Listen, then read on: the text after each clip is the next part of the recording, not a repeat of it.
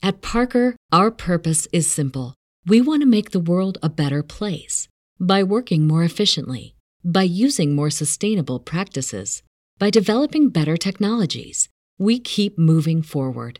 With each new idea, innovation, and partnership, we're one step closer to fulfilling our purpose every single day. To find out more, visit parker.com/purpose. Parker, engineering your success. Bienvenidas a mi canal de novelas románticas, Audiokin. Antes de continuar, regálame un minuto de tu tiempo y comparte esta novela con familiares, amigas y conocidas. Me ayudarías a que otras personas conozcan este hermoso trabajo y cada día seguir creciendo. Estaré infinitamente agradecida por tu apoyo y deseando que una lluvia de bendiciones caigan sobre ti. Comencemos con la narración de la novela cuyo título es Juego de venganza. Argumento. Una promesa de venganza, una proposición del pasado, un resultado inimaginable. Cuando Sophie Griffin Watt abandonó a Javier Vázquez para contraer matrimonio con otro hombre, él se juró que encontraría el modo de hacerle pagar. Sofía estaba desesperada por obtener la ayuda de Javier para salvar a su familia de la ruina, pero la asistencia que él le brindó tenía un precio, el hermoso cuerpo que se le había negado en el pasado. El delicioso juego de venganza de Javier parecía el único modo de conseguir olvidarse de Sofía de una vez por todas. Sin embargo, cuando descubrió la exquisita inocencia de ella, ya no pudo seguir jugando con las mismas reglas. Capítulo 1. Javier Vázquez contempló su despacho con evidente satisfacción. Había regresado a Londres después de pasar siete años en Nueva York y el destino era tan caprichoso.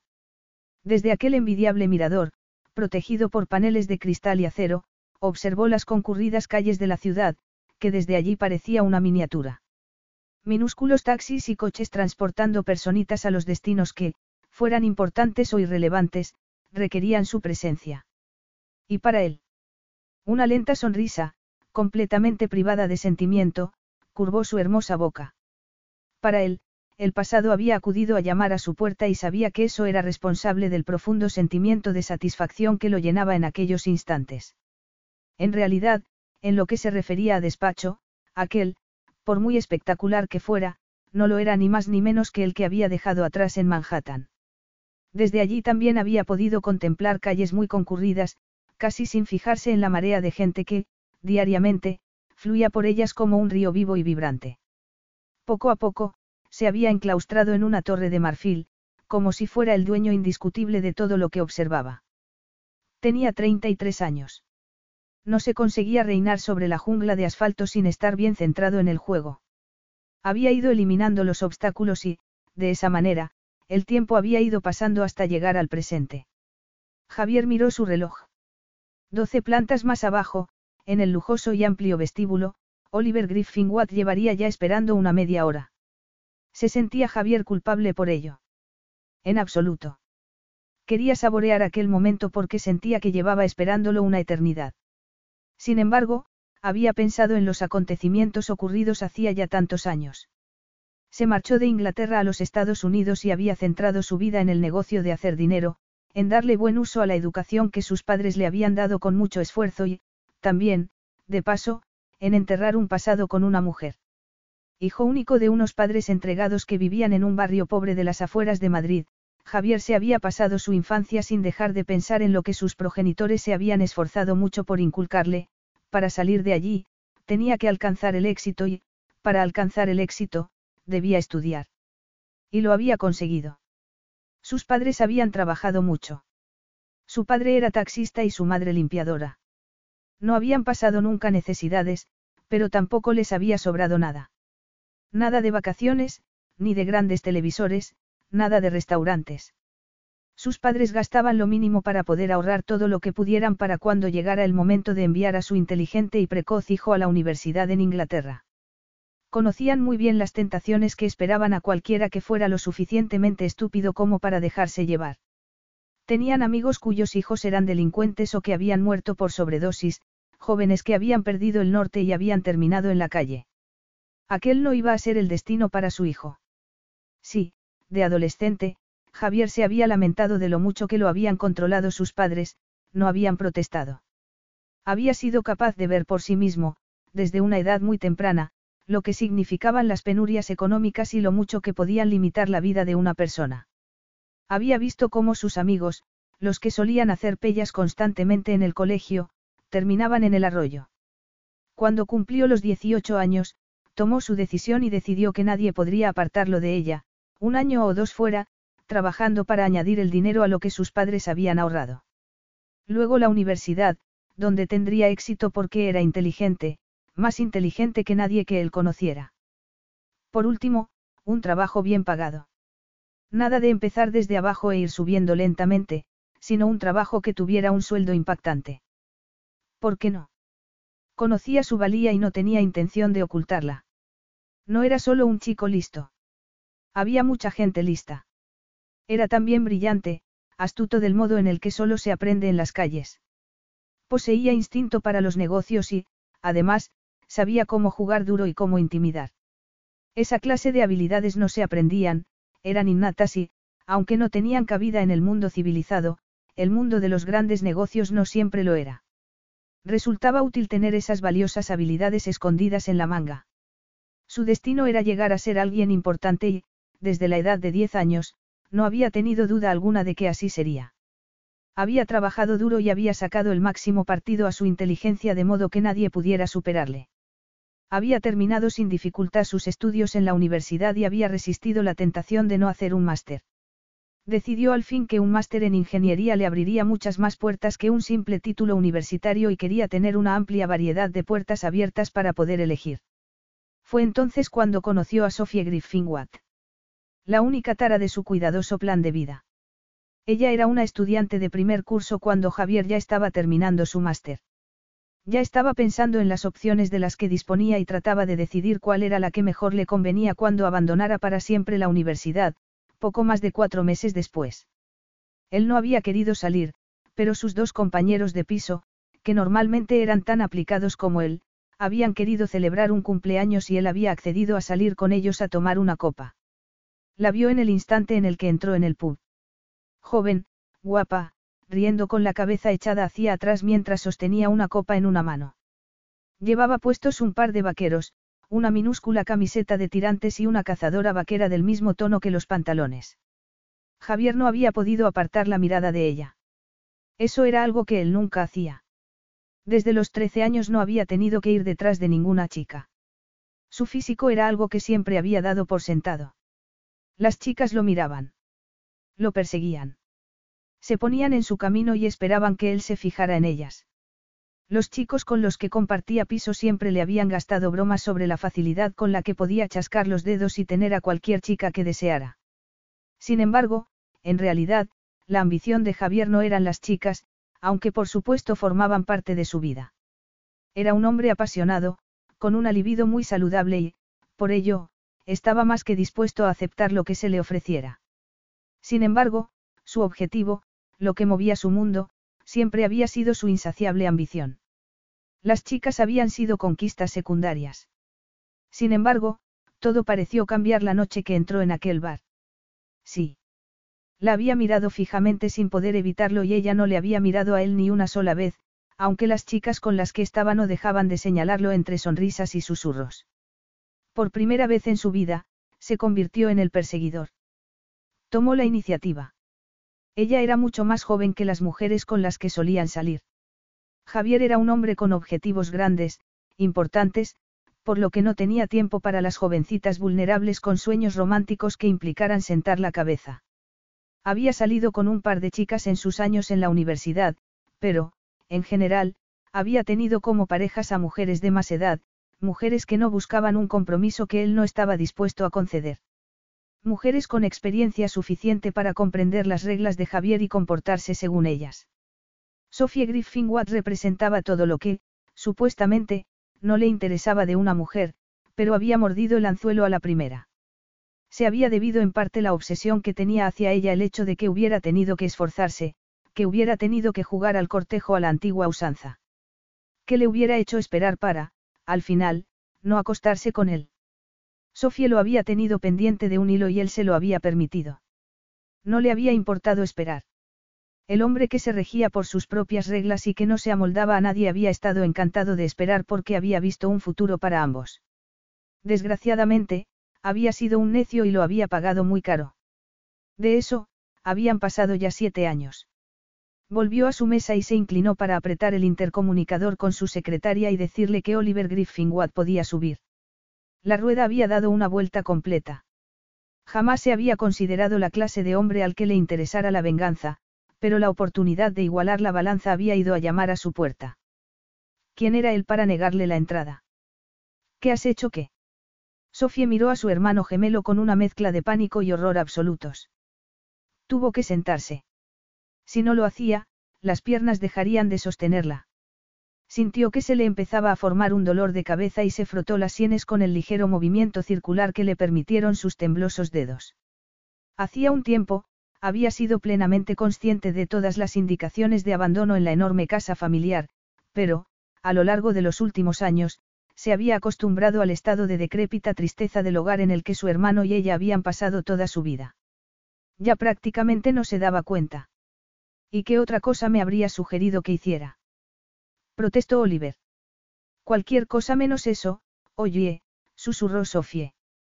Tú saliste una breve temporada con ese hombre hace años. Admito que era algo descabellado ir a verlo, pero me imaginé que no teníamos nada que perder. Me pareció cosa del destino que él tan solo llevara un par de meses de nuevo en el país. Dio la casualidad de que tomé el periódico que alguien se había dejado abandonado en el metro y, mira por dónde, quien me estaba mirando desde las páginas de economía. Ni siquiera es que yo vaya tanto a Londres. Fue pura casualidad. Y, cielos, necesitamos toda la ayuda que podamos conseguir. Indicó las cuatro paredes de la cocina que, en una fría noche de invierno, con el fogón encendido y poca luz, podría confundirse con un espacio acogedor y funcional. Sin embargo, bajo la brillante luz de un día de verano, se veía perfectamente lo desangelada que era. Venga ya, mira este lugar, dijo él con indignación. Necesita tantos arreglos que no hay modo alguno de que podamos ni siquiera comenzar a cubrir los costes. Se está comiendo cada penique que tenemos y ya has oído lo que todos los agentes inmobiliarios nos han dicho.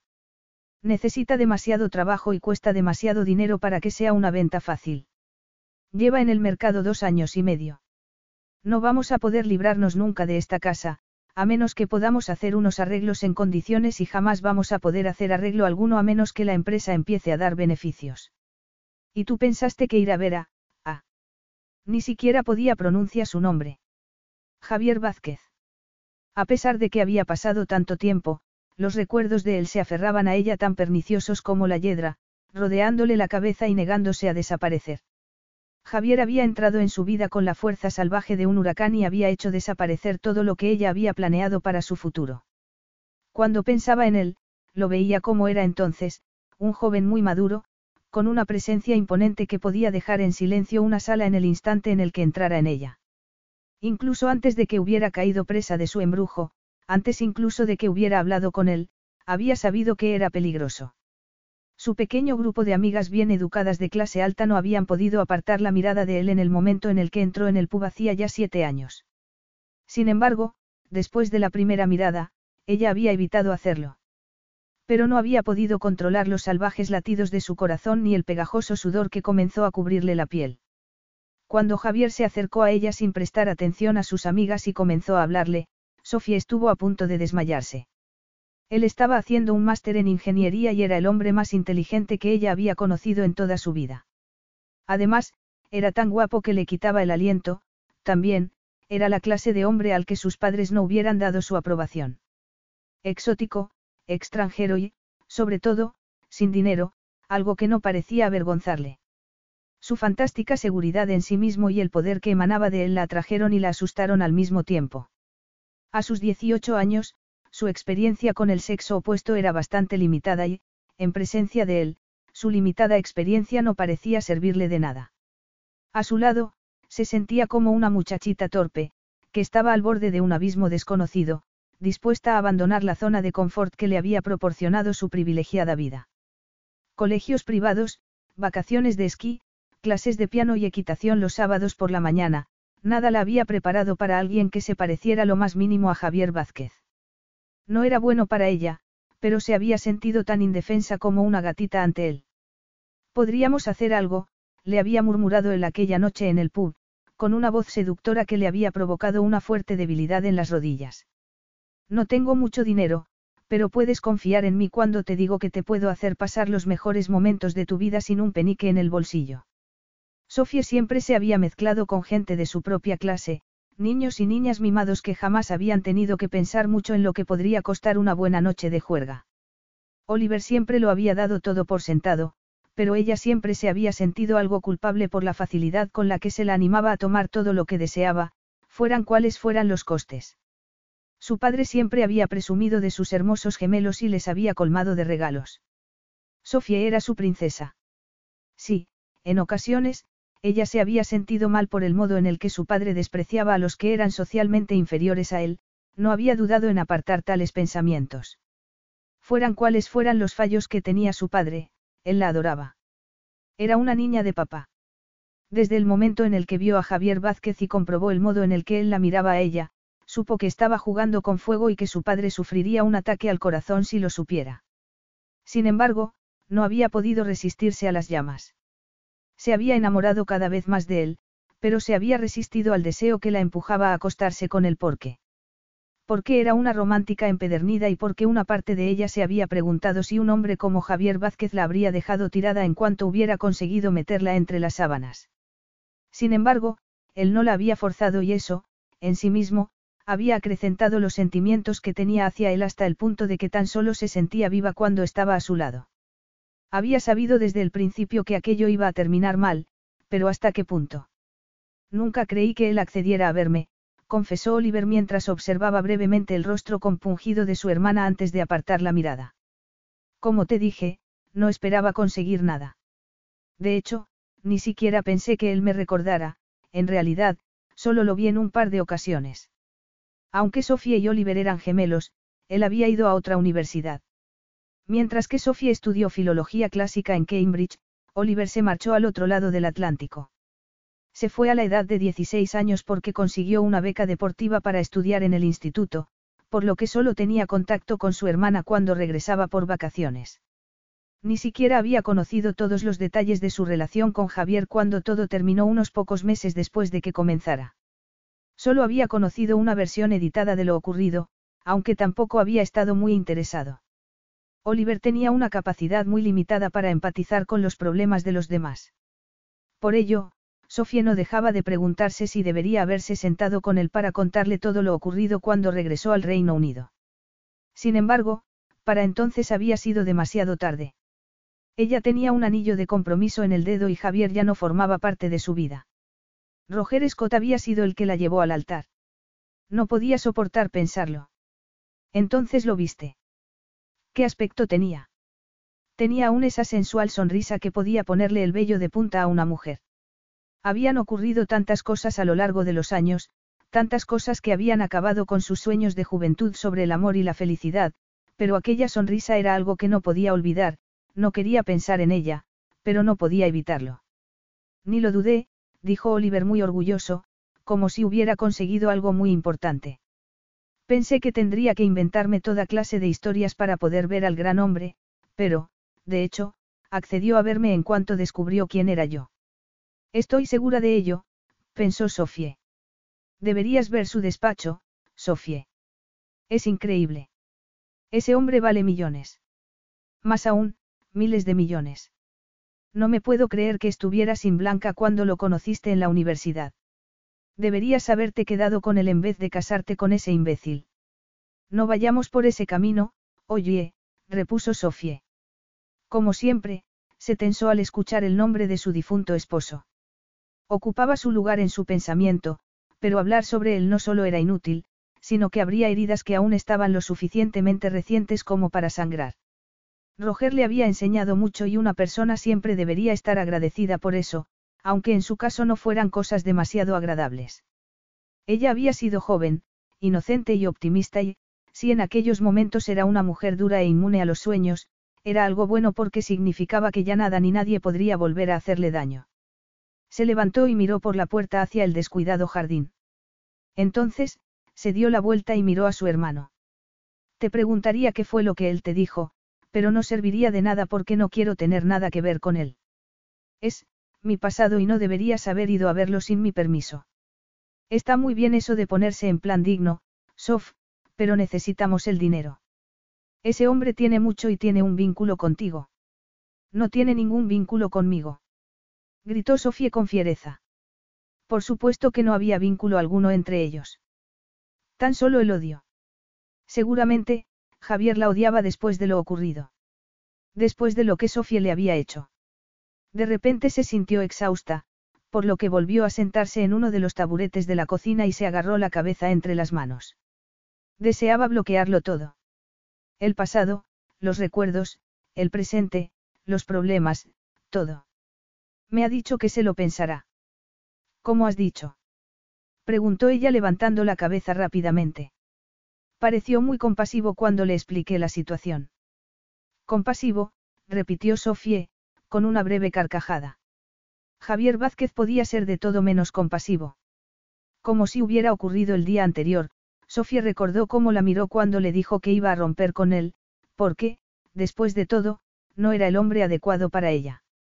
Recordó la frialdad de sus ojos y el modo en el que sonó su voz cuando le dijo que esperaba no volver a verla porque, si sus caminos volvían a cruzarse, ella debería recordar que él ni olvidaría ni perdonaría nunca. Sofía se echó a temblar. ¿Qué fue exactamente lo que le dijiste, oye? La verdad. Le dije que la empresa está pasando por un mal momento y que, con todo el dinero que tu ex se gastó en estúpidos negocios que no llevaron a nada, dejó a la empresa en bancarrota y nos hundió a todos con él.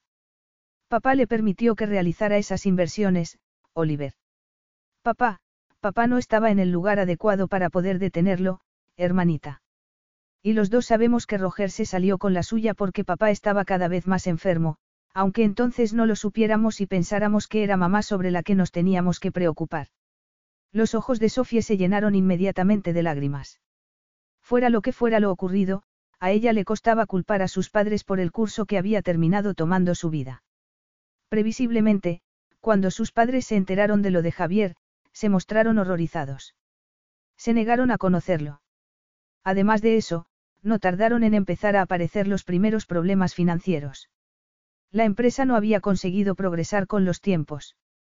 Además, el banco, que se había mostrado benevolente con ellos a lo largo de los años, terminó por perder la paciencia y exigió que se les devolviera su dinero. Dada la ausencia de su hermano, que seguía divirtiéndose y disfrutando de la vida en ignorancia al otro lado del Atlántico, Sofía se vio cargada con las confesiones de su padre. Ella siempre había sido la mano derecha de su progenitor. Además, sus padres le dijeron que un extranjero sin un penique en el bolsillo no era digno de ella. Ya tenían suficiente estrés con sus problemas financieros como para que ella estuviera con un hombre que terminaría siendo como una esponja, porque ya se sabía cómo podían ser los extranjeros. Seguramente solo estaba con ella por su dinero.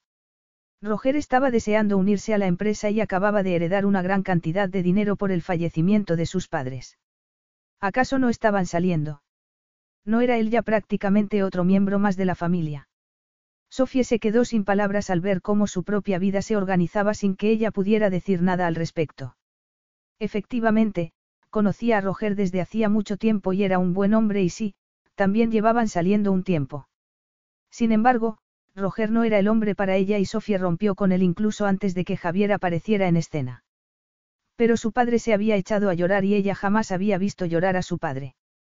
Se había sentido tan confusa, desgarrada entre el poder de un joven amor y el deber para con sus padres, confiaba en que no esperaran que dejara la universidad cuando acababa de empezar. No fue así.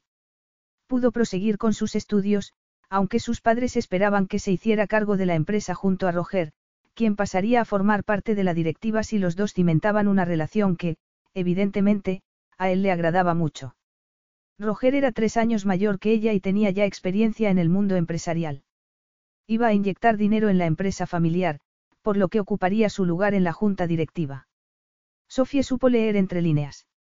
Ella tendría que cumplir con sus obligaciones y casarse con él. No había podido dar crédito a lo que estaba escuchando, pero al ver lo preocupados que estaban sus padres, al ver la vergüenza que sentían, supo que no podía hacer otra cosa. Había conocido Roger estos planes. Era esa la razón por la que se negaba a dejarla en paz, aunque solo habían estado saliendo ocho meses antes de que ella se marchara a la universidad. Había estado buscándose un futuro en la empresa de sus padres. Ella le llamó, se vio con él y se quedó asqueada cuando él le contó que conocía la situación en la que estaban los padres de Sofie. Estaba dispuesto a hacer lo correcto. Después de todo, estaba enamorado de ella, siempre lo había estado. Sin nadie en quien poder confiar, Sofía regresó a la universidad en un estado de profunda confusión. Allí se encontró con Javier. Ella nunca le contó nada, pero se dejó absorber por él. A su lado, sería capaz de olvidarse de todo. Se dejó llevar por su amor.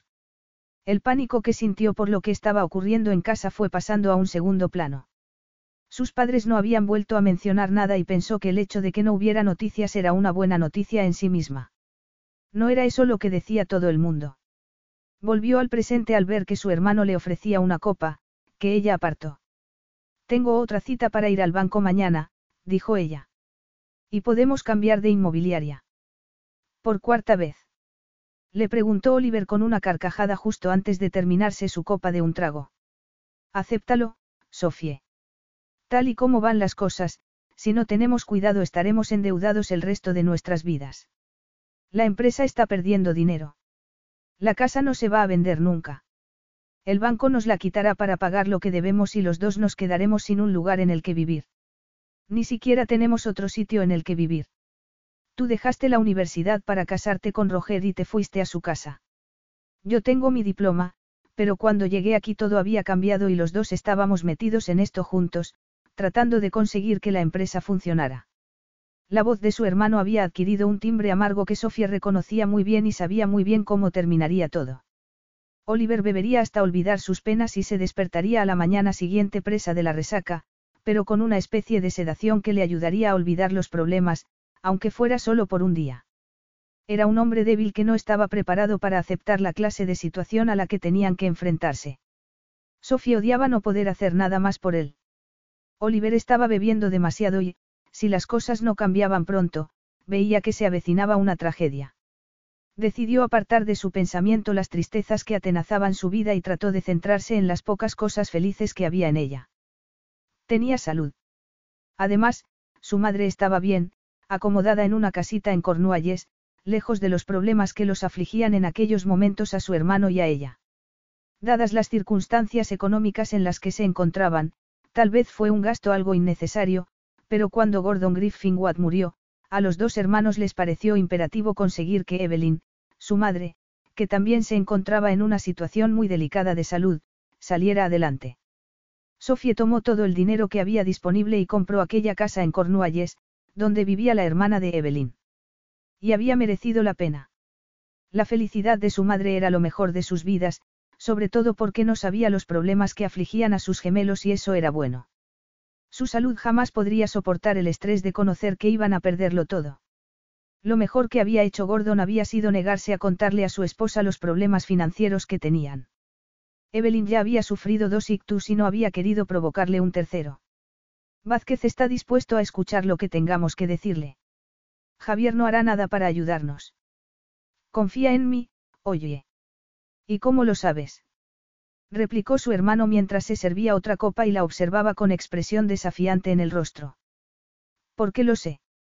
Pues ahí es donde te equivocas, hermanita. ¿Qué quieres decir? ¿De qué estás hablando? ¿Y, crees que deberías tomar otra copa cuando ni siquiera son las cuatro de la tarde? Dejaré de beber cuando no esté preocupado a todas horas por si tendré un techo bajo el que cobijarme la semana que viene o si tendré que empezar a pedir por las calles para conseguir unas monedas. Se tomó la copa y volvió a llenar el vaso con gesto desafiante. Sofía ahogó un suspiro de desesperación. Dime lo que te dijo Javier, insistió ella. Quiere verte. ¿Cómo? Dice que considerará ayudarnos, pero quiere hablarlo contigo. En realidad, me pareció un gesto por su parte. Sofía sintió náuseas al escuchar aquellas palabras.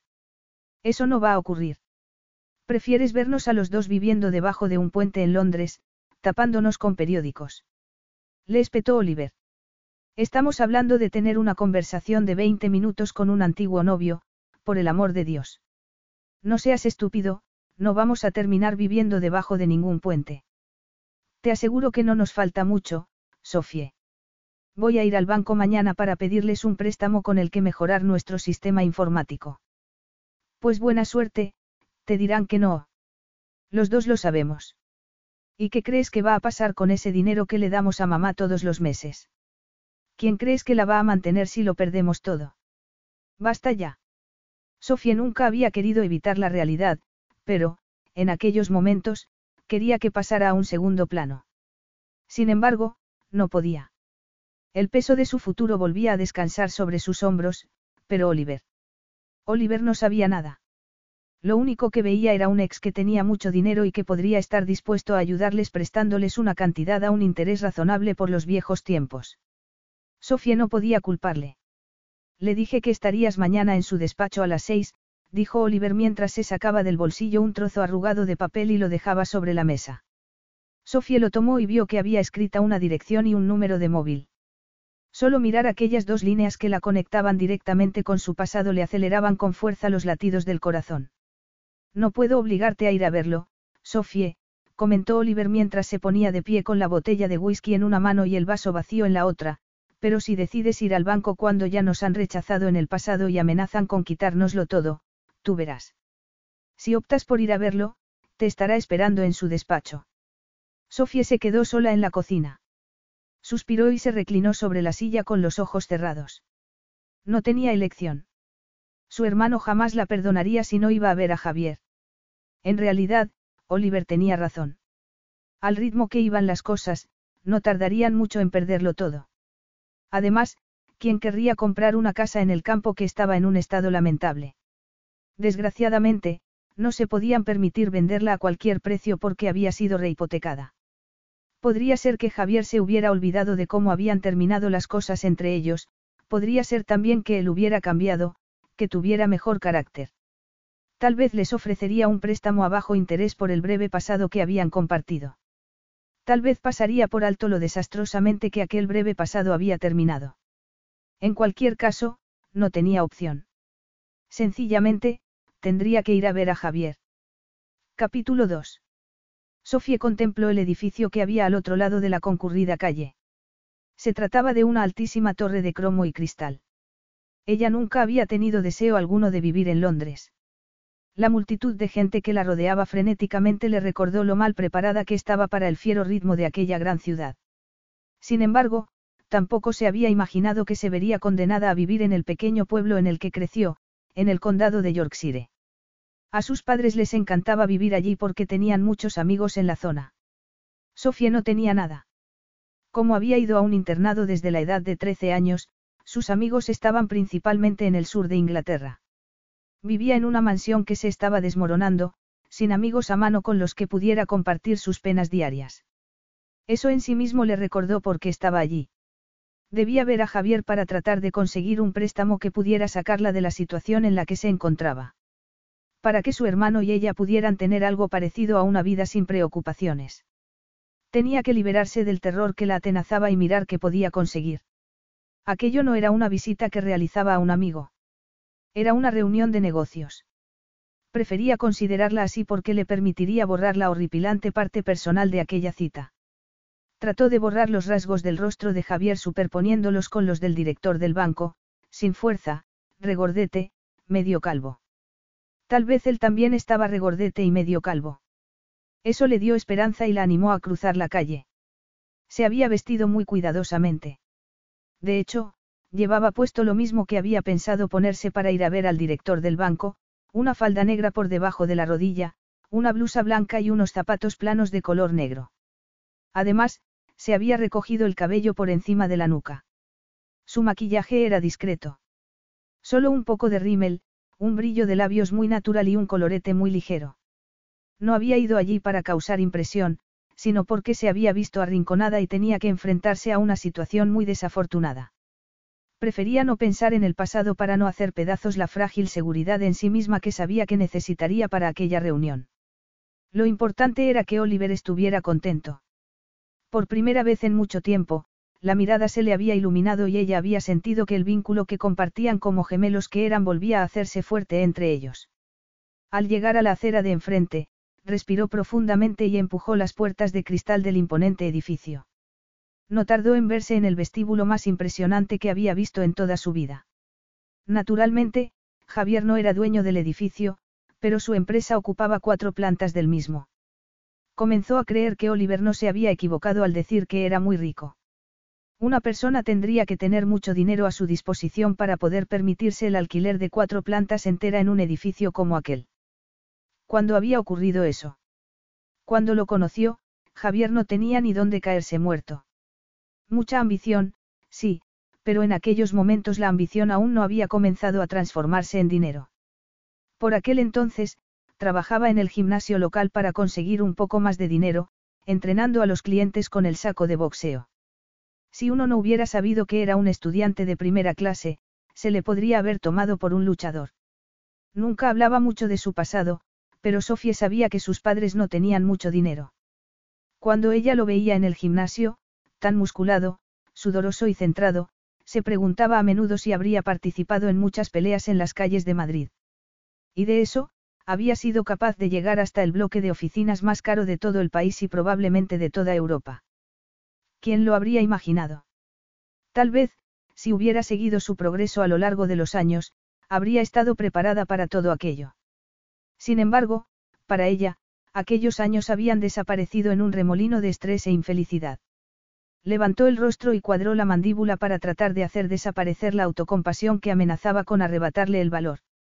Se acercó al mostrador de recepción y una de las mujeres que trabajaba allí consultó el ordenador y le dijo que, efectivamente, el señor Vázquez estaba esperándola y que llamaría a recepción para indicar cuándo estaba preparado para recibirla. Mientras tanto, Sofía debía esperar en el vestíbulo. La mujer le indicó unos sofás que había a un lado.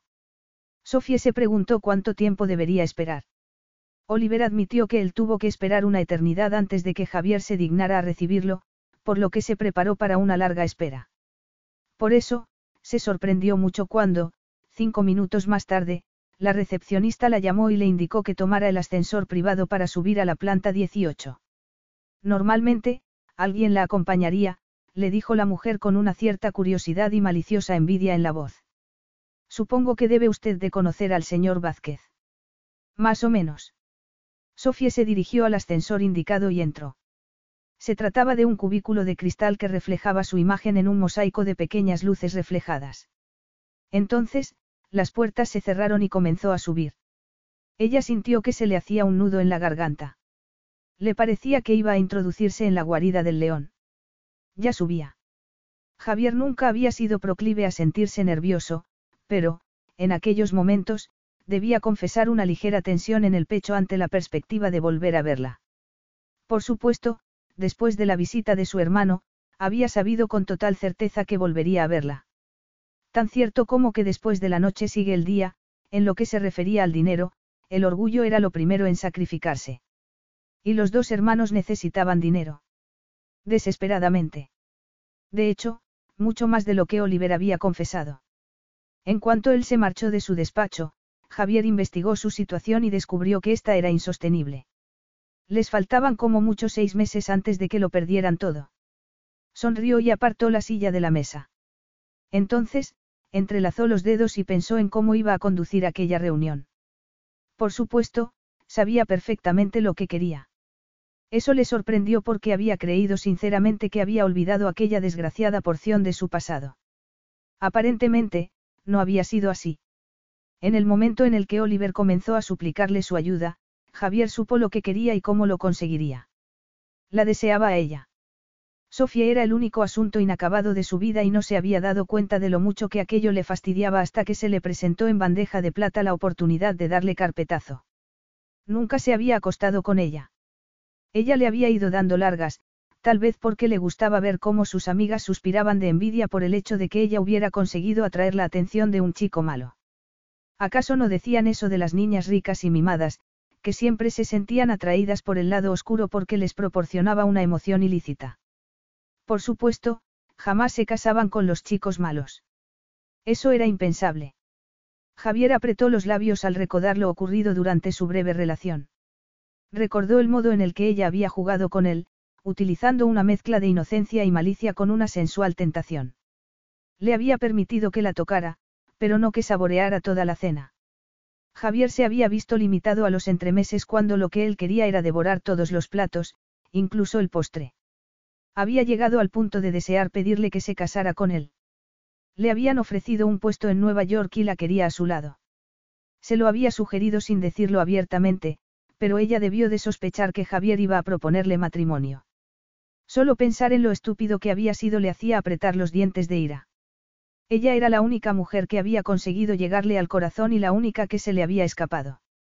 Se obligó a relajarse, a respirar lentamente, a soltar la amargura que se había apoderado de él ante el inminente reencuentro con Sofie.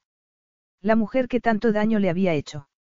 La mujer que lo había utilizado para divertirse, sin implicarse con él, reservándose para uno de esos idiotas de la clase alta que formaban parte de su mundo. En aquellos momentos, era inmune al dolor porque era mayor y tenía más experiencia. Sabía lo que quería y lo conseguía. Ansiaba la seguridad financiera que era inmune a todo posible cambio. Eso era lo único que le importaba. Las mujeres eran una vía de escape necesaria y él gozaba con ellas, pero no interferían en absoluto con su ambición. Si hubiera tenido aquel nivel de control cuando conoció a Sofie, tal vez no se hubiera enamorado de ella. Sin embargo, ya no servía de nada llorar por la leche derramada. No se podía cambiar el pasado, pero eso no significaba que no pudiera haber venganza. Sintió su presencia antes de que ella llamara a la puerta. Le había dado la tarde libre a su secretaria porque algo le impulsaba a ver a Sofía sin la presencia de su asistente. Eva le había acompañado desde Nueva York.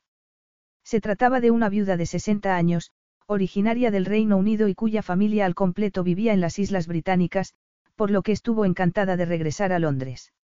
Podía confiar ciegamente en ella, pero aún así. Volver a ver a Sofía después de tanto tiempo le resultaba demasiado íntimo. En realidad, si era sincero consigo mismo, estaba casi deseando volver a verla mientras que ella. Se recostó contra su butaca y decidió que, seguramente, él era la última persona del mundo entero a la que ella deseaba ver. Sin embargo, la necesidad mandaba. Entra. Aquella voz profunda y familiar heló a Sofía hasta el hueso. Respiró profundamente y accionó el pomo de la puerta y la abrió. Observó un espléndido despacho que era tan sofisticado como había previsto. Había esperado que los años hubieran hecho cambiar físicamente a Javier y, por supuesto, que hubiera dejado de ser el duro, peligroso y orgulloso hombre que había conocido. Se había equivocado. Seguía siendo tan peligroso como lo recordaba. Más aún. Observó los angulosos detalles de su hermoso rostro. Siempre había sido muy guapo y exótico, con hermosos y masculinos rasgos y unos ojos oscuros enmarcados por las pestañas más largas que había visto nunca en un hombre. Seguía siendo tan guapo como entonces, pero poseía además una contención que sugería claramente el duro camino que había tenido que recorrer para llegar hasta lo más alto. Sus ojos oscuros se mostraban cautelosos e inescrutables. Cuando ella llegó junto a la silla que había frente a su escritorio, se dio cuenta de que Javier no la había invitado a sentarse, por lo que permaneció de pie, con una mano sobre el respaldo, sumida en un silencio tenso y eléctrico. ¿Por qué no te sientas, Sofie? Javier la miró, disfrutando con el rubor que cubría las mejillas de ella y también con el hecho de que ella estuviera de pie, temblando delante de él en su papel de suplicante. También estaba disfrutando mucho más que eso. Era más hermosa que la imagen que tan cuidadosamente tenía guardada en su pensamiento. No podía ver lo largo que tenía el cabello, pero sí que seguía siendo del mismo vibrante color que cuando la conoció por primera vez. Castaño cobrizo con reflejos rubios, representando un colorido muestrario de mechas completamente naturales. Tampoco había engordado a lo largo de los años. De hecho, parecía más delgada que nunca, demasiado incluso.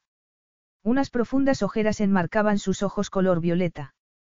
Era la imagen viva de lo que el estrés podía hacerle a una persona, en especial a una que había sido educada para esperar tan solo lo mejor de la vida. A pesar de todo, seguía siendo tan hermosa como recordaba.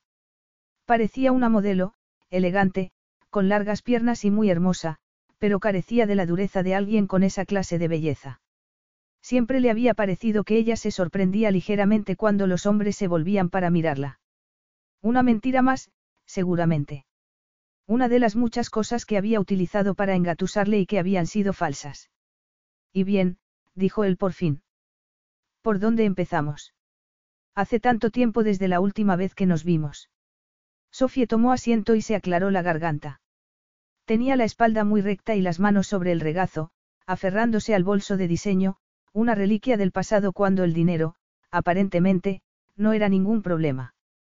Mi hermano me ha informado de que podrías estar interesado en proporcionarnos un préstamo, respondió ella yendo directamente al grano. No había razón para andarse por las ramas. Aquello era una reunión de negocios. Además, estaba segura de que Javier no iba a prestarles el dinero, así que por qué prolongar la agonía. A pesar de todo, los recuerdos le ganaron la partida.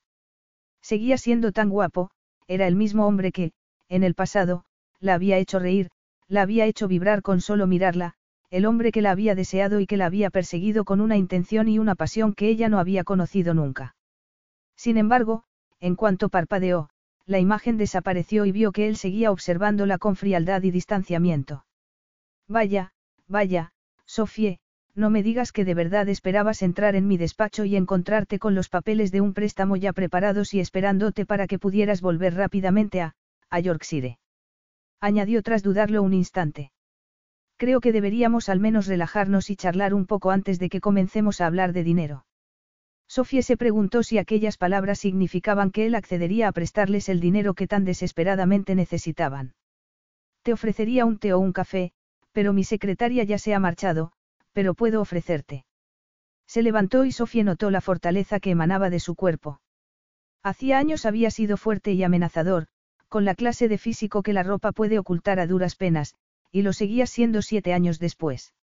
Más aún, si cabe, dado que la fuerza física iba acompañada por el poder que emanaba de él. Observó cómo él se dirigía al bar, que estaba situado al otro lado, en una sala individual. Era un despacho muy lujoso. En realidad, lo único que le faltaba era una cama. Sofía sintió que las mejillas se le ruborizaban y se humedeció los labios con la lengua. Podría ser que él estuviera casado y que tuviera un par de hijos, pero no lo parecía. Sin embargo, seguro que habría una mujer en alguna parte.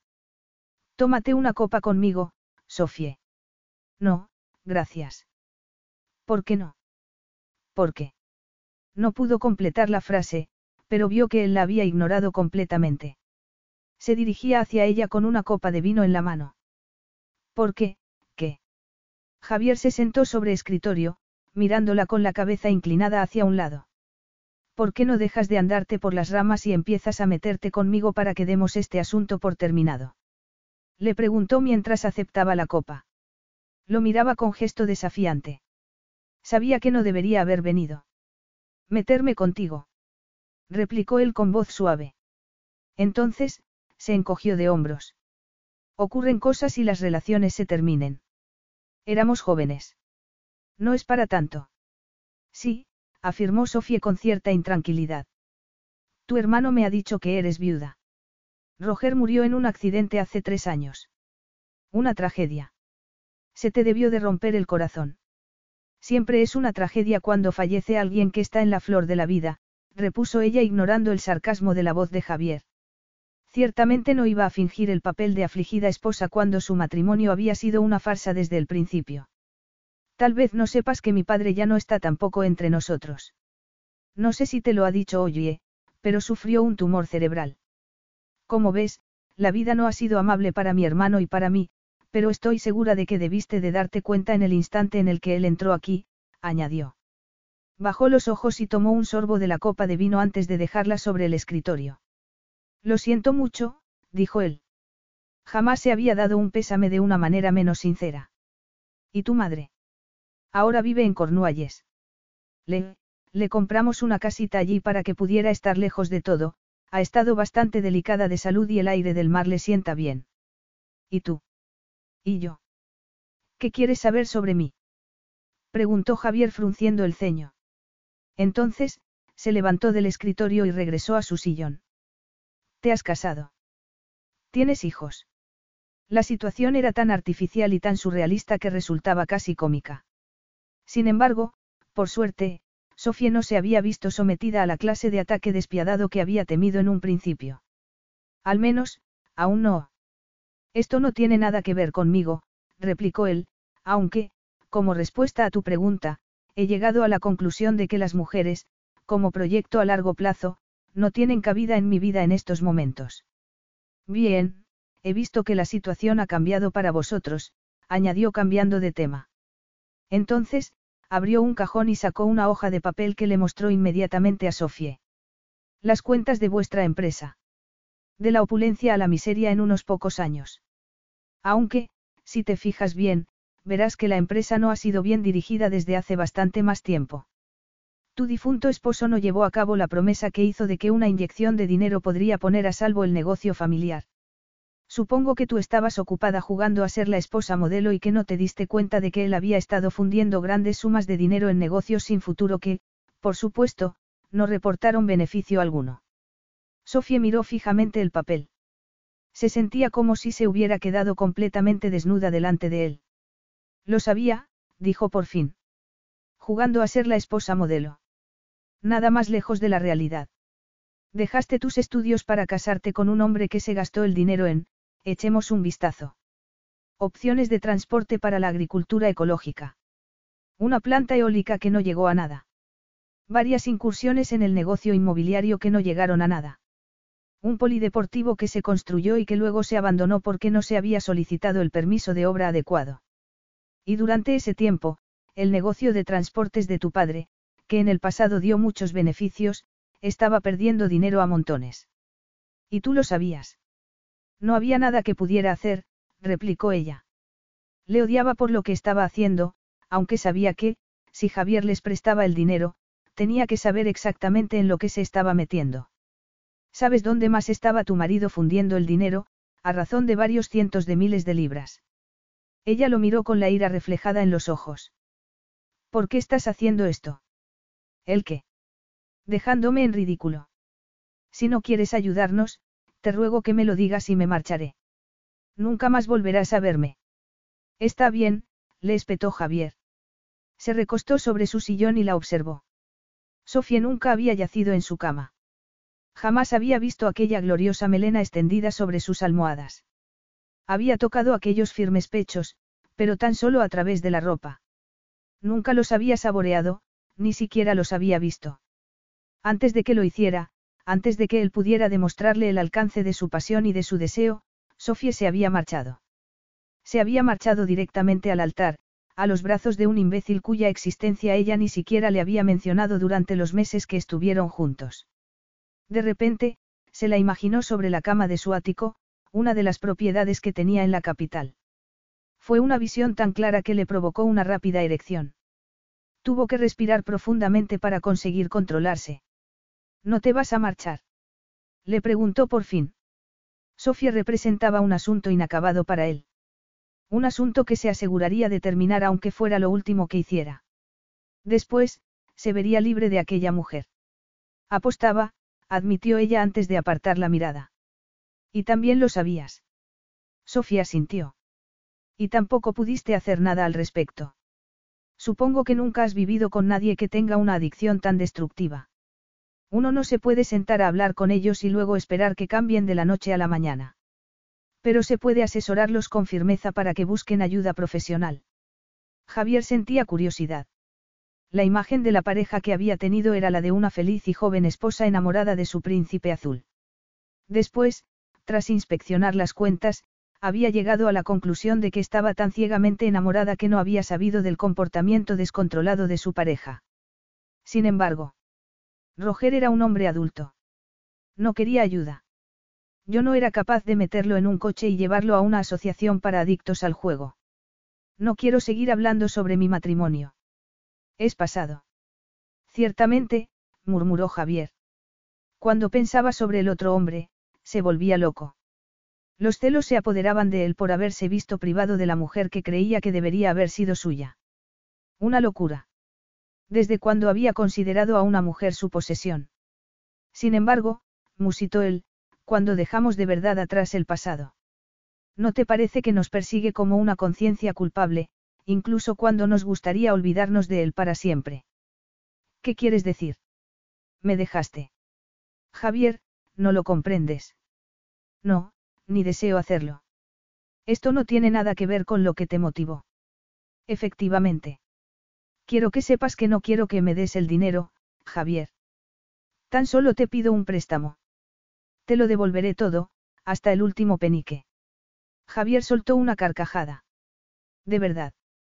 Me muero de la risa que una estudiante de filología clásica, que nunca se graduó, y su hermano con su beca deportiva puedan dirigir con éxito una empresa como para que empiece a dejar dividendos, y mucho menos una empresa que está en las últimas.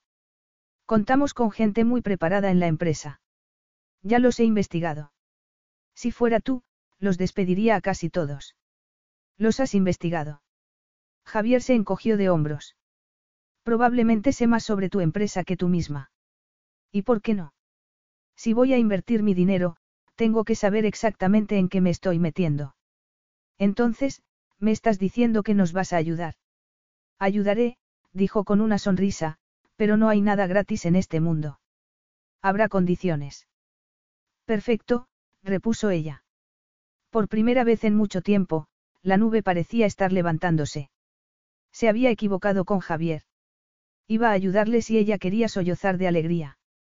Sean cuales sean las condiciones, no representarán un problema. Te lo prometo. Capítulo 3.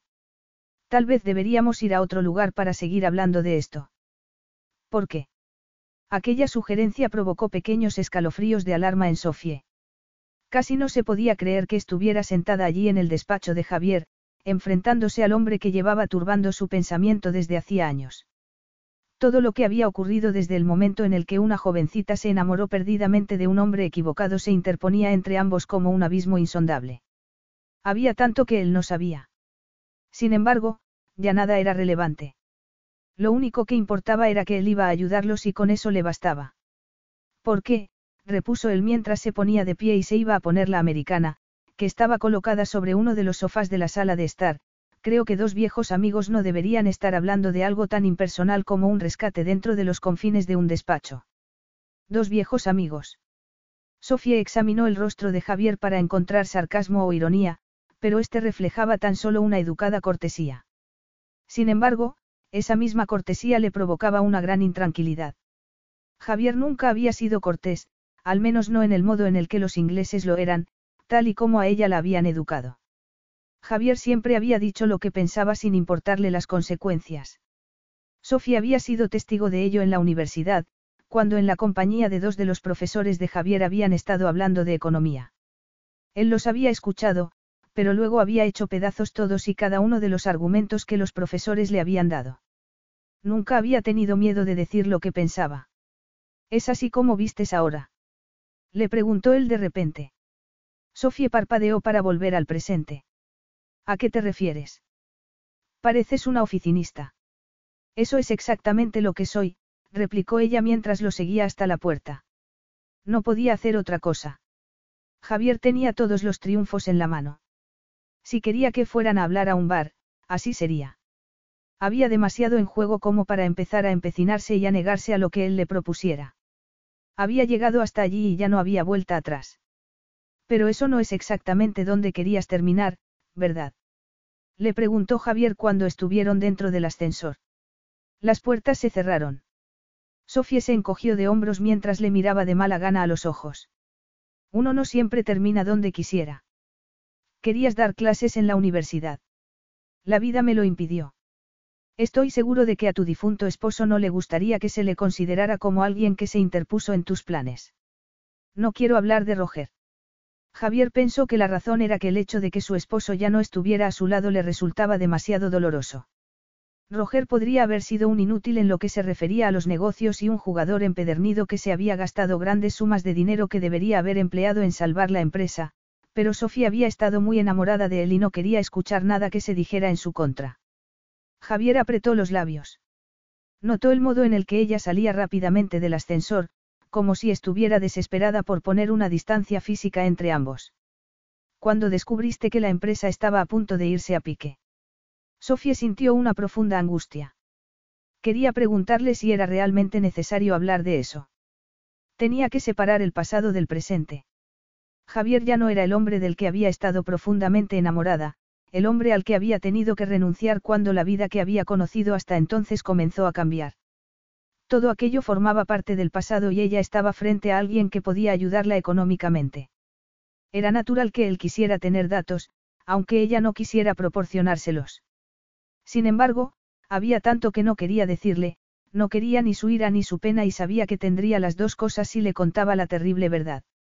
Eso sí Javier la creía, algo que dudaba.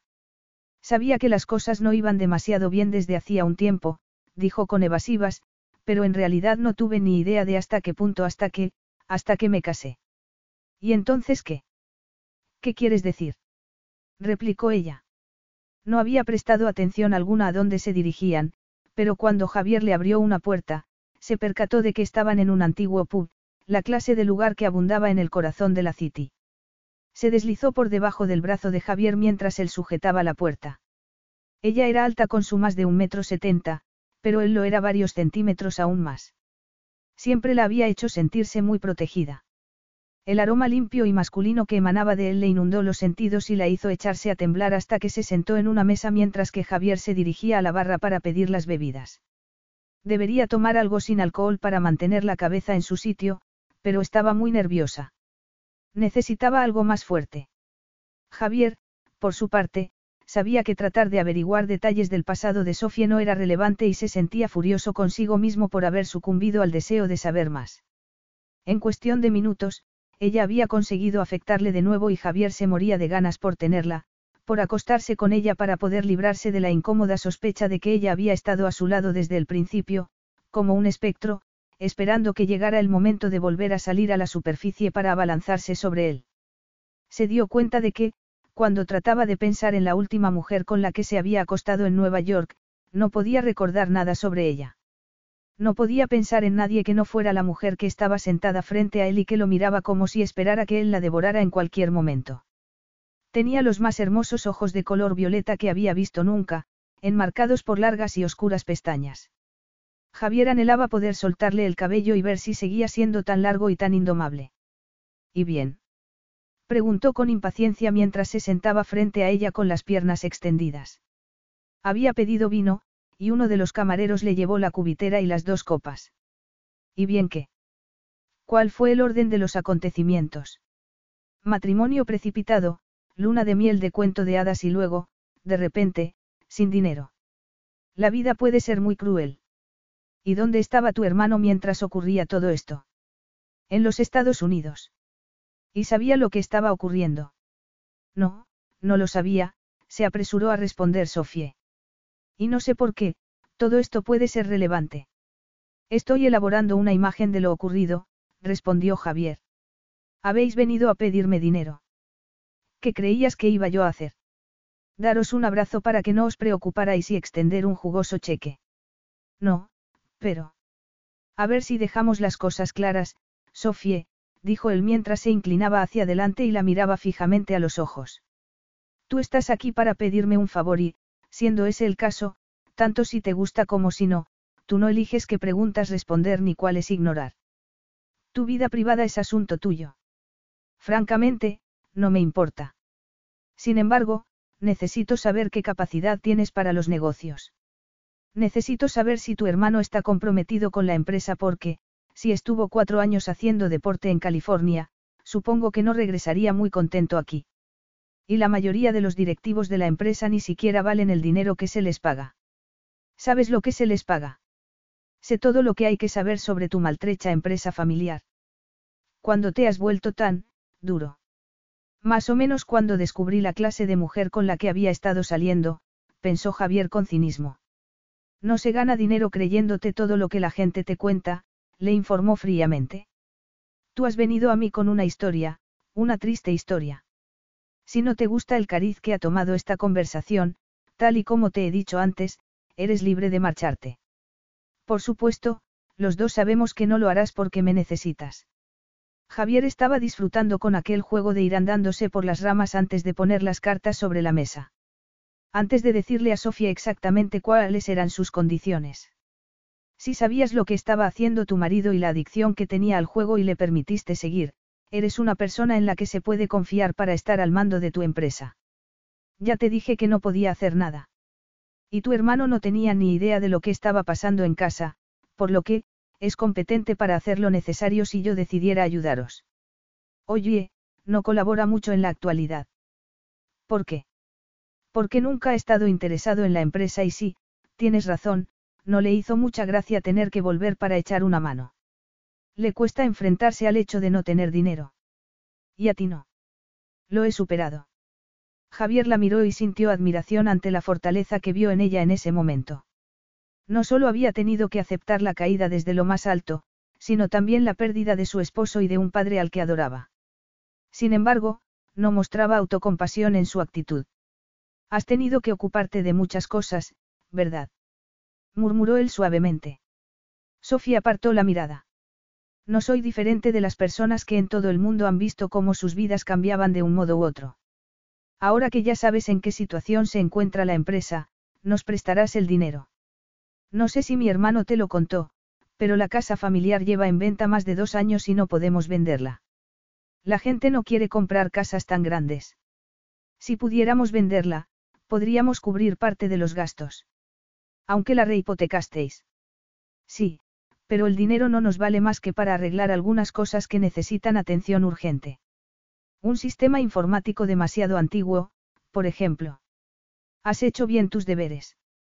¿Cómo lo has conseguido en tan breve espacio de tiempo? ¿O acaso llevaba siguiendo la situación de la empresa de mi padre desde hace años? ¿Y por qué habría hecho yo algo así? Sofía se encogió de hombros. Parecía incómoda. Sé que probablemente te sientes. Bueno, tú no comprendes lo que ocurrió hace todos esos años. No des por sentado que sabes lo que ocurre en mi cabeza, Sofie, porque no es así. Y, como respuesta a tu pregunta, ni he sabido lo que ocurría en la empresa de tu padre durante todos estos años ni me ha importado un comino saberlo. Cuando supo que iba a ver a Sofie, había pensado cómo reaccionaría, pero no se parecía en nada a la manera en la que lo estaba haciendo. Había pensado que la vería y no sentiría nada más que el ácido sabor de la amargura por haber sido su juguete en el pasado. Había aceptado que ella había ocupado su pensamiento más de lo que nunca hubiera creído posible. Con la inesperada aparición de su hermano, se había abierto una caja de Pandora. Javier había reconocido la oportunidad que se le había dado para terminar con el pasado. La tendría a su disposición, con los medios necesarios para hacer lo que quisiera. Sofía necesitaba dinero y él lo tenía en gran cantidad. Ella aceptaría lo que se le ofreciera porque no tenía elección. Las condiciones que él impusiera serían aceptadas con aquiescencia, porque, tal y como había escuchado a lo largo de toda su vida, el dinero es poderoso caballero. Se había acostado con algunas de las mujeres más deseables del mundo. ¿Cómo iba Sofía a competir con esas mujeres? Se había equivocado. Además, lo que resultaba increíblemente frustrante era que estaba empezando a darse cuenta de que deseaba mucho más de ella que poseerla durante una noche o dos. De hecho, necesitaba mucho más que una noche o dos. Quería y necesitaba respuestas. La curiosidad que sentía lo enfurecía porque había creído que, en lo que se refería a Sofie, había superado aquel sentimiento con creces. Estaba descubriendo que tampoco quería tomar lo que sabía que a ella no le quedaría más elección que darle. No quería que lo hiciera de mala gana. Deseaba que fuera él y al final, si lo que buscaba Javier era la venganza, no sería esa la venganza más absoluta. Hacer que ella lo deseara, poseerla y luego marcharse sin mirar atrás. La parte lógica de su cerebro sabía que desear la venganza era sucumbir a una cierta clase de debilidad. Sin embargo, la atracción era tan fuerte que no podía enfrentarse a ello. Además, estaba disfrutando. Había alcanzado un lugar en la vida en el que podría tener todo lo que deseaba y, en ocasiones, tenerlo todo al alcance de la mano terminaba con la gloria de la persecución. No le ocurría solo con las mujeres, sino con los tratos, las fusiones, el dinero, todo. No tenía a Sofía al alcance de la mano. De hecho, ella ardía de resentimiento al haber sido colocada en una posición tan desgraciada y haber tenido que acudir a él para pedirle ayuda. Él formaba parte de su pasado, de un pasado que prefería olvidar. Seguramente, hasta lamentaba haber tenido que ver algo con él. Sin embargo, lo había deseado, de eso Javier estaba seguro. Tal vez hubiera jugado con él o hubiera servido tan solo para presumir delante de sus amigas, pero la atracción física había surgido entre ellos. Y estaba convencido de que aún se sentía atraída por él. Sofía se había echado a temblar cuando la acarició o cuando la besó. Javier no se había imaginado aquellas reacciones de siete años atrás.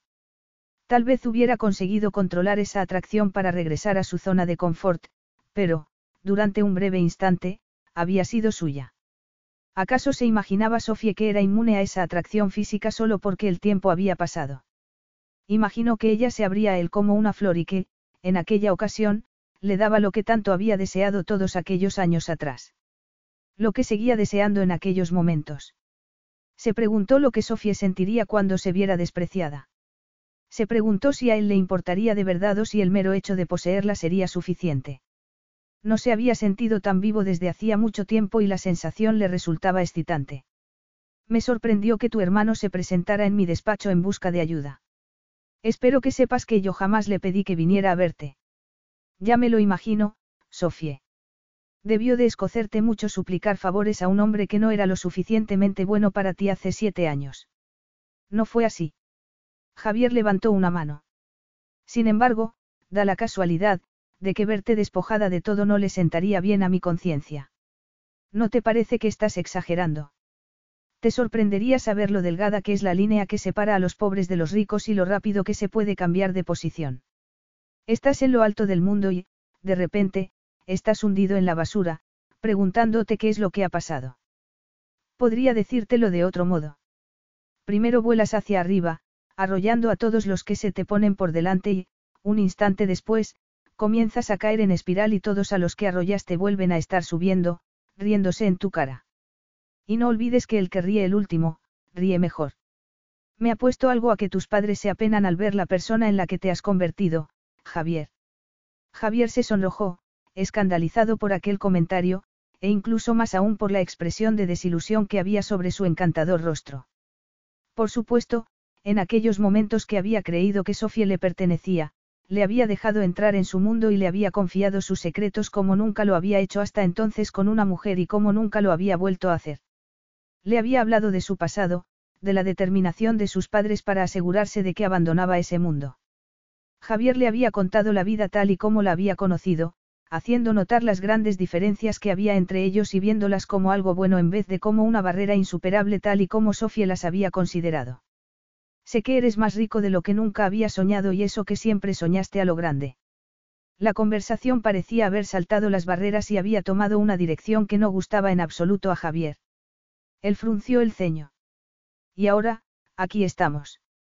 En una ocasión, me dijiste que lo único que tus padres querían era que fueras feliz, que hicieras algo útil con tu vida, que sentaras la cabeza y que tuvieras una gran familia. Javier decidió que necesitaba otra copa. Se levantó de repente y consiguió que ella se sobresaltara, parpadeara y lo mirara como si, en un instante, hubiera recordado que no estaba allí para recordar el pasado. De hecho, recordar el pasado era lo único que ella había querido. Pidió otra botella de vino en el bar y también algo de picar porque los dos estaban bebiendo con el estómago vacío, pero lo hizo de un modo inconsciente, casi sin darse cuenta. Ella le estaba llenando la cabeza. Sentía que ella lo estaba mirando mientras estaba apoyado en la barra del bar de espaldas a ella. Fuera los que fueran los recuerdos que tenía de ella, fueran los que fueran los recuerdos que creía haber olvidado y enterrado, estaba descubriendo que la tumba en la que se encontraban era muy poco profunda. Debería marcharme, dijo Sofía mientras Javier le servía otra copa de vino y la animaba a beber. He pedido algo para picar. Mi billete. Olvídate de tu billete. No puedo hacerlo. ¿Por qué no? ¿Por qué no tengo dinero a montones? De hecho, estoy arruinada. Ahí lo tienes. Satisfecho de que lo haya dicho. No me puedo permitir perder el billete de vuelta para regresar a casa. Probablemente se te haya olvidado lo caros que son los billetes de tren, pero, si quieres que te lo recuerde, te puedo mostrar el mío. Cuestan mucho. Si quieres regocijarte con esto, adelante. No te lo puedo impedir. Tendrás que igualar a tus empleados. ¿Cómo dices? La empresa tiene demasiados jefes y pocos empleados. Sofía sintió. Eso era lo que ella había pensado ya, pero el hecho de sentarse con viejos amigos de sus padres para pedirles que se marcharan le resultaba demasiado duro. Oliver no podría hacerlo ni en un millón de años y, a ella, aunque era más dura que su hermano, la perspectiva de despedir a personas que llevaban toda la vida en la empresa, por muy ineficaces que fueran, le provocaba un nudo en la garganta. Había pocas personas que les hubieran sido fieles cuando empezaron los tiempos difíciles. Y tienes que modernizar el negocio. Hay que correr riesgos, expandirte, tratar de capturar otros mercados más pequeños y que den más beneficios en vez de seguir con los mismos dinosaurios de siempre haciendo entregas de un lado al otro del canal. Eso está bien, pero tienes que hacer mucho más si quieres rescatar a tu empresa de la situación tan delicada en la que se encuentra. Yo.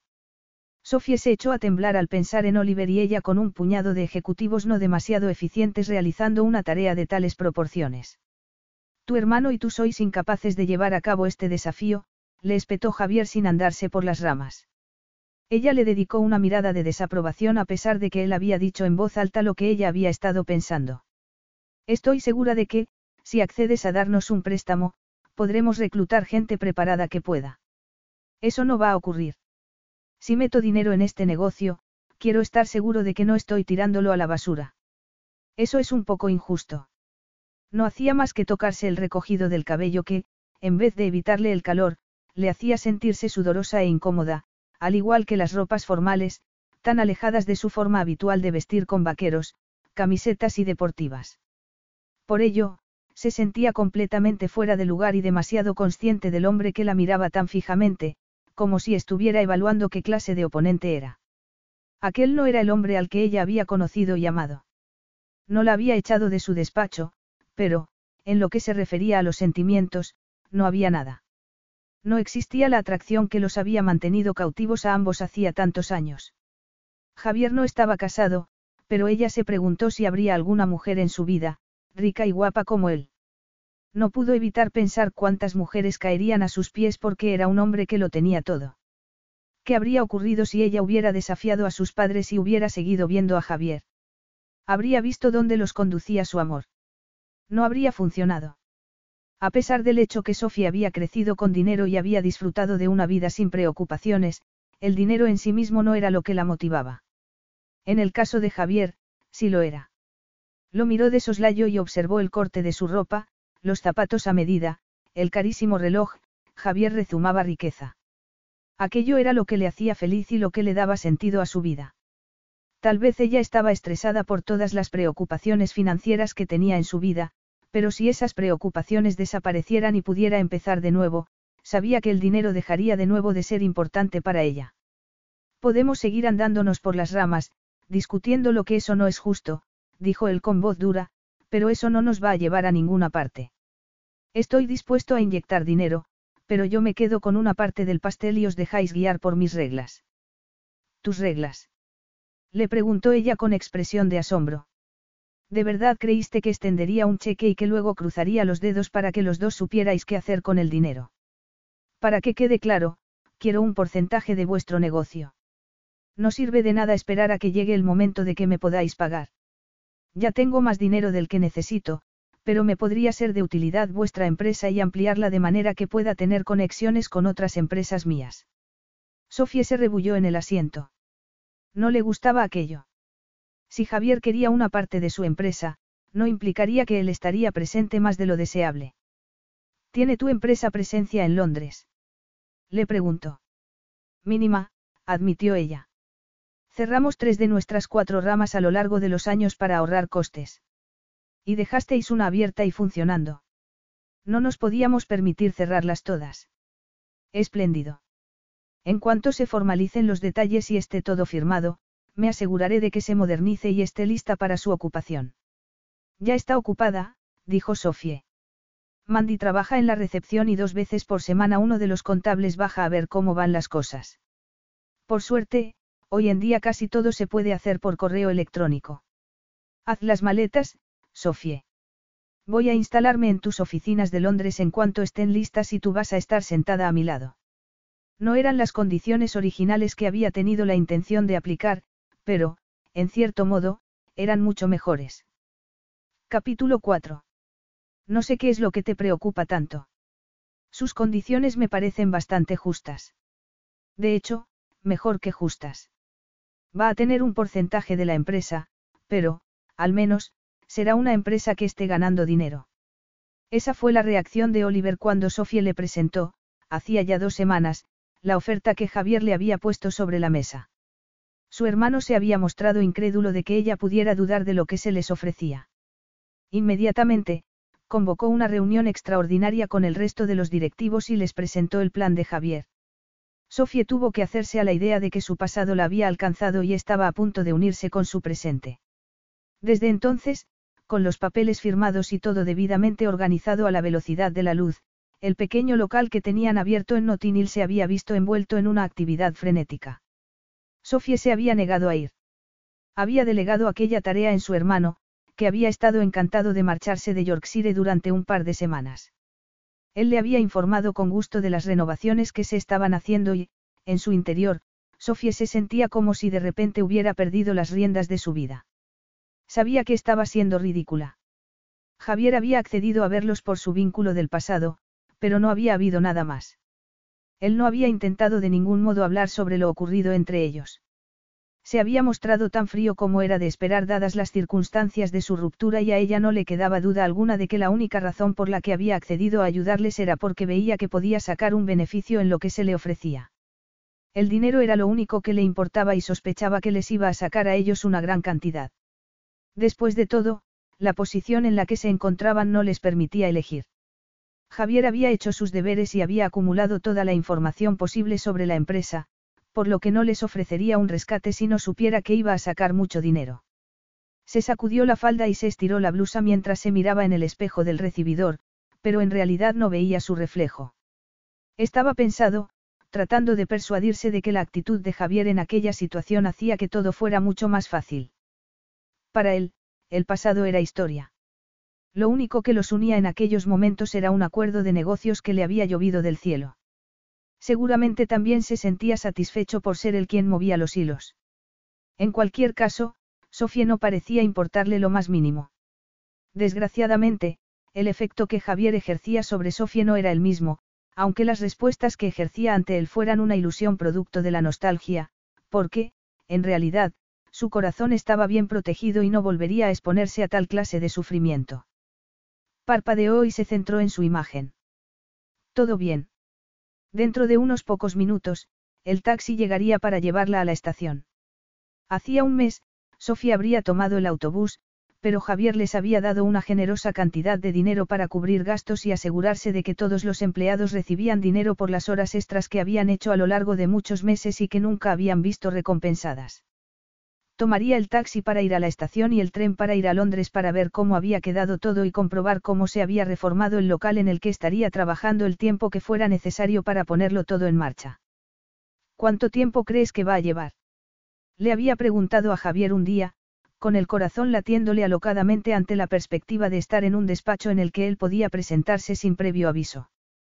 ¿Quién sabe? Había respondido él encogiéndose de hombros.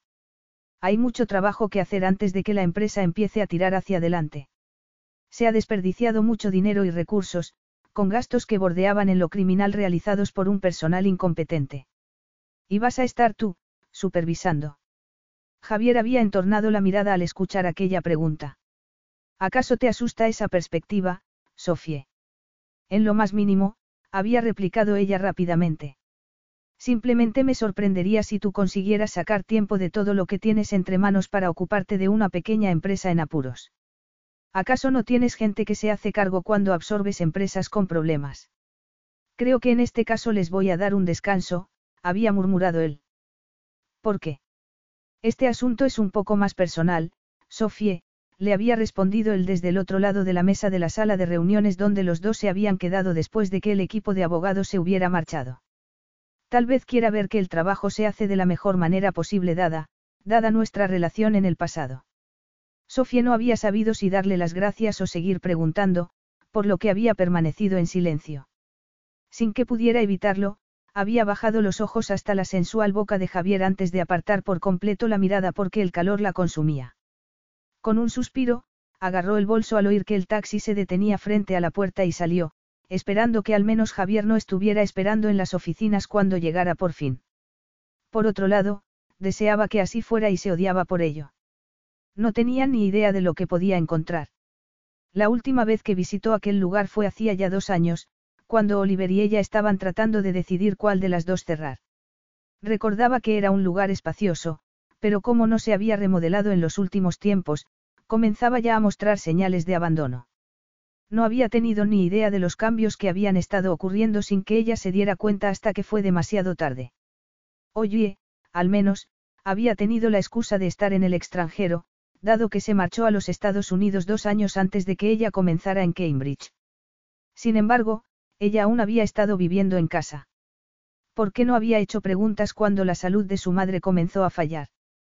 El médico había hablado de estrés y Sofía no podía entender que no hubiera investigado un poco más para saber a qué se debía el estrés, dado que, en apariencia, su madre no podía haber llevado una vida más relajada. Tampoco había cuestionado la frecuencia con la que el nombre de Roger había aparecido en la conversación o el número de veces que se le había invitado a la casa para fiestas varias. A ella le había divertido su entusiasmo y, sin saber cómo, había empezado a salir con él. Nunca había sospechado lo mucho que sus propios padres lo habían animado a hacerlo. Dicho todo esto, había permitido que la envolvieran en algodón. Por eso, cuando aquel algodón se le había arrancado cruelmente, el shock había sido mucho mayor. Se encontró con todo de repente. Se vio bombardeada por todas partes y, además, tuvo que enfrentarse al trauma de descubrir lo enfermo que estaba su padre y las molestias que se había tomado para evitar que ellos se enteraran de lo que estaba ocurriendo. Sofía sentía que debería haber estado al lado de su progenitor, ayudándole, mucho antes de que explotara la bomba. Si lo hubiera estado, tal vez todo habría sido diferente y no estaría en la situación en la que se encontraba en aquellos momentos, a merced de un hombre que aún la afectaba físicamente a pesar de que ella quisiera creer lo contrario. Cuando llegó a Londres, tomó otro taxi para llegar a las oficinas de Notinil. Oliver le había dicho que las cosas iban muy bien, pero no le había especificado hasta qué punto habían progresado en tan solo unos días. No era tan solo la pintura de la fachada, sino la maceta y las letras doradas que anunciaban el nombre de la empresa. Al ver el elegante exterior, Sofía se quedó boquiabierta. Entonces, la puerta se abrió y ella se encontró frente a frente con Javier, que a su vez se puso a mirarla a ella mientras se apoyaba con gesto indolente contra la puerta. Con los brazos doblados sobre el pecho, tenía toda la apariencia de ser el dueño y Sofía la visitante. Vaya, dijo ella mientras se acercaba a la entrada. Esperó un instante a ver si él se retiraba, lo que hizo después de unos segundos. Tras estirar elegantemente su cuerpo, se apartó para que ella pudiera pasar rozándole antes de darse la vuelta inmediatamente y establecer una distancia física segura entre ambos. El exterior ha cambiado por completo. No sirve de nada tener unas oficinas que repelan a los posibles clientes, dijo Javier secamente. Una vez más, Sofía iba vestida con atuendo de trabajo mientras que, en aquella ocasión, él iba vestido muy informalmente. Aquella clase de ropa absorbía la belleza natural de ella. ¿Por qué has venido vestida con un traje? Le preguntó él. ¿Y dónde está tu equipaje? ¿Acaso no has comprendido que vas a vivir en Londres durante un tiempo? Lo he estado pensando. Javier, que había echado a andar, se detuvo en seco y se volvió para mirarla. Olvídalo. ¿Cómo has dicho? ¿Te acuerdas de las condiciones? Una de ellas es que vivas aquí para que puedas supervisar el funcionamiento de la sucursal de Londres. Sí, pero. No hay peros, Sofie, replicó él con voz fría. Se enganchó los pulgares en los vaqueros negros y la miró fijamente. Tú no entras y sales de esto cuando decidas. Estás metida en esto como tu hermano y como yo mismo. No creas que vas a recoger las recompensas sin trabajar por ello. Yo tengo la intención de supervisarlo todo inicialmente, pero tengo que estar seguro de que tu hermano y tú no devolveréis la empresa a donde está ahora en el instante en el que yo me dé la vuelta. No te olvides que esto no es un gesto caritativo de buena voluntad por mi parte. No voy a desprenderme de mi dinero si no estoy seguro de que mi inversión tendrá beneficios. Sofía se dio cuenta de que había estado en lo cierto. Para él todo se reducía al dinero. Efectivamente había una relación personal, pero la animosidad de su ruptura no era lo fundamental en la decisión que había tomado de ayudarles. Lo que importaba era que tenía entre manos un negocio con muchos beneficios a un precio muy barato porque Oliver y ella estaban desesperados.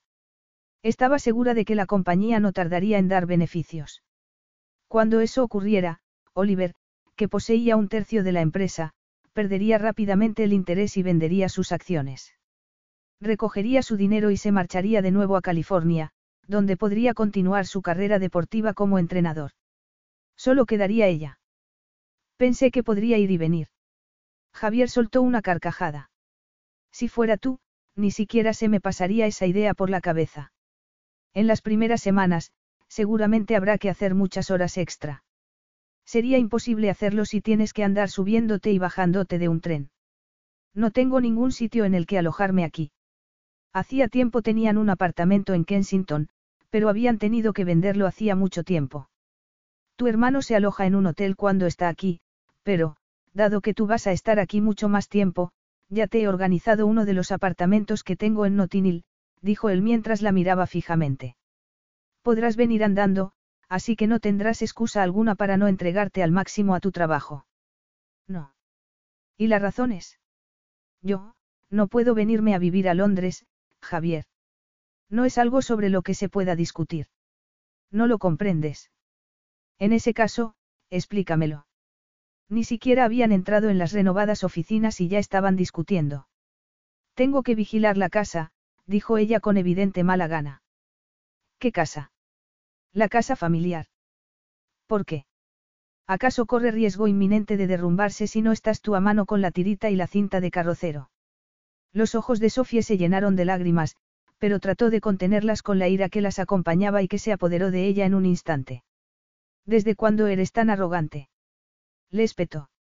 Los dos se miraron durante un instante, sumidos en un silencio eléctrico, antes de que Sofía rompiera el contacto visual para marcharse rápidamente hacia la hermosa recepción, en la que ella no se había fijado en absoluto. Javier tardó un par de segundos en seguirla. No estaba acostumbrado a que lo tacharan de arrogante. De hecho, que alguien le hablara en ese tono de voz era poco usual.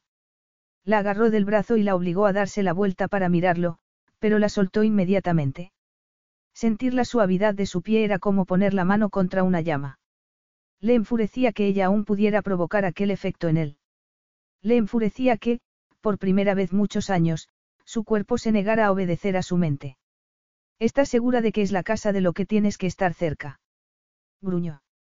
¿De qué estás hablando? Tal vez hay un hombre esperando. Javier se sintió muy mal al darse cuenta de que estaba tratando conseguir información. ¿Qué le importaba a él que hubiera un hombre esperándola? No estaba casada y eso era lo que importaba. Jamás se habría acercado a ninguna mujer que llevara una alianza en el dedo, pero sí tenía novio, otro de esos idiotas de la alta sociedad que pensaban que un acento perfecto era lo único necesario para progresar en la vida, sinceramente. Todo valía en el amor y la guerra. Sofía se sonrojó. Los recuerdos desagradables trataron de resurgir, pero ella los contuvo en los rincones más apartados de su pensamiento. Porque, si tienes novio, él tendrá que esperar, el tiempo que haga falta. Y para que conste, mi apartamento solo es para que vivas en él. ¿Quieres decir que, si hubiera un hombre en mi vida y yo estuviera viviendo en uno de tus muchos apartamentos, no podría estar allí con él? Javier miró la atónita expresión de su rostro. Él no era la clase de hombre que acababa de presentar. ¿Por qué se estaba comportando de aquella manera? Lo que quiero decir es que probablemente vayas a trabajar muchas horas. La distracción de un hombre que quiere que regreses a casa para prepararle la cena no va a funcionar, dijo. Era lo máximo que pudo ofrecer. Sofía se echó a reír. Si él supiera. No hay ningún hombre que me distraiga, respondió en voz baja. Y sí, de hecho, la casa se está cayendo y Oliver no estará allí porque ha tenido que marcharse a Francia para ver cómo va la empresa allí. Tu casa se está cayendo.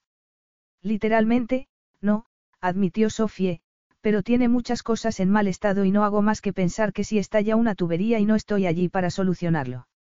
¿Desde cuándo lleva tu casa en ese estado? No importa.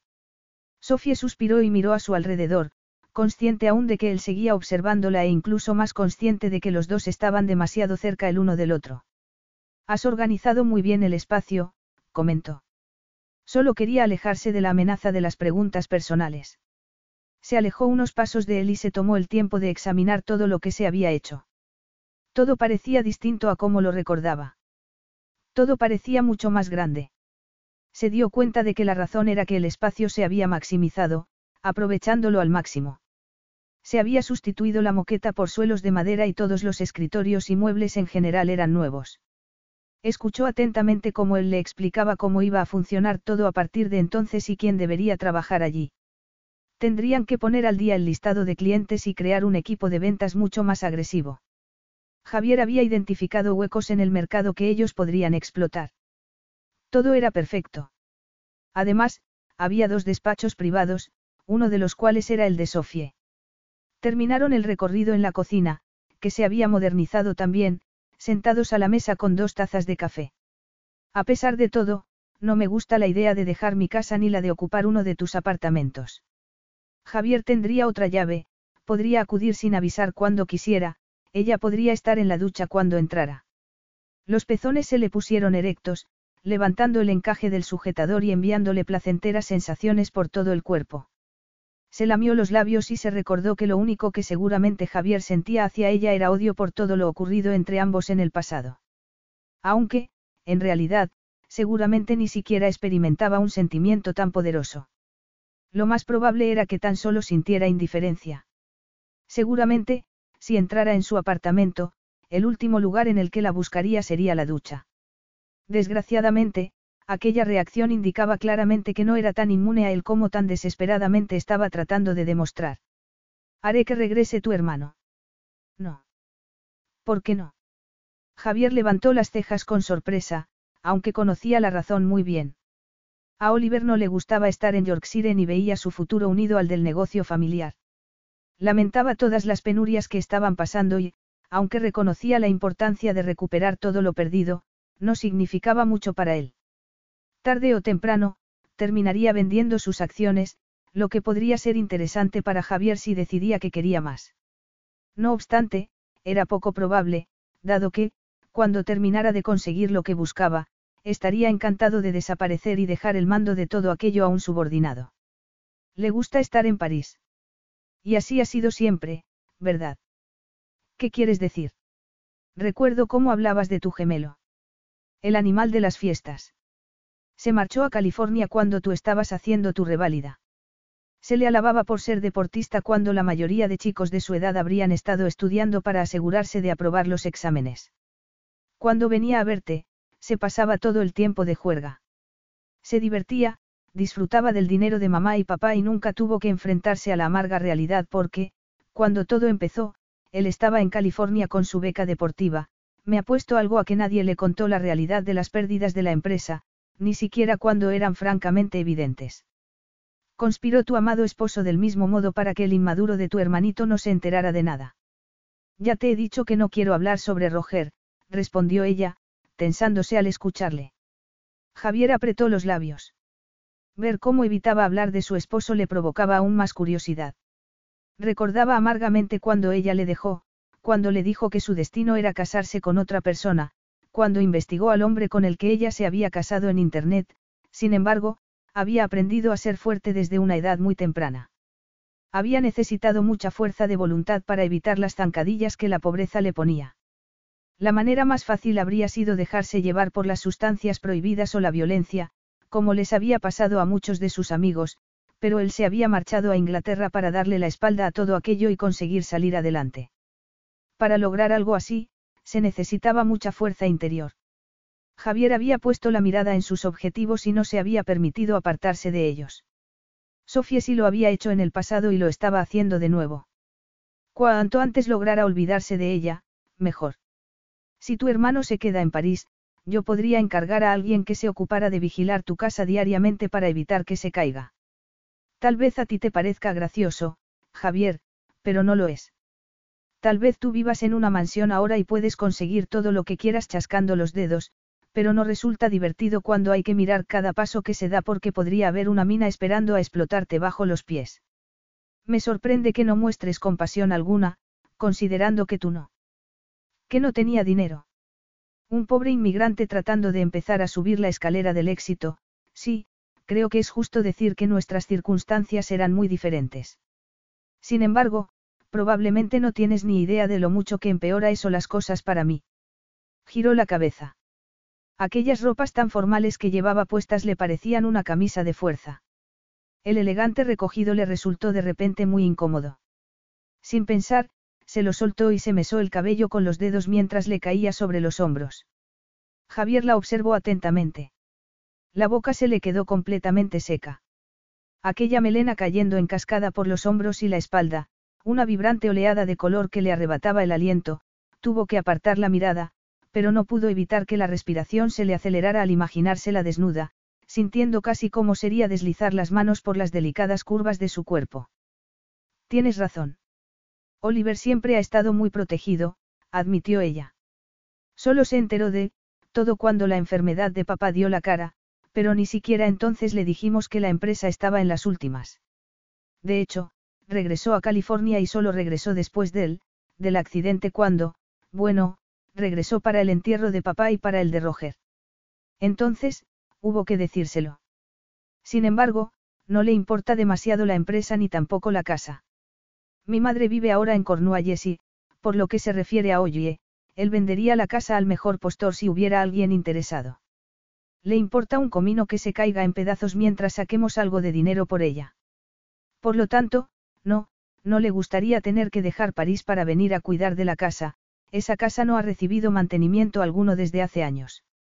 Tenía problemas en el tejado y en los cimientos que no se solucionaron en su momento y ahora no hay dinero para hacerlo. Yo me ocupo de las cosas más urgentes. Cuanto peor esté la casa, menos dinero nos darán por ella si conseguimos al final venderla. No me puedo permitir que una tubería rota, por ejemplo, la estropee aún más. ¿Por qué le permitiste que se comportara así? Preguntó el atónito. No quiero hablar de ello. Es pasado y no hay razón para remover cosas que no se pueden cambiar. Solo cuenta lo que yo pueda hacer a partir de ahora. Podría ser que Oliver fuera indiferente o que no tuviera ni idea de negocios, pero evidentemente tú tienes la capacidad para ponerte a ello. ¿Por qué no lo hiciste? Tú sabías lo que estaba ocurriendo. La salud de mi madre no era buena. Llevaba mucho tiempo sin serlo. Entonces, papá se empezó a comportar de un modo extraño, errático, de repente, todo parecía estar ocurriendo a la vez. Descubrimos lo enfermo que estaba y, en ese momento, todo lo de las apuestas y las malas inversiones de Roger comenzó a salir a la luz. No había nadie al mando. Todos los buenos se marcharon. Fue un caos. Incluso a pesar de lo que Sofía le estaba contando, Javier se sorprendió al escuchar que no había palabras recriminatorias sobre su esposo. Pensó con amargura que no había perdido su lealtad hacia él. Contrataré a alguien que se ocupe de cuidar la casa, reiteró, pero ella negó con la cabeza. Javier ya se había infiltrado demasiado en su vida. No quería más. Yo vendré a Londres, concedió. Gracias por dejarme utilizar tu apartamento. No tengo mucho dinero disponible, pero quiero que me digas el alquiler que debo pagarte. Javier se reclinó sobre su silla y le dedicó una mirada a través de las largas pestañas que pareció más bien una caricia. Ni se te ocurra pagarme alquiler alguno, dijo. Será, por los viejos tiempos. Confía en mí, Sofie. Te deseo, se interrumpió un segundo, al timón cuando los cambios tengan lugar y yo suelo conseguir lo que deseo, sean cuales sean los costes. Capítulo 5. Sofía miró a su alrededor y, con cierta culpabilidad, se dio cuenta de que, después de llevar dos semanas viviendo en el apartamento que tan amablemente le había prestado Javier sin pedirle ningún alquiler a cambio, se sentía extrañamente feliz. El apartamento era maravilloso.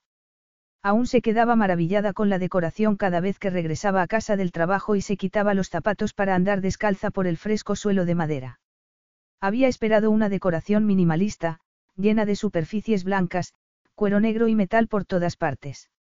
Había asumido que se vería abrumada por una descarada ostentación de riqueza y que se sentiría como una intrusa en tierra extraña. Javier ya no era el hombre bromista, cálido, sexy y divertido que ella había conocido.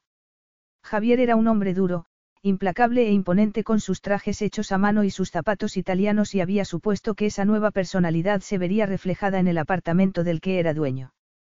Cuando la asistente personal de Javier la acompañó al apartamento para mostrárselo, se quedó sorprendida, atónita incluso. Ha sido reformado, le había dicho la mujer en un tono vagamente perplejo, por lo que esta es la primera vez que veo esta nueva versión. Sofía no le había preguntado cómo era antes. Había supuesto que estaría en muy mal estado. Seguramente Javier había comprado un montón de apartamentos algo anticuados y luego había pagado a un contratista para que los reformara y los convirtiera en la clase de inversión que se pudiera alquilar por una pequeña fortuna. Evidentemente, quien hubiera realizado la reforma había hecho un gran trabajo. Se dirigió a la cocina, decorada con armarios gris pálido y suelos blancos de estilo antiguo a juego con las encimeras de granito. El diseño era abierto. Entró en el salón con una taza de té y se sentó en el cómodo sofá. Entonces encendió la televisión para ver las noticias. Era viernes y la ropa de trabajo estaba ya en la cesta de la colada. Javier le había dicho que estaba bien ir vestida más informalmente al trabajo, pero ella no le había hecho caso. Es mejor mantenerse profesional, centrada en el trabajo, había pensado. Los vaqueros y las camisetas borrarían los límites entre ellos, al menos en su caso. En cualquier caso, no creía que supusiera diferencia alguna el modo en el que ella vistiera. Después del primer día, Javier había desaparecido. Se había puesto en contacto con ella ocasionalmente a través del correo electrónico o por teléfono. Había visitado las oficinas en un par de ocasiones, pero ella había estado fuera tratando de conseguir más clientes. Sofía no dejaba de pensar que él había hecho coincidir aquellas visitas con su ausencia para evitar encontrarse con ella. Resultaba evidente que él no pensaba en absoluto en ella, mientras que Sofía no podía dejar de pensar en él. Peor aún, en su despacho, se pasaba el día pensando que él iba a llegar inesperadamente. A las cinco y media, se sentía profundamente desilusionada porque no hubiera aparecido. Por eso, el corazón le daba un brinco cuando abría su correo electrónico y veía que tenía un mensaje de él. O cuando escuchaba su profunda voz al otro lado de la línea telefónica. Corría el peligro de obsesionarse con un hombre que pertenecía a su pasado, al menos emocionalmente. De repente, él había aparecido en escena, haciéndola pensar en el pasado y despertando recuerdos de las elecciones que había hecho en esos momentos y obligándola a rememorar la historia de horror que se había producido a continuación. Javier la hacía pensar en Roger. Sentía curiosidad por él, tal vez no a nivel personal, sino porque había muchas cosas que no entendía. Le había preguntado por qué no había hecho nada cuando se enteró de que Roger estaba fundiendo grandes sumas de dinero en el juego. O cuando descubrió el nivel de los problemas económicos de la empresa. No podía entender por qué ella no había actuado con más decisión. Desde entonces, Sofía había madurado mucho. Había tenido que hacerlo. En el proceso, había visto lo débil que era su hermano para tomar decisiones o seguir caminos difíciles. Cuando pensaba en la persona que ella era hacía siete años, le parecía ver a una desconocida. La joven sin preocupaciones con una vida llena de opciones había desaparecido para siempre. Se había convertido en una mujer con opciones limitadas y demasiados malos recuerdos a los que enfrentarse. Era esa la razón por la que se había obsesionado con Javier. Porque él le recordaba a la mujer que fue. Desgraciadamente, no solo era eso. Le aceleraba los latidos del corazón de la misma manera que entonces. Más que eso. Hacía que sintiera el cuerpo vivo como no lo había sentido desde hacía años. En realidad, desde que estuvo con él. Javier hacía que volviera a sentirse joven. Chascó la lengua con impaciencia y subió el volumen de la televisión, decidida a no desperdiciar la tarde pensando en Javier y recordando cómo era la vida siete años atrás. Estuvo a punto de no oír que alguien estaba llamando al timbre. Cuando lo oyó, pensó que debía de haberse equivocado porque ella no recibía visitas de nadie. Desde que se mudó a Londres, se había mostrado muy reservada. Conocía a algunas personas, pero casi todos los empleados eran nuevos y ella había evitado entablar amistad con ellos. Además, era su jefa más o menos. No quería que nadie supiera detalles de su vida que prefería ocultar. Por ello, quien hubiera llamado al timbre del portal no podía ser alguien que fuera a verla a ella. Fue al intercomunicador, que le permitía ver a quien estuviera abajo. Su inesperado visitante la dejó sin aliento. Veo que estás en casa. Javier había tomado la decisión de ir a verla en el último minuto. Desde que Sofía empezó a trabajar en Londres, la había visto tan solo en una ocasión, pero había hablado con ella por teléfono y por correo electrónico en varias ocasiones. Había mantenido adrede las distancias porque el efecto que Sofía ejercía sobre él lo había dejado sin palabras. Estaba acostumbrado a controlar todos los aspectos de su vida y había dado por sentado que la aparición de ella en su vida no supondría nada que no fuera capaz de manejar. Sin embargo, desde el primer instante que la vio, comprendió que eso no iba a ser posible. Había tenido la intención de intercambiar fríamente su ayuda por el cuerpo que ella le negó hacía siete años, el cuerpo que aún seguía deseando. Sofía lo había utilizado y el destino le había dado una oportunidad de oro para vengarse. Al verla, todo aquel plan le había parecido más que simple. Una estupidez. No iba a perseguirla ni a presentarse todos los días en su lugar de trabajo, aunque tuviera todo el derecho de estar allí considerando la cantidad de dinero que había invertido en aquella empresa. Quería que ella acudiera a él, pero mantenerse alejado, esperando, le había resultado mucho más difícil de lo que había pensado en un principio. Por eso estaba allí. Sofía se preguntó si estaría mal decirle que estaba a punto de salir. Aquella inesperada aparición le había provocado un sudor frío.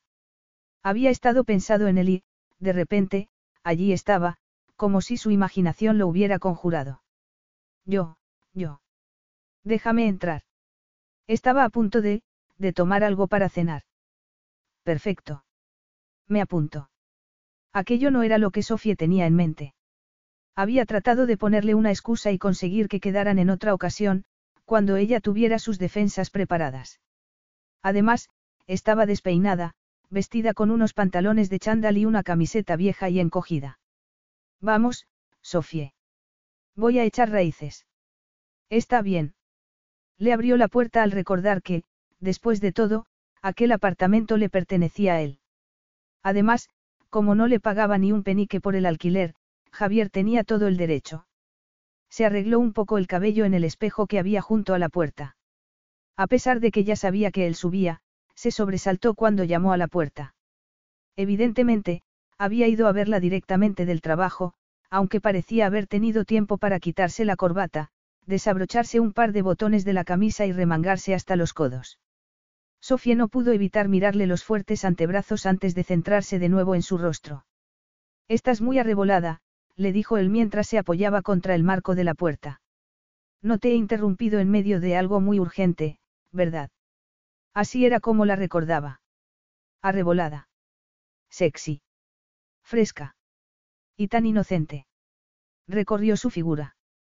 Se fijó en la silueta de los firmes pechos bajo una camiseta varias tallas más pequeña, el liso vientre donde terminaba la camiseta y los pantalones de deporte. Aunque un atuendo así no debería haberla favorecido en nada, estaba muy guapa y el cuerpo de Javier respondió con vigor. Se irguió y frunció el ceño ante la repentina incomodidad que le provocaba la erección. No te he visto mucho en las últimas dos semanas, dijo para tratar de no pensar en Sofía y en una cama. Por eso pensé venir a verte aquí antes de que te marcharas al norte para pasar el fin de semana. Por supuesto. ¿Y bien? Le preguntó. ¿Qué te parece el apartamento? Algunos podrían decir que había sido un dispendio innecesario volver a decorar el apartamento, dado que un mes antes estaba en perfecto estado. Sin embargo, Javier lo había recorrido, había mirado la fría decoración y se había imaginado perfectamente la reacción de Sofie, desdén. Siempre le había divertido el gusto que ella tenía por lo antiguo. Me imagino que tu casa estará a la última en lo que se refiere a muebles y decoración, había bromeado él en una ocasión, cuando la sorprendió mirando una cama con dosel, cubierta por un millón de cojines, en el escaparate de una tienda. No, mi madre es como yo, había respondido ella con una sonrisa. Le encantan las antigüedades y todo lo viejo y lleno de carácter. Por eso, Javier personalmente se había encargado de decorar el apartamento con algunas piezas de carácter. Él, que le encantaba lo moderno y lo minimalista. La casa de sus padres había estado muy limpia, pero casi todo lo que tenían era de segunda mano. Había crecido con tantos muebles que habían tenido demasiado carácter que, en aquellos momentos, tan solo le gustaba lo más moderno. Sin embargo, había disfrutado mucho escogiendo él mismo los muebles nuevos para el apartamento.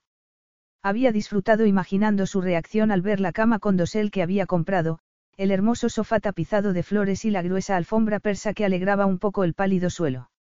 El apartamento está bien, dijo Sofía mientras daba un paso atrás. Más que bien, admitió. Me encanta la decoración. Deberías felicitar a tu diseñador o diseñadora de interiores. ¿Y quién ha dicho que lo haya tenido? Aquella pregunta hizo que Sofía se sonrojara y se sintiera bastante confusa. Imaginárselo escogiendo personalmente todos los muebles resultaba algo, íntimo. Pero por supuesto él jamás habría hecho algo así. ¿Qué hombre soltero y rico perdería el tiempo en buscar alfombras y cortinas? Ciertamente no alguien como Javier, que era masculino hasta el último hueso de su cuerpo. Me temo que no tengo gran cosa para cenar. Sofía se dio la vuelta. El corazón le latía tan fuerte que casi no podía respirar. La presencia de Javier parecía filtrarse por todo el apartamento, llenándolo con sofocante y masculina intensidad. Así era y así había sido siempre con él. En su presencia, se sentía débil y agradablemente indefensa. Incluso cuando no tenía dinero, Javier conseguía proyectar un aire de seguridad en sí mismo absoluta. Hacía que, en comparación suya, el resto de los chicos parecieran niños pequeños. La diferencia era que, entonces, había podido disfrutar de tanta masculinidad. Había podido tocar, acariciar sin permiso algo. Había podido desearle y mostrarle lo mucho que ella lo deseaba a él. Eso ya no era posible. Además, no quería desearle. No quería verse transportada a un pasado que había desaparecido para siempre. No quería que el corazón le latiera alocadamente como si fuera el de un adolescente solo porque estuviera compartiendo el mismo espacio que ella. Era una mujer y había sufrido mucho en la vida. Su perspectiva había cambiado para siempre por las cosas a las que había tenido que enfrentarse. Ya no tenía ilusiones ni creía que tuviera derecho a ser feliz. Javier Vázquez pertenecía al pasado, un pasado que se erguía entre ambos como un muro infranqueable al igual que todos los cambios que le habían ocurrido a ella. No esperaba compañía, añadió al comprobar que él la había seguido hasta la cocina. Huele muy bien. ¿Qué es? Solo una salsa de tomate. Iba a tomarla con pasta. Nunca te gustó cocinar. Lo sé, admitió ella con una sonrisa mientras observaba cómo él se sentaba en una silla. Nunca tuve que hacerlo. A mi madre le encantaba cocinar y yo estaba encantada con que ella se ocupara. Cuando cayó enferma, siguió haciéndolo porque decía que la mantenía ocupada y la ayudaba a no pensar en sus problemas de salud. Yo me limitaba a fregar los platos y a colocarlo todo, pero ella era la chef. Entonces. Suspiró y se puso a terminar de preparar la cena, aunque era consciente de cómo la miraban los ojos de Javier. Él se resistió a presionarla para que le diera respuestas. Y aprendiste a cocinar, dijo él ayudándola a pasar el mal trago para que prosiguiera hablando. Sí. Y descubrí que me gustaba bastante. Parecía que la curiosidad inicial de Javier había desaparecido. Dio las gracias en silencio por ello, porque había demasiadas cosas que jamás podría contarle. Sin embargo, junto con el alivio, experimentó una cierta desilusión. Aquella falta de curiosidad solo podía indicar la indiferencia que sentía hacia ella. Le sirvió un plato de pasta y se sentó frente a él. Le habría gustado sentarse encima de sus traidoras manos por si a ella se les ocurría hacer algo inapropiado, pero tuvo que recordarse que era una mujer adulta.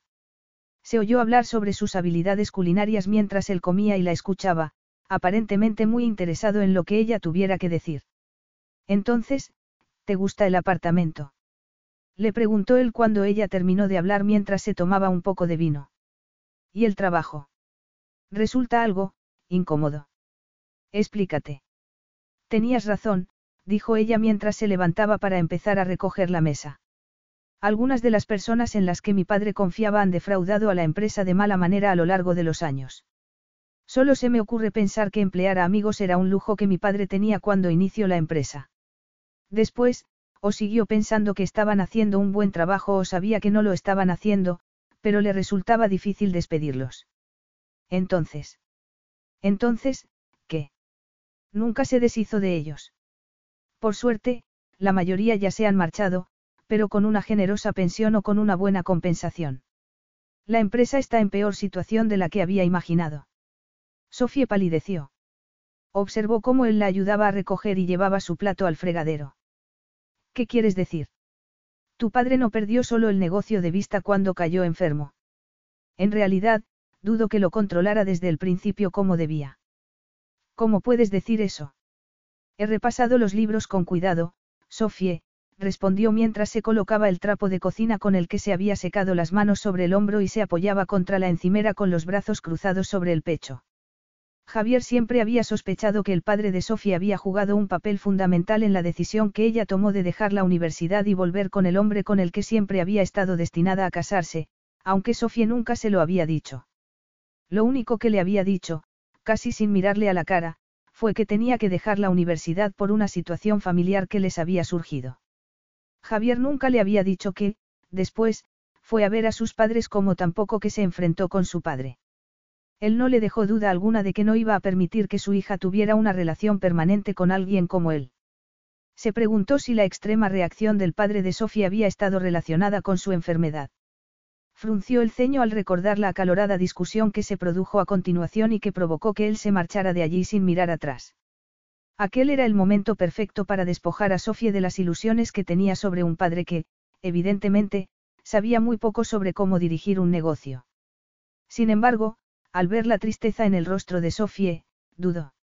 Era un padre maravilloso, afirmó ella, pensando en las muchas veces que se había llevado a toda la familia de excursión, dejando a menudo la empresa a cargo de los hombres que trabajaban para él. Su lema era, la vida es para disfrutarla. Jugaba al golf y los llevaba de vacaciones a lugares estupendos. Sofía admitía que la poca falta de supervisión no ayudó a la situación de la empresa. Él había heredado un negocio bollante, pero, cuando todo empezó a basarse en la tecnología, él no supo progresar con los tiempos.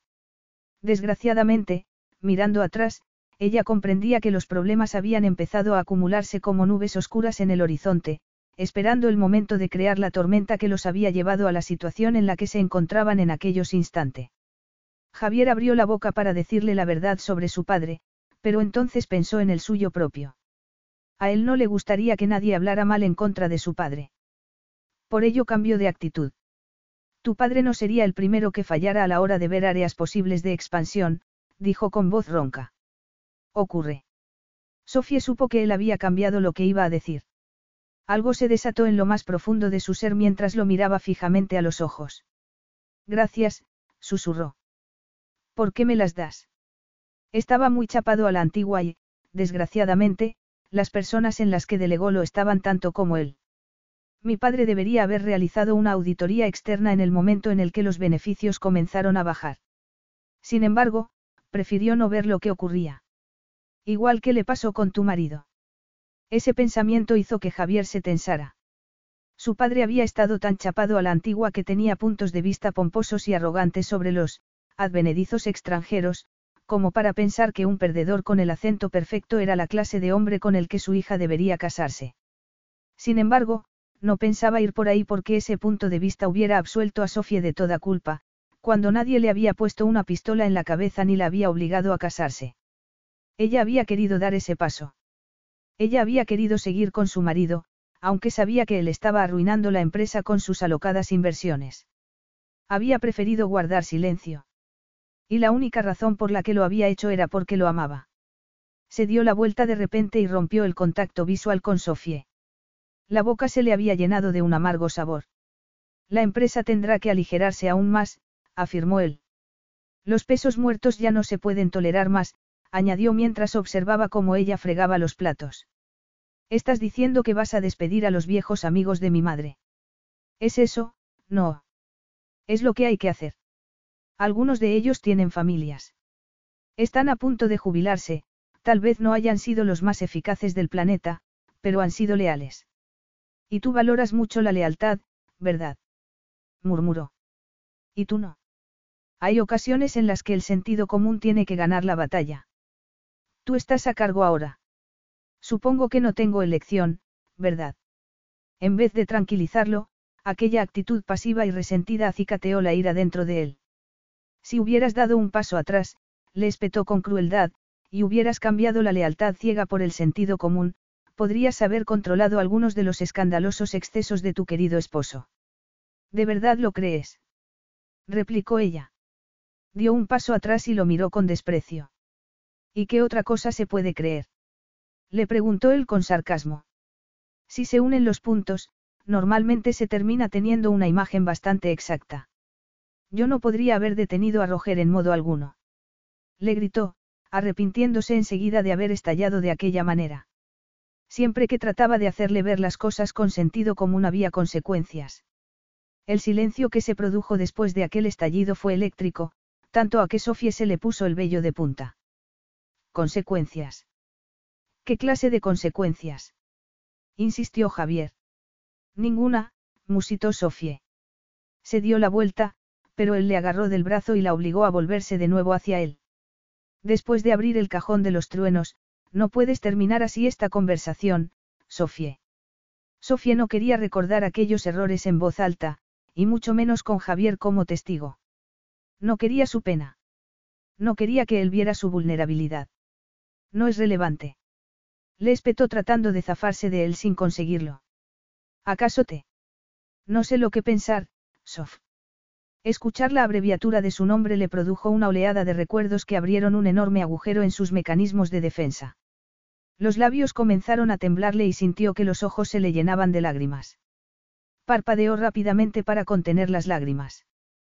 Podía ser imprevisible. Tensó la mandíbula y apartó la mirada. Sin embargo, Javier no le permitió que lo evitara. Le colocó un dedo debajo de la barbilla y le hizo girar de nuevo el rostro. Esa es una palabra muy amplia, trata de especificar un poco.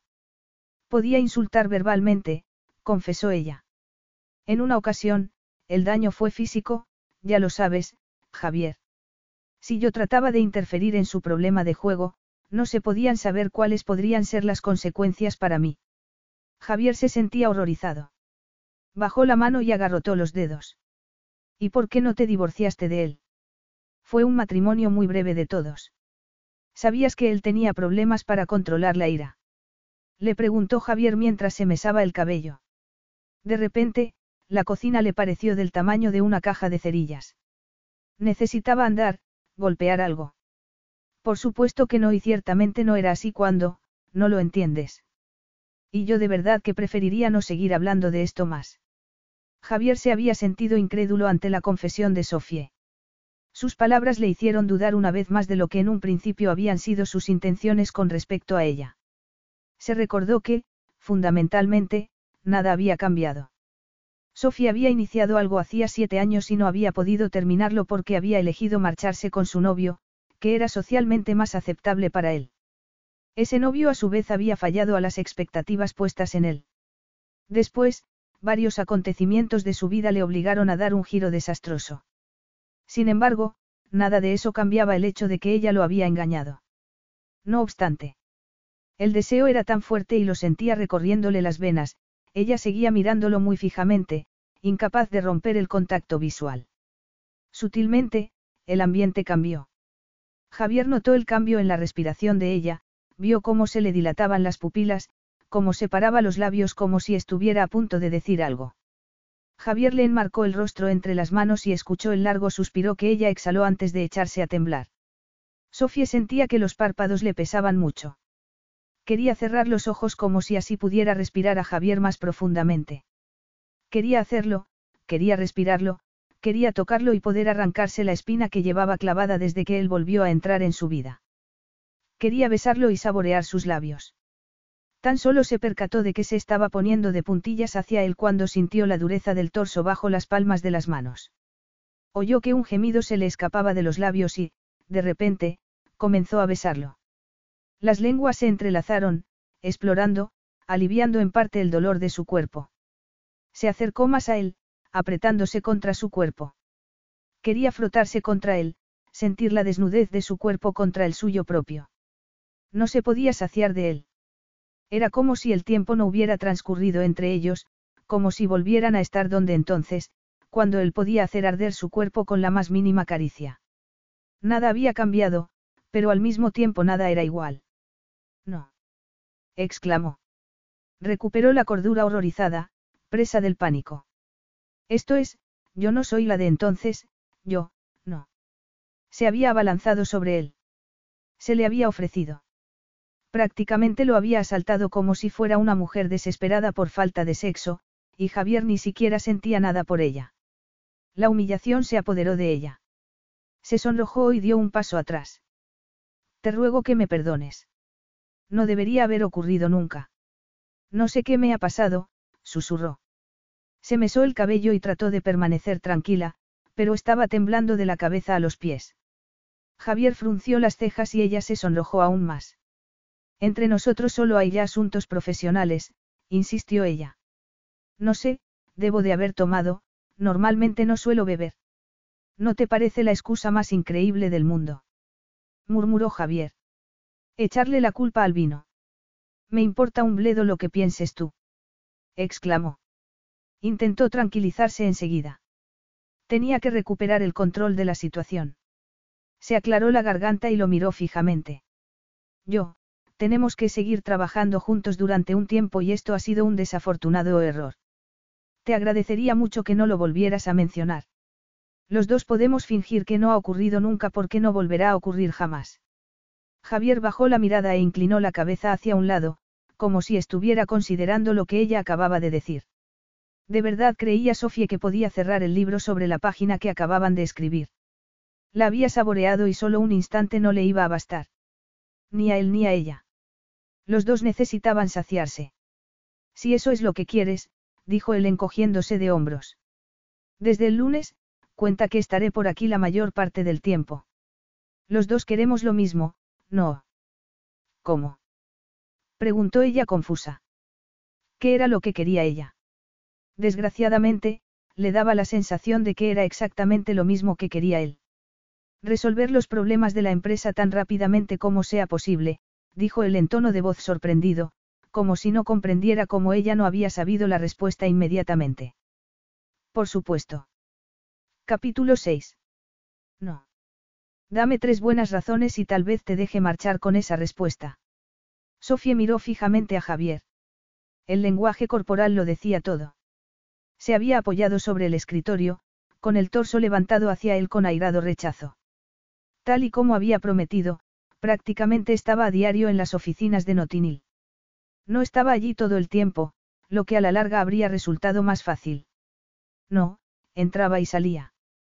En ocasiones ella llegaba a las ocho y media y él ya estaba instalado en el escritorio de Sofie, que parecía haber reclamado como si fuera el suyo propio, desde el alba y con una lista de tareas que la tenía a ella corriendo durante el resto del día. En otras ocasiones, se presentaba a media tarde y se contentaba con comprobar un par de cosas con el resto de los empleados antes de desaparecer de nuevo, prácticamente sin mirarla. Y, por supuesto, había días que ni siquiera se presentaba y que no había comunicación alguna. Después de seis semanas, Sofía se sentía como si la hubieran metido en una secadora con la velocidad al máximo. Se sentía triste, insegura y temerosa porque, además, tenía que ocuparse del terrible embrollo financiero en el que se había visto inmersa. Cada vez resultaba más evidente que no había logrado olvidar a Javier y que carecía por completo de inmunidad contra el impacto que él suponía contra sus sentidos. Tal vez tenía el corazón protegido por bloques de hielo, pero resultaba evidente que el cuerpo no. No tengo que darte razón alguna, Javier.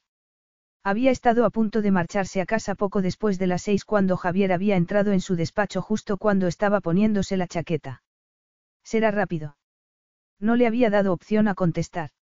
Después, se había sentado en una butaca y le había indicado a ella que hiciera lo mismo. Eso había sido hacía media hora. En realidad, si estás de acuerdo. La miró perezosamente. A pesar del hecho de que la mayoría de los jóvenes empleados vestían informalmente, Sofía seguía vistiendo muy formalmente. Faldas grises y blusas blancas.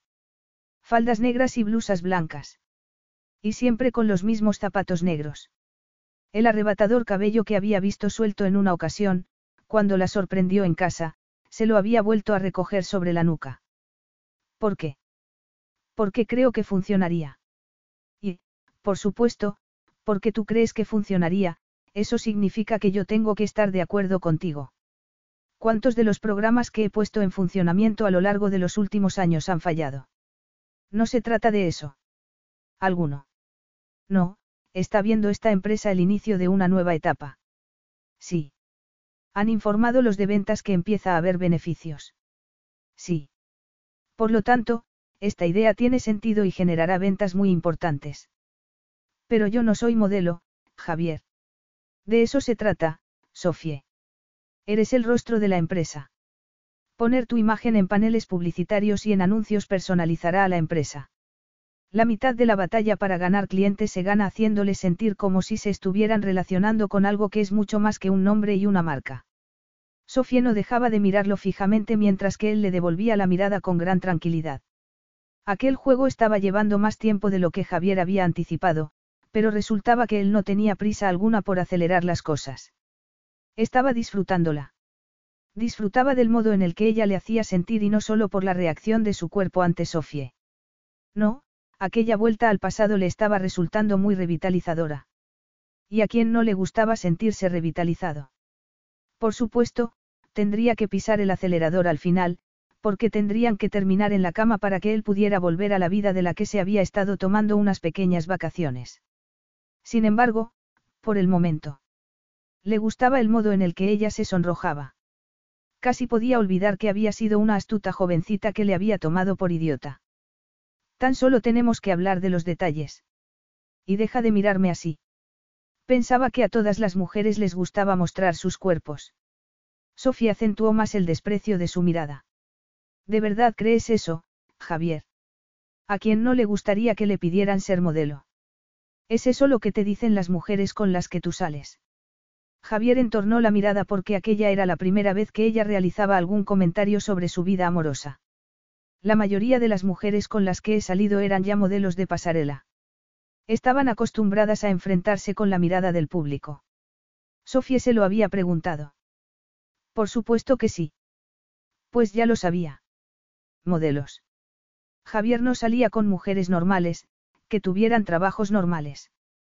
Era la clase de hombre que podía tener todo lo que quería, y esa clase de hombres tan solo quiere tener a modelos profesionales colgadas del brazo. Todo era tan previsible.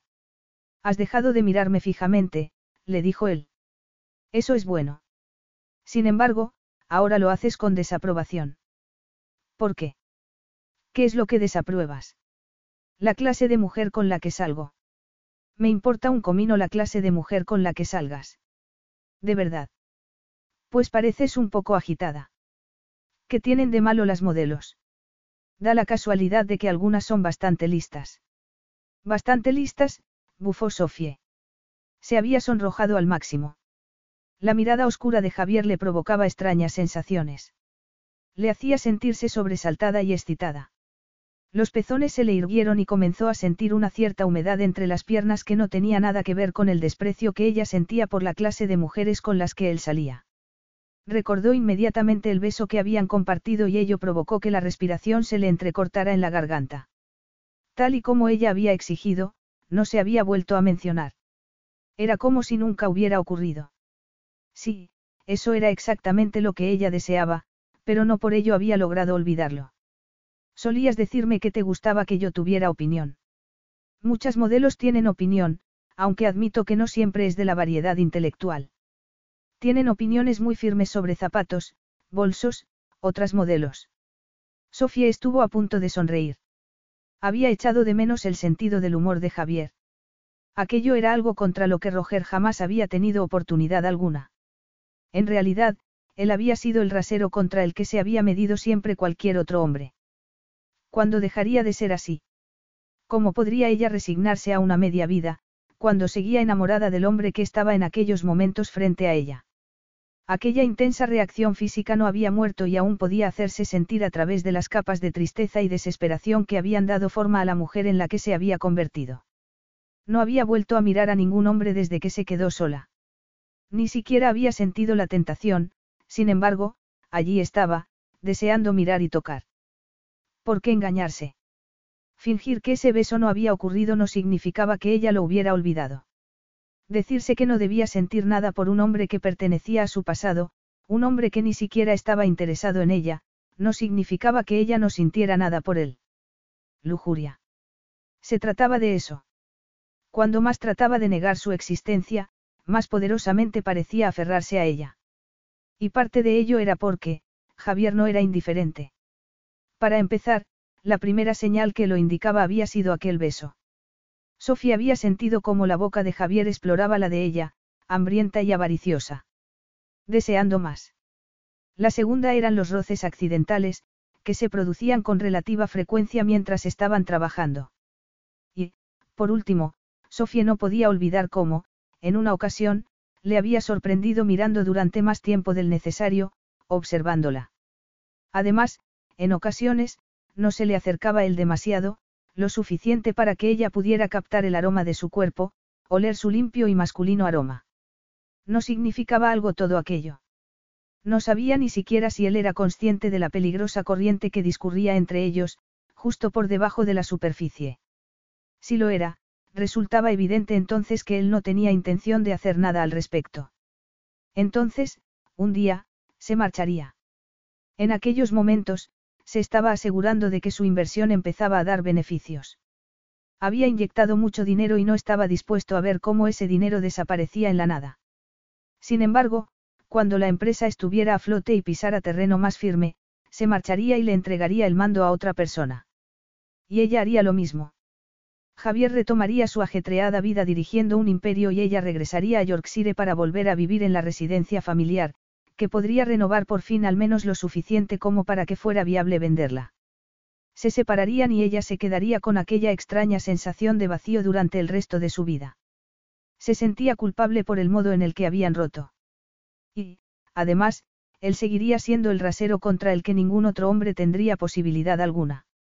Debería haberse acostado con él. Debería haberlo hecho en vez de reservarse para cuando llegara el momento adecuado, para cuando ella estuviera convencida de que la suya sería una relación que resistiría el paso del tiempo. Si se hubiera acostado con él, Javier jamás habría alcanzado el estatus imposible de ser el único hombre capaz de excitarla. Si se hubiera acostado con él, no se sentiría tan culpable por el modo en el que había terminado todo. Resultaba egoísta pensar que, si enmendaba aquella situación, podría sentirse libre para seguir con su vida. No era una mujer egoísta. Más bien lo opuesto. Sin embargo, sabía, con una cierta desesperación, que, si no tomaba lo que deseaba en aquellos momentos, se crearía toda clase de problemas en el futuro. Se preguntó si podría hablar con su madre sobre ello. Decidió inmediatamente que no porque, para Evelyn Griffin Watt, Javier era un error de juventud que había desaparecido de la vida de su hija hacía mucho tiempo sin dejar cicatriz alguna. Además, su madre vivía muy tranquila en Cornualles. No quería hacerle revivir recuerdos desagradables del pasado. Está bien. ¿Me lo puedes repetir? Lo haré. Javier sonrió lentamente. En realidad, la idea del modelaje se le había ocurrido el día de antes, y había anticipado la derrota. Sin embargo, Sofía había accedido sin presentar mucha batalla. Excelente decisión. Me he visto obligada a ello. Es una palabra un poco fuerte. Yo prefiero, persuadida. Ahora, tengo algunas ideas. Sofía se asomó por una abertura de las cortinas y miró hacia el patio, que se había transformado para la ocasión en un lugar elegante y respetable. La sesión se había organizado en menos de una semana, durante la cual Sofía había tenido que hablar con expertos en medios de comunicación y estilistas varios. Se imaginó que se les pagaba una cantidad fenomenal de dinero al día, porque no perdían prenda de lo que ella tuviera que decir. Y eso que, básicamente, la única pregunta que Sofía les hacía era que cuánto tiempo iban a tardar. Javier no había estado en ninguna de esas reuniones. Había delegado sus funciones en uno de los ejecutivos del Departamento de Relaciones Públicas. Sin embargo, eso no había molestado a Sofie. De hecho, se había alegrado. Tenía un plan y el elemento sorpresa era parte fundamental del mismo. El día había llegado por fin y el patio hervía de cámaras, maquilladoras, directores, productores y todos los demás. ¿Dónde estaba Javier? No se le veía por ningún lado. Y aquel era el día. Se apartó de la ventana y se dirigió al espejo que la estilista había instalado en su dormitorio. Había acordado con Javier que la imagen sería de ella junto a un enorme camión articulado con el logotipo de la empresa bien visible, vestida con un pantalón de peto, una camisa de cuadros y un sombrero vaquero. Sofía había decidido ir un paso más allá. La imagen del espejo presentaba unos pantalones cortos en vez del peto. La camisa de cuadros era la misma, pero se la había atado debajo del pecho, dejando al descubierto el liso vientre. El sombrero de vaquero había desaparecido de su cabeza. Le colgaba sobre la espalda para que su cabello quedara libre y salvaje. Había decidido darle ese punto sexy cuando se dio cuenta de que jamás lograría superar lo que sentía por Javier si no se acostaba con él, si no lo seducía y conseguía llevárselo a la cama. Tenía su imagen en la cabeza desde hacía años y no se le ocurría otra manera mejor para sacarlo de allí. Nunca había seducido a nadie en toda su vida. Solo pensarlo le aterraba, pero había decidido que debía actuar. Ya no era una adolescente ni veía el futuro a través de cristales teñidos de rosa ni creía en los finales felices. Era una mujer adulta, dañada por sus experiencias vitales, que tendría que enfrentarse al arrepentimiento durante el resto de su vida si no lo intentaba. ¿Y qué si fracasaba? ¿Y si él la miraba y se echaba a reír? Podría tener un instante de humillación, pero merecería la pena comparado con la vida que tendría pensando en una oportunidad que había dejado pasar. Había llegado el momento. Pero, desgraciadamente, no parecía que Javier fuera a presentarse. Tenía los nervios destrozados. No había podido comer desde el almuerzo del día anterior, se sentía fatal y todo iba a ser para nada porque Javier evidentemente había decidido delegarlo todo en sus subordinados. Bajó al patio cubierta con un albornoz blanco. Inmediatamente, se vio rodeada por un montón de personas cuya única función era prepararla para la sesión. Les permitió que hicieran lo que tenían que hacer mientras la desilusión se apoderaba de ella. No estaba Javier. No habría seducción alguna. No pensaba hacerlo. No iba a ponerse a realizar seductoras poses con la esperanza de encender la pasión de alguien que ni siquiera estaba. Le llevaron un espejo para que se viera. Sofía apenas se miró. Después de la tensión de los últimos dos días, se sentía como un globo que se había desinflado antes de que empezara la fiesta. Oía que se gritaban órdenes y se le instruía para que adoptara poses. Nadie había cuestionado el cambio de vestuario. Ella era el proyecto personal de Javier y nadie se atrevía a cuestionarla por miedo a que ella informara desfavorablemente al gran jefe. Efectivamente, el atuendo era provocador y las poses también lo eran más de lo que se había pensado en un principio. Sofía estaba de espaldas al equipo, con una mano ligeramente apoyada sobre el reluciente camión. Miraba por encima del hombro con una sonrisa cuando oyó la voz de Javier rugir a sus espaldas. ¿Qué está ocurriendo aquí? Sofía se dio la vuelta y vio que todo el equipo observaba con gesto de confusión a Javier. Eran conscientes de que habían hecho algo mal, aunque no sabían exactamente qué. Javier se acercó a ellos como un toro furioso, con el rostro enrojecido por la ira. Tú. exclamó mientras señalaba al director de la sesión. El hombre comenzó a tartamudear de consternación, sin saber cuál era el problema. La sesión iba muy bien y lo que ya tenían iba a servir. La publicidad iba a hacer que la empresa fuera muy conocida. Sofía era una modelo maravillosa. No tenía rabieta alguna ni exigencias de diva.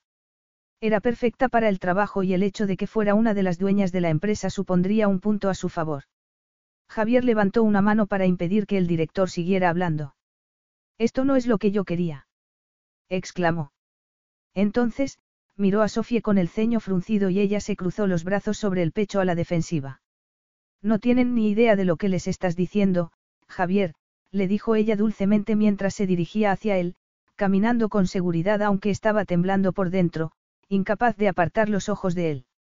Javier dominaba el espacio que lo rodeaba.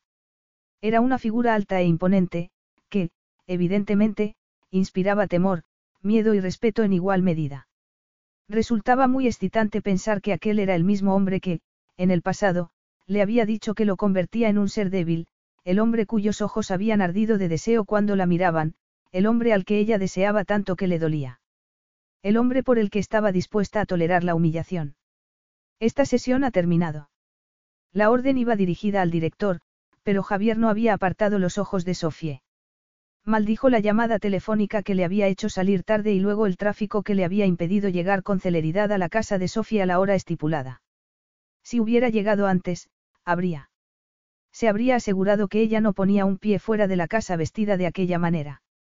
Le sorprendía aquella regresión a los tiempos de la prehistoria por su parte, completamente opuesto al frío comportamiento que tanto le enorgullecía.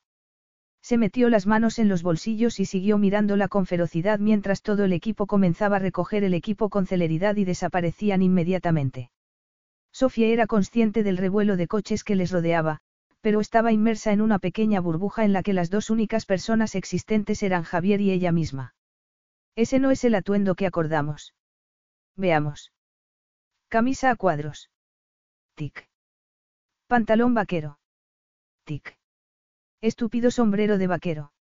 Otro tic. Sabes perfectamente a lo que me refiero, susurró el incapaz de apartar los ojos de ella. Sí. No se había dado cuenta del frío que hacía. Tuvo que abrazarse a sí misma. ¿Tienes frío? dijo él. Se quitó la americana y se la colocó a Sofía alrededor de los hombros. Durante un instante, ella tan solo deseó cerrar los ojos y aspirar el aroma que emanaba de la prenda. De eso precisamente se trataba. De un hambre que no habían conseguido saciar, que debían saciar. Era el único modo de terminar aquel asunto y dejar que todo terminara para siempre. Dime una cosa, ¿por qué estás tan enfadado? No ha sido muy justo con todas las personas del equipo. Solo estaban haciendo su trabajo. Yo no lo veo así.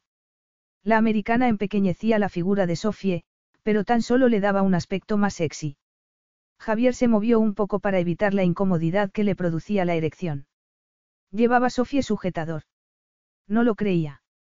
Eso le enfureció una vez más. ¿Cómo lo ves tú? Tenías que parecer una persona íntegra. La vecina atractiva y no una sirena sexy que pueda robarte al marido. ¿Cómo vamos a vender nuestros servicios así? Yo pensaba que el sexo lo vendía todo. Y por eso lo hiciste. ¿Es ese el concepto que tienes de aportación positiva? Aparecer prácticamente desnuda y frotarte contra ese camión como si fueras una fulana posando para un anuncio de motos. ¿Cómo te atreves? Sofía se sonrojó. Todo el equipo se lo debe de haber pasado bomba comiéndote con los ojos. O tal vez eso era precisamente lo que tenías en mente. ¿Es eso? ¿Acaso vivir en Londres ha despertado en ti la necesidad de superar los límites? ¿Te has dado cuenta de la vida monjil que llevabas aquí? Yo no he hecho esto para que nadie del equipo se lo pasara bomba mirándome, le espetó ella. He hecho esto para qué. La voz le falló. Las manos comenzaron a sudarle. Se lamió los labios para aliviar la tensión que vibraba entre ellos. ¿Para qué? Para que quien me comiera con los ojos fueras tú. Capítulo 7. Aquello era lo que Javier había estado esperando, la lenta llama que llevaba al incendio, porque sabía que habría un incendio.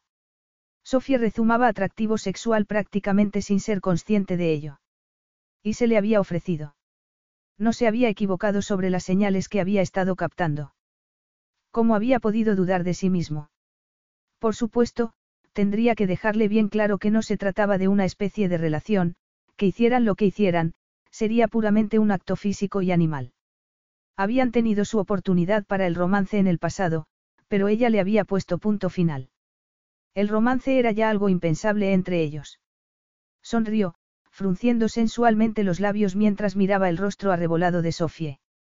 Notó que le temblaban ligeramente las manos y que tenía un tic nervioso en el cuello, el pulso que anunciaba lo que deseaba tan alto y tan claro como si estuviera escrito en letras de neón. Lo deseaba él. El ciclo se había completado y, tras haberse alejado de él, había regresado a su lado. Eso le sabía muy bien, pero le sabría aún mejor cuando le especificara sus condiciones. De verdad. Susurró él con voz ronca. La erección que tenía amenazaba con impedirle el movimiento. Sofía no respondió. Leyó la satisfacción en los ojos de Javier y experimentó una lujuria tan poderosa que borró fácilmente todas las dudas que ella pudiera tener sobre lo que estaba a punto de ocurrir. Javier agarró las solapas de la americana y tiró de ellas para acercarla más a él. Había maneras menos complicadas de llamar mi atención, Sof, murmuró. Un simple te deseo habría bastado. El hecho de que Javier no hiciera ademán alguno de besarla resultó ser un poderoso afrodisíaco. El corazón le latía tan fuerte que parecía que iba a explotarle en el pecho. Se lamió los labios y Javier siguió ese pequeño movimiento con tan intensa concentración que la sangre le hirvió a Sofía en las venas un poco más. Eso habría sido demasiado, musitó ella. Ya fue lo suficientemente duro. Indicó la falta de ropa.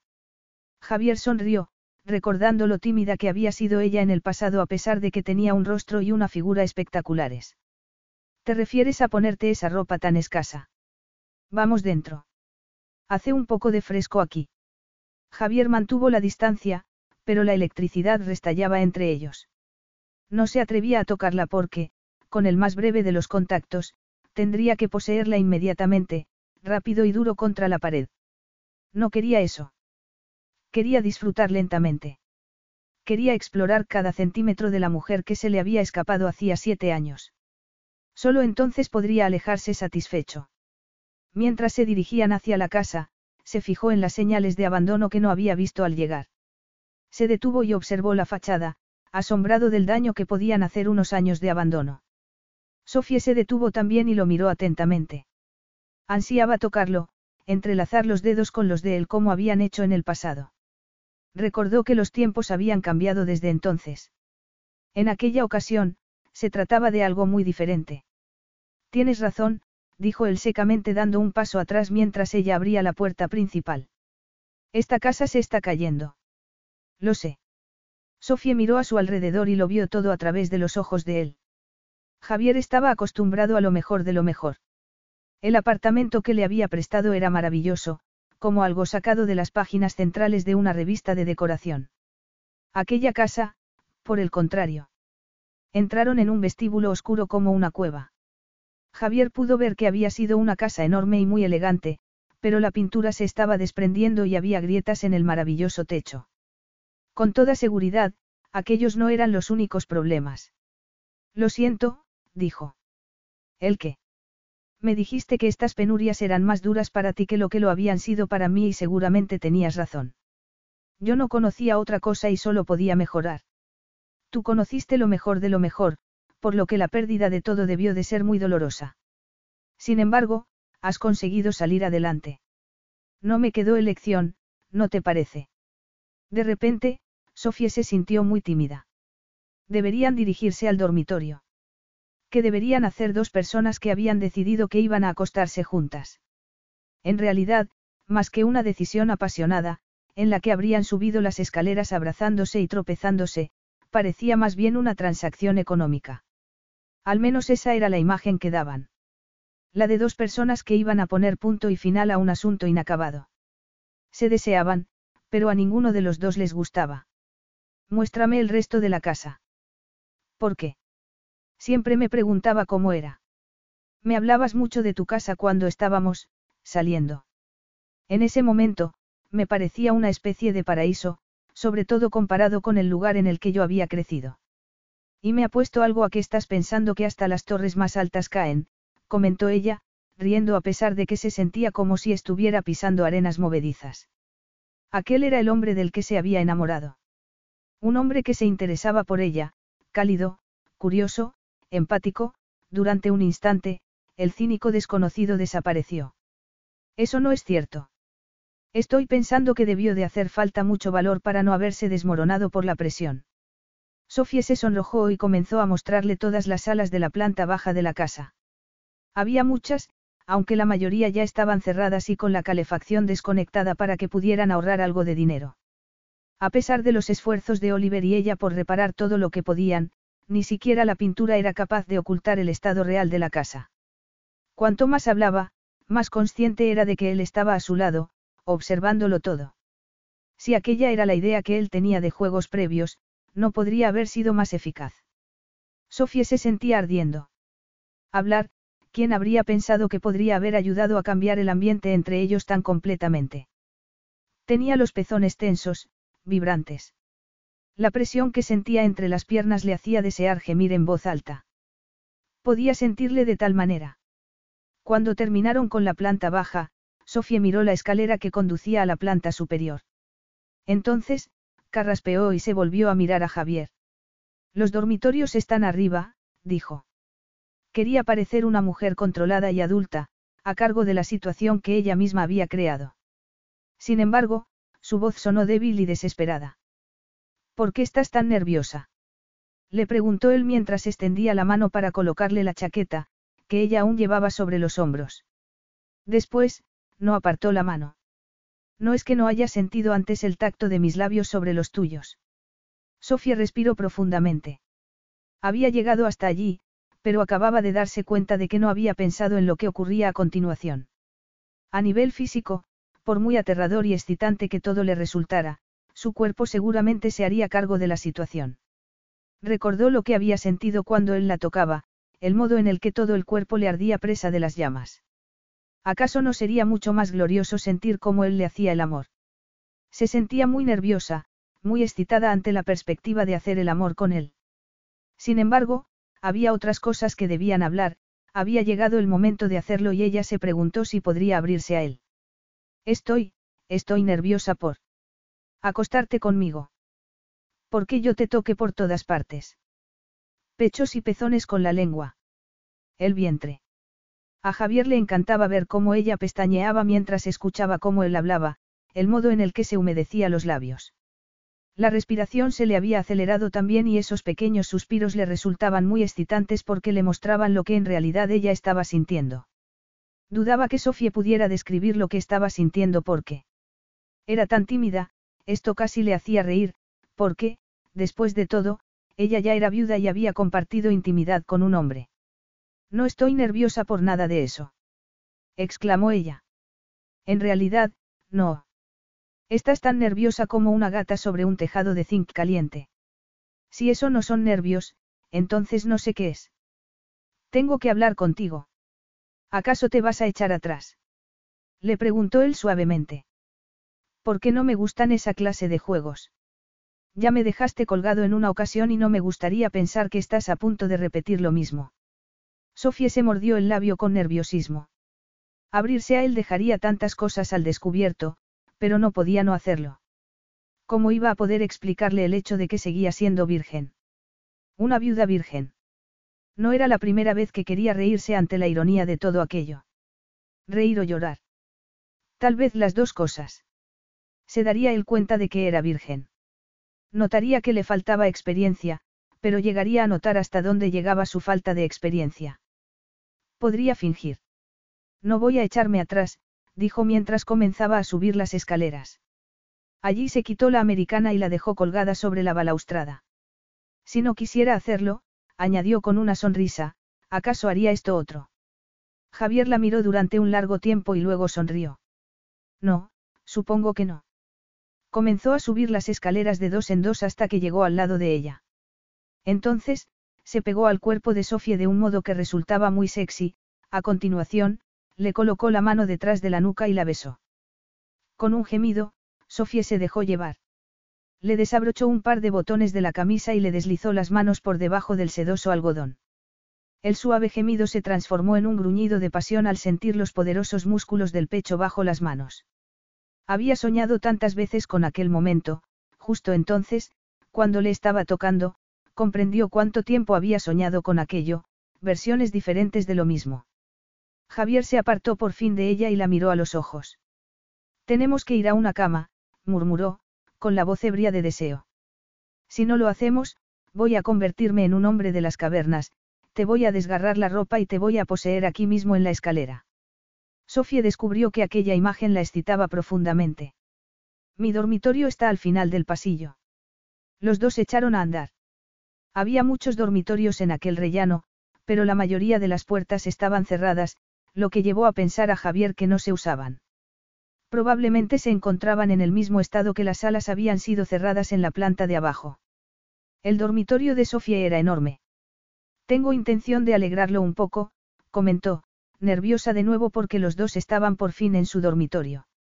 Todos sus miedos y preocupaciones volvieron a tomar forma. Tengo algunos de esos cuadros y fotografías en las paredes desde que era una niña y ahora, por extraño que parezca, me daría pena quitarlos de las paredes y tirarlos a la basura. Javier comenzó a recorrer el dormitorio para observarlo todo, desde los libros que había en la estantería junto a la ventana a las fotos familiares que se alineaban sobre la cómoda. Por fin, se volvió a mirar a Sofía y empezó a desabrocharse la camisa. Sofía se tensó y tragó saliva. Observó con fascinación cómo se abría la camisa, dejando el torso al descubierto. Cuando Javier se la quitó, la tiró al suelo y comenzó a andar lentamente hacia ella. ¡Ay! Hay algo que debería decirte. Javier no se detuvo. Llegó ante ella y le acarició suavemente el cuello. Nada de conversación. ¿Qué quieres decir? No quiero confidencias ni largas explicaciones sobre por qué estás haciendo lo que estás haciendo. Los dos sabemos la razón por la que estamos aquí, afirmó. Enganchó los dedos sobre el nudo de la camisa y lo desató lentamente. Seguimos deseándonos, añadió mientras le mordisqueaba suavemente la oreja. Sí. Sofía prácticamente no podía ni hablar. El cuerpo le vibraba por todas partes. Las delicadas caricias de Javier le provocaban sensaciones por todo el cuerpo. Sofía se frotó los muslos el uno contra el otro y oyó que él reía suavemente, como si supiera que estaba tratando de aliviar la presión que sentía entre ellos. Javier comenzó a empujarla suavemente hacia la cama, pero ella no se dio cuenta hasta que se chocó contra el colchón y cayó sobre la colcha.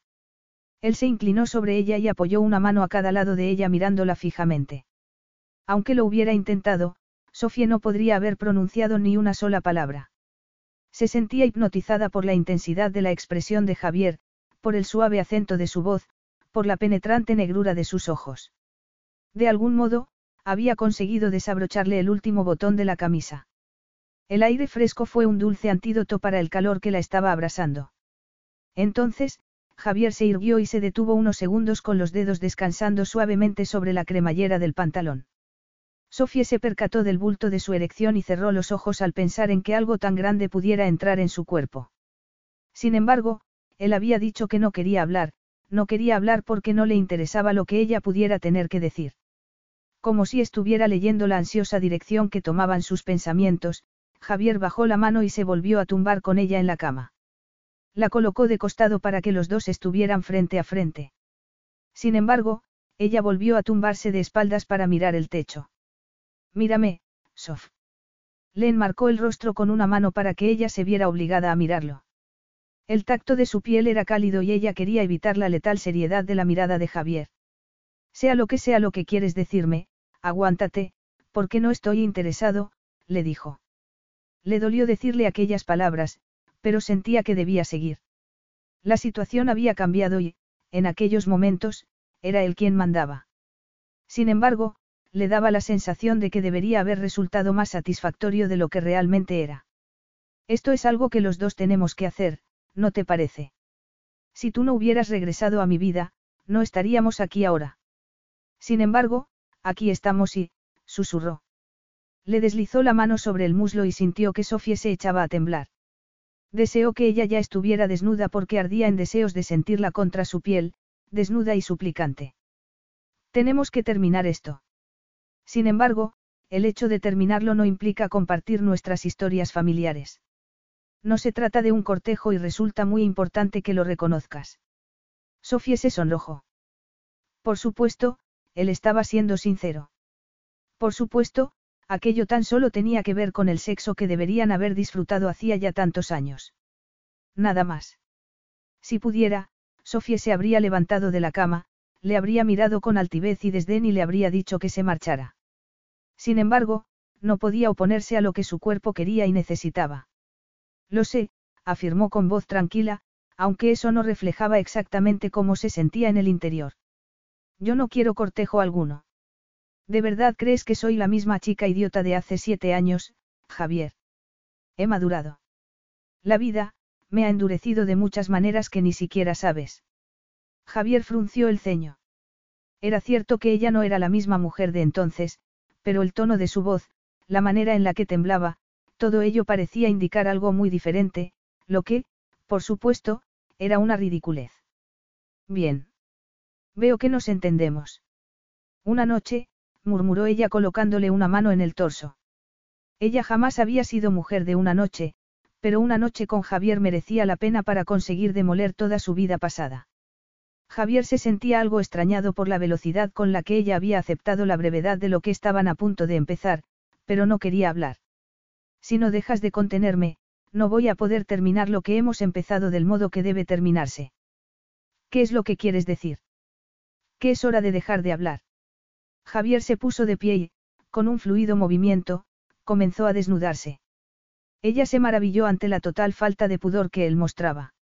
La miraba atentamente mientras se quitaba los pantalones y los arrojaba contra el suelo. Se quedó tan solo con unos calzoncillos que no lograban ocultar la evidencia de su excitación. Aquello era lo que Sofía provocaba en él. Acto seguido, llegó otro pensamiento, mucho menos bienvenido que el anterior. ¿Cuántas otras mujeres le habrían hecho sentirse así? ¿Cuántas otras mujeres habrían estado tumbadas en una cama, observándole con la misma fascinación que ella? La diferencia era que no se había acostado con ninguna de ellas para terminar algo que habían empezado años atrás. Ni porque se viera obligado a hacerlo, la diferencia era abismal, pero estaba bien que ella se hubiera percatado porque así sería más fácil alejarse de él cuando hubieran terminado de hacer el amor. Me sorprende mucho que no te hayas casado, comentó ella mientras Javier sonreía y se tumbaba a su lado. La erección le rozaba el muslo y luego el vientre cuando Javier la colocó frente a frente con él. Javier estaba acostumbrado a las mujeres que no podían esperar a desnudarse para mostrarle lo que tenían que ofrecerle. Resultaba erótico de un modo algo extraño estar desnudo en la cama con una mujer que aún seguía completamente vestida. Se moría de ganas por quitarle la ropa, pero, al mismo tiempo, no quería desnudarla. Anhelaba saborear la emoción de la anticipación. Cuando hubieran hecho el amor, cuando la hubiera poseído, todo terminaría entre ellos. Qué mal podía haber en retrasar ese inevitable momento. Tenían la noche entera para hacer al amor. Por la mañana, tras haber cerrado aquel capítulo para siempre, Javier se marcharía y no volvería a verla nunca. Su relación con la empresa de Sofie cambiaría y se convertiría en un acuerdo comercial más, que tendría el mismo éxito que los otros negocios de los que se había ocupado a lo largo de los años. Aquello no sabía a venganza, al menos a la venganza que había planeado en un principio cuando Oliver entró en su despacho para pedirle ayuda. Era más bien una conclusión, una situación que él controlaba completamente. Eso le hacía sentirse bien. No creo que el matrimonio y yo nos lleváramos bien, dijo mientras se apoyaba sobre un codo y empezaba a desnudarla. Un matrimonio de éxito requiere el compromiso adecuado, añadió. Le había quitado la camisa. Sofía comenzó a quitarse los pantalones cortos y no tardó en quedarse tan solo con unas braguitas de encaje que le hacían juego con el sujetador. Tenía los senos redondos y firmes. Javier podía adivinar la oscura aureola a través del encaje. Compromiso que yo no tengo, añadió. Tus pechos me están volviendo loco, Sofie. Se inclinó sobre ella para besar el pezón a través del encaje. Ella contuvo la respiración y se arqueó contra él. Ni siquiera habían llegado hasta aquel punto la primera vez. Ella se había mostrado tan monjil y casta como una doncella victoriana y Javier se había contenido, domando su instinto. No le desabrochó el sujetador. Se lo apartó de los senos y, durante unos segundos, se limitó a mirar. Los oscuros pezones parecían llamarle. Los senos eran cremosos y sedosos. Volvía a ser un adolescente de nuevo, esforzándose por no alcanzar el orgasmo prematuramente. Estuvo a punto de reír de incredulidad ante la extraordinaria reacción de su cuerpo. Lamió un pezón y luego gozó con algo que había soñado desde siempre, meterse el pezón en la boca y chuparlo ávidamente, acariciándolo con la lengua. Le encantó ver cómo respondía Sofía debajo de él. Sin romper aquella caricia, deslizó la mano por la espalda de ella y se la colocó en la cintura, obligando a Sofía a arquearse más contra él. Aquello le estaba volviendo completamente loco. Tuvo que contenerse unos segundos para recuperar el aliento y recuperar toda la fuerza de voluntad. En ese instante, Sofía levantó las manos y comenzó a acariciarle el rostro, desesperada porque él volviera a reanudar lo que había interrumpido. Sin su habitual delicadeza, Javier le arrancó el resto de la ropa. ¿Cuánto tiempo llevaba esperando aquel momento?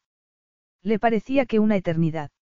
Ella era perfecta, tenía la piel suave, los pechos erguidos, invitando toda clase de pícaros pensamientos y más abajo, el suave vello que le cubría la entrepierna le provocó un gruñido de indefensión.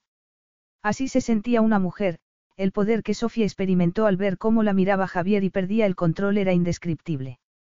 Cuando se casó con Roger, ya sabía muy bien la magnitud del error que había cometido. Sin embargo, era joven e ingenua y confiaba ciegamente en sus padres cuando estos le hablaban sobre las locuras de la juventud y la naturaleza transitoria de la atracción que ella sentía por el hombre equivocado. No había estado lo suficientemente segura de sí misma como para dudar de la sabiduría de las dos personas a las que más amaba. Pensó que seguramente el tiempo le haría ver las cosas y la ayudaría a olvidar a Javier. No era que Roger no le gustara. Sin embargo, las cosas no salieron como ella pensaba. Ninguno de los dos había sido capaz de sentir nada. El odio no tardó en instalarse entre ellos, forjando un sendero de destrucción por encima del afecto y de la amistad. Sofía no le excitaba, y al mismo tiempo Roger jamás ejerció en ella el efecto que Javier le producía. De repente, era muy importante que consumaran el acto. Se marcharía Javier si supiera que ella era virgen. ¿Acaso pensaba que ella era muy experimentada en la cama y esperaba que realizara toda clase de ejercicios gimnásticos? No sabía qué hacer, por un lado, y si Javier se sentía desilusionado porque ella no hubiera cumplido sus expectativas. Por otro lado, estaba la vergüenza de tener que confesarle la verdad sobre el matrimonio que jamás debería haber celebrado. Esto último la llevaría por caminos desconocidos. ¿Cómo iba a poder explicarle su error sin decirle la profundidad de sus sentimientos hacia él, lo profundamente enamorada que había estado. A su vez, eso podría llevarle a pensar que Sofía podría volver a hacer lo mismo, a pesar de que él le había advertido que solo era sexo y nada más. Nada de romances, ni de cortejos ni de repetir el pasado. Yo nunca he hecho esto antes. Javier tardó unos segundos en reaccionar. Se apartó de ella para mirarla fijamente. ¿Quieres decir que nunca has tenido una aventura de una noche con un antiguo novio? No. El rostro de Sofía ardía de la vergüenza. Se sentó y se cubrió con el edredón. Entonces, ¿qué? Le preguntó Javier. Nunca había hablado en la cama con una mujer. Lleno de frustración, se mesó el cabello con los dedos y suspiró. Necesito vestirme para hablar de esto. ¿De qué estás hablando? Lo que te estoy preguntando es si esto va a ser una conversación larga llena de confidencias. Me preparo una tetera y me siento para escuchar lo que se me viene encima. ¿Por qué tienes que ser tan sarcástico? Le preguntó Sofie, dolida. ¿Por qué esta situación debería ser sencilla? Sofie. En el pasado hubo algo entre nosotros. Ahora no lo hay, aparte, por supuesto, de que hemos conseguido atravesar la puerta del dormitorio. Efectivamente, hace siete años ni siquiera llegamos a estar cerca. Por eso estamos aquí, para rectificar lo que no hicimos antes de separarnos. No estoy seguro de que haya mucho de qué hablar porque no se trata de una situación en la que debamos conocernos. Lo sé. Eso ya me lo has dicho a pesar de que no hacía falta. Sé perfectamente por qué estamos aquí y sé que no tiene nada que ver con que debamos conocernos, como si fuéramos a empezar una relación. Te aseguro que yo no quiero conocerte, Javier. Javier frunció el ceño. ¿Qué se supone que significa eso? Significa que no eres la clase de hombre que me podría interesar ahora. Le molestó a él aquel comentario. No, porque iba a molestarle. Explícate, le pidió. Solo por curiosidad. Nada más. Eres arrogante, condescendiente, crees que, porque tienes montones de dinero, puedes decir lo que quieres y hacer lo que te venga en gana. Ni siquiera puedes fingir ser educado porque no crees que lo tengas que ser. Javier se sentía escandalizado. No puedo creer que esté escuchando esto. Se levantó de la cama y comenzó a pasear de arriba abajo por la habitación. Sofía le observaba, atónita por lo que acababa de decir. Sin embargo, no tenía intención alguna de retirarlo. No podía dejar de mirarlo porque aquel glorioso cuerpo estaba provocando estragos en ella, incluso a pesar de la pequeña guerra que había estallado entre ellos. Eso es porque me ha puesto algo a que nadie ha tenido nunca el valor de criticarte. Eso es ridículo. Animo a mis empleados a que sean abiertos conmigo. De hecho, aprecio las críticas positivas de todo el mundo. Tal vez se te olvidó decírselo, porque te comportas como si no soportaras que nadie se atreva a decirte lo que piensa. Tal vez, dijo él. Se acercó a la cama y la inmovilizó contra el colchón, colocándole una mano a cada lado, tú seas la única que cree que tengo margen de mejora. Arrogante. ¿De verdad crees que eres tan perfecto? No he tenido quejas, ronroneó él. En especial del sexo opuesto. Deja de discutir, Sof, y deja de hablar. No iba a permitir que ella siguiera tratando de retrasar lo que quería decirle. Ni ella tampoco deseaba que así siguiera siendo. Sofía lo miró a los ojos y respiró profundamente. No te lo vas a creer. Odio que la gente abra una frase con ese comentario. Nunca he tenido relaciones con nadie antes, Javier. Sigo siendo virgen. Capítulo 8. No digas tonterías, le dijo él con incredulidad. No puede ser. Sofía le miró fijamente hasta que él frunció el ceño. Te aseguro que no tienes necesidad de acrecentar mi interés fingiendo, añadió. Mi interés ya está lo suficientemente acrecentado. De hecho, lleva así desde el momento en el que tu hermano entró en mi despacho para pedirme dinero. Me estás diciendo que, ¿qué? De repente, me di cuenta de lo que faltaba para poder dar por terminado lo que tuvimos hace siete años. Consumación. Querías que termináramos en la cama. Sabía que eso sería lo que ocurriría. Y por eso te ofreciste a ayudarnos. Le preguntó ella furiosa. ¿Por qué querías, consumación? ¿Por qué te resulta tan difícil creerlo? Me sorprende, dijo ella amargamente. Agarró su ropa del suelo y comenzó a vestirse sin importarle que él la estuviera observando. Deseó que él hiciera lo mismo, que no trataras de chantajearme ofreciéndome un trato. El silencio acogió el comentario de Sofie. Ella miró fijamente a Javier durante unos instantes. Los ojos le ardían de ira, como si fueran de fuego. Lo pensaste, ¿verdad? Añadió lentamente.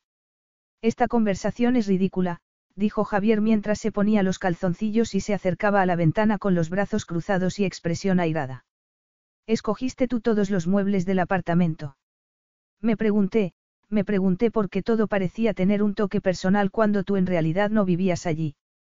Cuando tu gusto, a juzgar por lo visto en tu despacho, no se inclina por las antigüedades, ¿acaso pensaste que, dándome un alojamiento gratuito, en el que me viera rodeada de cosas que me hacían sentir como en casa era la mejor manera de convencerme para que me acostara contigo y para que así tú pudieras tener tu consumación? Javier se sonrojó. Después, alzó inmediatamente la voz. ¿Desde cuándo es un delito elegir lo que pones en una propiedad tuya? A lo de arrogante y creído, voy a añadir manipulador y taimado. Javier era todo eso y mucho más, pero a Sofía le resultaba imposible apartar los ojos de tanta perfección masculina. Javier seguía junto a la ventana, de espaldas a ella, debería echarle de su casa, decirle lo que podía hacer con su ayuda y ordenarle que no volviera a aparecer por su casa. Sin embargo, le deseaba. Quería acostarse con él. Para ella no tenía que ver solo con la consumación, aunque fuera lo que se había dicho a sí misma porque era la explicación más aceptable para lo que sentía. Para ella. Estaba experimentando una serie de sentimientos confusos, que la debilitaban. Débilmente los apartó porque no quería pensar en ellos. En ese momento, Javier se acercó a ella, medio desnudo, bronceado, con una intensa belleza que le arrebataba el aliento. He estado valorando lo positivo y lo negativo, murmuró. ¿Qué hay de malo en ello? Se había colocado delante de ella y casi podía sentir la guerra que había estallado en el interior de Sofie. Debía quedarse allí o salir corriendo. Decidió que no iba a salir corriendo a ninguna parte. Le gustara o no, lo deseaba tanto como Javier la deseaba a ella. Preocuparse por el cómo o el por qué no suponía diferencia alguna. El poder de la lujuria. Estoy acostumbrado a conseguir lo que deseo y te deseo a ti. Y sí. Consideré ofrecer ayuda financiera a cambio de ese glorioso cuerpo que me ha turbado demasiadas noches. Sin embargo, no lo hice. Arrogante. De mala gana tuvo que admitir que, al menos, él no estaba tratando de economizar la verdad. El hecho de que él hubiera utilizado todo lo que tenía a mano para conseguir lo que quería era parte tan solo de su personalidad. No había vergüenza ni arrepentimiento en su voz. Se encogió de hombros y sonrió. Dime que no te gusta. A nadie le gusta la arrogancia, replicó Sofie. El corazón le latía alocadamente. En el espacio de un segundo, el ambiente había cambiado de nuevo para volver a la intimidad sexual que habían estado compartiendo tan solo instantes antes. Antes de que él le dijera que era virgen. Yo siempre he sido arrogante, pero hace siete años no parecías quejarte tanto. ¿Por qué me has dicho que eras virgen? Porque es la verdad, susurró ella. Sé que probablemente te cuesta creerlo. Ponme a prueba. Roger. Sofía no estaba mintiendo ni inventándose nada para tratar de acrecentar su interés. Estaba diciendo la verdad. Lo veía en su rostro y lo escuchaba en la incomodidad que mostraba al hablar. Siéntate. ¿Cómo dices? Parece que estás a punto de caerte al suelo, dijo él. La apartó de la cama y la condujo hasta una silla que había junto a la ventana. Tal vez era la silla donde solía sentarse para leer un libro. Era la clase de cosa que se la imaginaba haciendo. Lo que no podía imaginársela haciendo era casarse con un hombre para pasarse toda su vida de casada en un estado de frustrante virginidad. ¿Quién podía hacer algo así? No te habías acostado con él antes de que, de que accedieras a casarte con él. Le preguntó él tras acercar a la de Sofía la única otra silla que había en la habitación. Él, yo. Ni siquiera era capaz de recordar lo que había esperado de su matrimonio con Roger. Había creído a medias a sus padres cuando estos le dijeron que lo que sentía por Javier era tan solo una locura de adolescente, que había surgido al verse lejos de casa, libre por primera vez en su joven vida. Le habían asegurado que le ocurría a todo el mundo y que no tardaría en desaparecer. Ella volvería a acercarse a alguien de su propio nivel, de su propia clase social. La emoción de lo desconocido terminaría por desaparecer. Habían resultado muy convincentes. Cuando empezaron a haber más razones para que se casara con Roger, la guerra que se había desatado dentro de ella se intensificó. Sin embargo, se había imaginado que podría tener sexo satisfactorio con el hombre con el que nunca debería haberse casado. Había considerado adecuadamente lo que la vida de casada iba a ser para ella. Había asumido fácilmente que olvidar a Javier sería tan sencillo como le habían dicho sus padres y que esos sentimientos pasarían a tener a Roger como su objetivo. ¿Qué idiota había sido? Idiota e ingenua. Sabía muy bien que lo que había sentido por Javier no había sido una locura adolescente.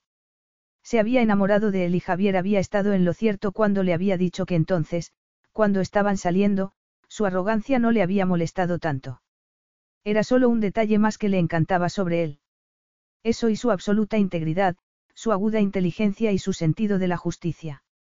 Aún seguía enamorada de él y de todas esas cosas que deberían haberla desengañado. Se había convertido en el magnate que siempre había soñado y, por supuesto, había cambiado en el proceso. ¿Cómo no iba a ser así? Sin embargo, a pesar de esos cambios, seguía siendo el mismo hombre y seguía enamorada de él. El simple hecho de reconocerlo la abrumaba y la asustaba a la vez. Tal vez las cosas seguían siendo igual para ella, pero no había ocurrido lo mismo con él. Javier quería su consumación. Él no había permanecido célibe a lo largo de los años. Era un hombre poderoso y rico, que podía poseer cualquier mujer del planeta tan solo con chascar los dedos. Ella era la que había salido huyendo, y Javier estaba decidido a enmendarlo. Por eso estaba pasando aquel breve tiempo con ella. Javier no la amaba. Los sentimientos que había sentido hacia ella en el pasado habían desaparecido con los años. Se lo había dicho muy claramente. Sin embargo, Sofía seguía enamorada de él, lo que hacía que la situación fuera muy complicada. Mientras una parte de ella se daba cuenta de que todo parecía muy extraño, otra parte reconocía que no había nada que pudiera hacer al respecto porque no podía controlar el torbellino de sus pensamientos. Sin embargo, había uno que estaba surgiendo muy rápidamente. No podía dejar que él supiera cómo se sentía. Si él podía mostrarse relajado y controlado, ella debía estarlo también. No iba a permitir de ningún modo que él viera lo débil y vulnerable que se sentía. No hay necesidad de explicar nada, dijo Javier suavemente.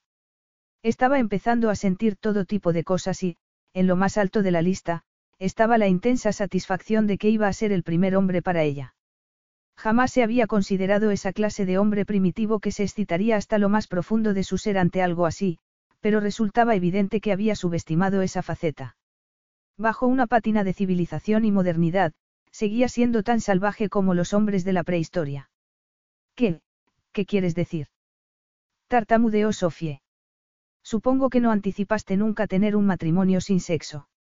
Sofie se sonrojó vivamente, pero no apartó la mano cuando él se la agarró y comenzó a juguetear con sus dedos. Yo, yo. No, le interrumpió él. Como te he dicho, no hay necesidad de explicar por qué lo comprendo. ¿Qué lo comprendes? Eras joven. Tú no sabías que en el mundo hay de todo y que a algunos hombres les cuesta más que a otros enfrentarse a su sexualidad. ¿Cómo dices? Por primera vez en su vida, Javier no sintió odio por el hombre que le arrebató a Sofie. En muchos sentidos, sintió pena por ella. Con los problemas económicos que había en su casa y un hombre que parecía ser lo que su familia necesitaba, no se había dado cuenta de que él tenía sus propios planes. Se había casado con él pensando que la vida sería normal, pero se había equivocado por completo. Javier dejó a un lado preguntas espinosas como si había estado enamorada de él. Era una viuda virgen y estaba allí, a su lado. Sofía no sabía qué hacer sobre la forma en que Javier había malinterpretado todo. Un hombre tan masculino como él había sacado la conclusión más sencilla. La única posible razón por la que no hubieran consumado el matrimonio era que él era físicamente incapaz. La única explicación para algo así, teniendo en cuenta lo hermosa que era Sofie, sería que a él simplemente no le atraían las mujeres. Fin de la historia. Iba a decirle la verdad al respecto. Iba a relatarle la serie de acontecimientos que habían conducido a una unión sin sexo. La profundidad de sentimiento que sentía hacia él, hacia Javier. Iba a correr el riesgo de que Javier supiera lo locamente enamorada que había estado de él y, desgraciadamente, lo locamente enamorada que aún seguía estando. Roger homosexual, dijo él. La clave aquí es, Sofie, que no fue culpa tuya. ¿De verdad? Le preguntó. Ella lo dudaba mucho, pero Javier asintió. Yo salí con una alcohólica hace un par de años, le confesó mientras la abrazaba sin que ella se resistiera. Jamás hubieras creído que ella ingería las calorías diarias que necesitaba a través del alcohol.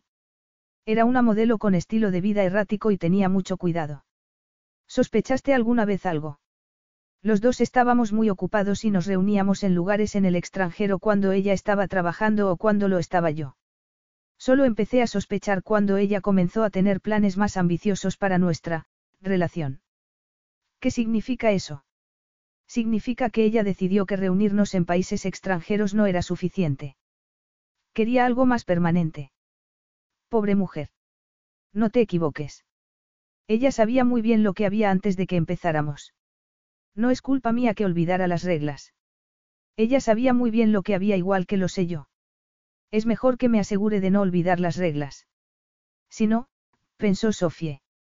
¿Y cómo te diste cuenta de que tenía un problema?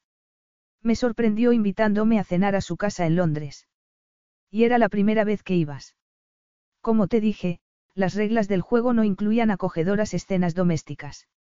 Siempre comes fuera. Javier se encogió de hombros funciona. De la casa de una mujer, solo me interesa el dormitorio. Sofía pensó que, en su caso, había visto mucho más que el dormitorio, aunque reconocía que las circunstancias no eran las mismas. Sin embargo, fui de todos modos. No tardé mucho en ver cuántas botellas de alcohol había en lugares en los que debería haber comida. Tardé aún menos en encontrar el verdadero botín porque no había razón para que ella ocultara nada dado que no compartía piso con nadie.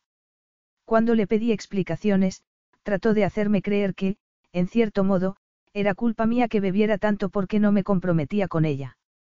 Se abrazó a mí llorando mientras me decía que había empezado a beber más dado que estaba deprimida de que nuestra relación no progresara. Por supuesto, la abandoné inmediatamente y luego me puse en contacto con un experto en personas con problemas de adicción al alcohol. Sin embargo, lo que estoy tratando de decir es que hay personas que no se enfrentan a sus carencias y que aprovechan cada oportunidad que tienen para echarle la culpa a otra persona. ¿Y tú crees que Roger? No creo nada, respondió Javier. Es duro que un hombre encuentre el valor de enfrentarse a sus propias inclinaciones sexuales cuando esas inclinaciones pueden ponerle fuera de su zona de confort y alejarlo de las personas con las que ha crecido. Roger ciertamente era un cobarde, dijo Sofía amargamente. Sin embargo, ahora ya todo es pasado. Nosotros estamos aquí y me alegro de que te hayas sentido lo suficientemente cómoda para contármelo todo. Lo habrías descubierto de todos modos. No deberías haberte vuelto a poner la ropa. Ahora voy a tener que volver a desnudarte, no, olvídate de eso. Lo que realmente me gustaría sería que te desnudaras tú para mí, lentamente, prenda a prenda, para que pueda apreciar cada deliciosa parte de tu glorioso cuerpo. Yo, yo no puedo hacer eso. Eres muy tímida. ¿Acaso no se había desnudado nunca delante de su esposo? Realmente era todo tan nuevo para ella. Javier tenía que admitir que todo aquello le excitaba mucho. Pensar que era absolutamente el primero en muchos sentidos. Sofía se sentía tímida, pero a la vez increíblemente excitada. Le gustaba el modo en que los ojos oscuros de Javier se deslizaban sobre ella, casi como una caricia. Le gustaba el modo en el que le hacía sentir. Nunca antes se había desnudado delante de un hombre, pero, tal y como Javier le había pedido, comenzó a hacerlo para él. Muy lentamente, sin dejar de mirarle a los ojos, se iba quitando poco a poco la ropa. Él le hacía sentirse segura y sabía por qué. Le amaba. Sabía que Javier podía hacerle más daño que nadie, sabía que su amor jamás sería correspondido y que, después de aquella noche, solo se quedaría con los recuerdos de haber hecho el amor con él. Sabía que lo que realmente deseaba no ocurriría nunca, pero nada de ello parecía importarle. Había pensado que su corazón no volvería a latir con tanta fuerza, pero se había equivocado.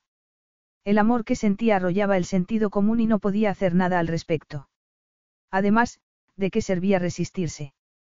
Ya vivía con bastante peso sobre los hombros sin tener que añadir aún más. Si tenía una oportunidad de aferrarse a un poco de felicidad, ¿por qué no iba a hacerlo? Ya se ocuparía de las consecuencias más tarde. Se desabrochó el sujetador, se quitó las braguitas y se acercó lentamente hacia él, contoneándose provocativamente y viendo el efecto que ella estaba ejerciendo sobre él. Javier contenía la erección a duras penas dentro del boxer, tratando de controlar su libido. Respiraba profundamente y trataba de pensar en cosas irrelevantes para poder contenerse lo suficiente como para hacerle justicia a la situación. No había prisa. Pareces tenso, murmuró Sofie. Se había sorprendido mucho al ver lo cómoda que estaba en su desnudez. De hecho, estaba gozando con ella.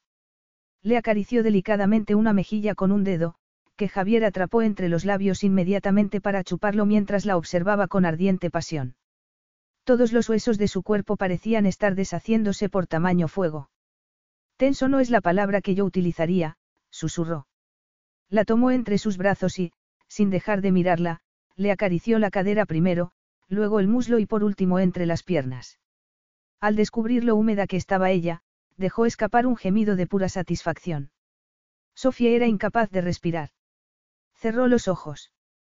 Resultaba tan erótico que los dos estuvieran de pie, mirándose, mientras él le acariciaba el clítoris con el dedo, provocándole explosiones y fuegos artificiales dentro de su cuerpo. Sofía se movió un poco y gimió suavemente.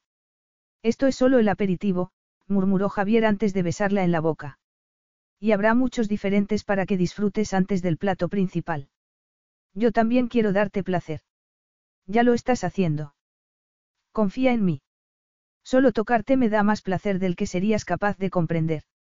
Con un fluido movimiento, la tomó en brazos y la llevó a la cama con la misma facilidad que si llevara una pluma. La depositó sobre el edredón delicadamente mientras Sofía lo miraba, con los ojos medio cerrados y la respiración agitada.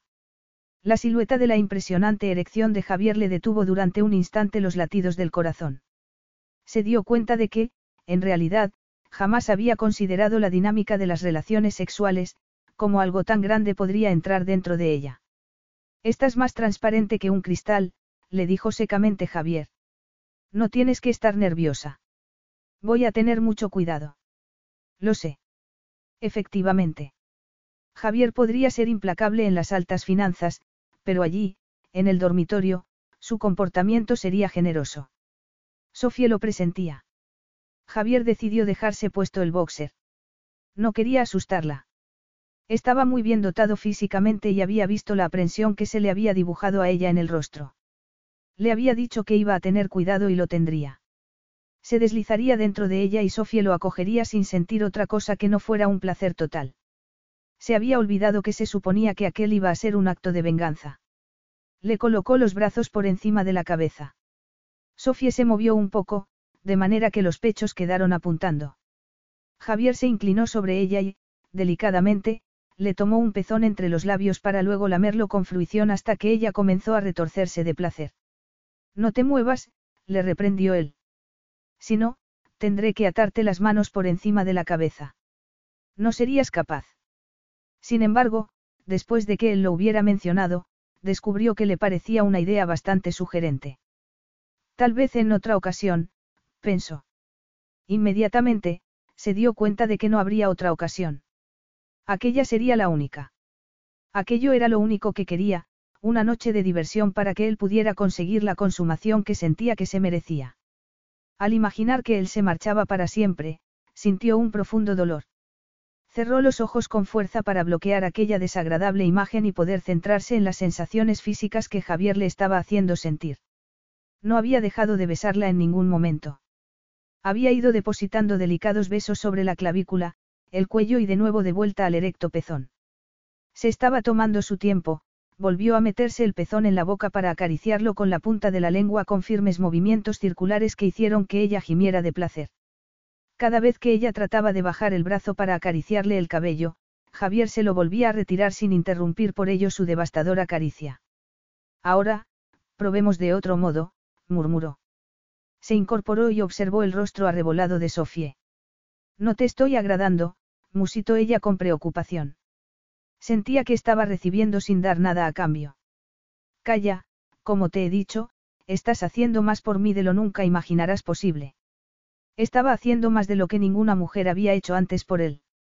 Sofía le hacía sentirse joven.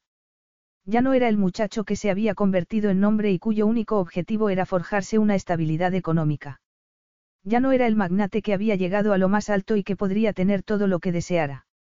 Volvía a ser joven, sin el cinismo que le había ido inyectando la vida. Móntame, le ordenó él, dándole la vuelta para que las posturas de ambos quedaran invertidas. Sofía quedó encima de él, con los pechos moviéndose como si fueran fruta madura cerca del rostro de él. Muévete encima de mí, muévete sobre mis muslos, deja que sienta lo húmeda que estás. Sofía obedeció.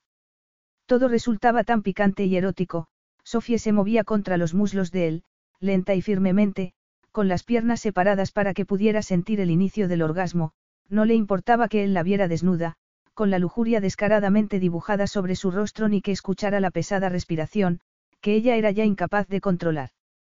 No le importaba que él la viera en un momento más íntimo, corriéndose contra su pierna.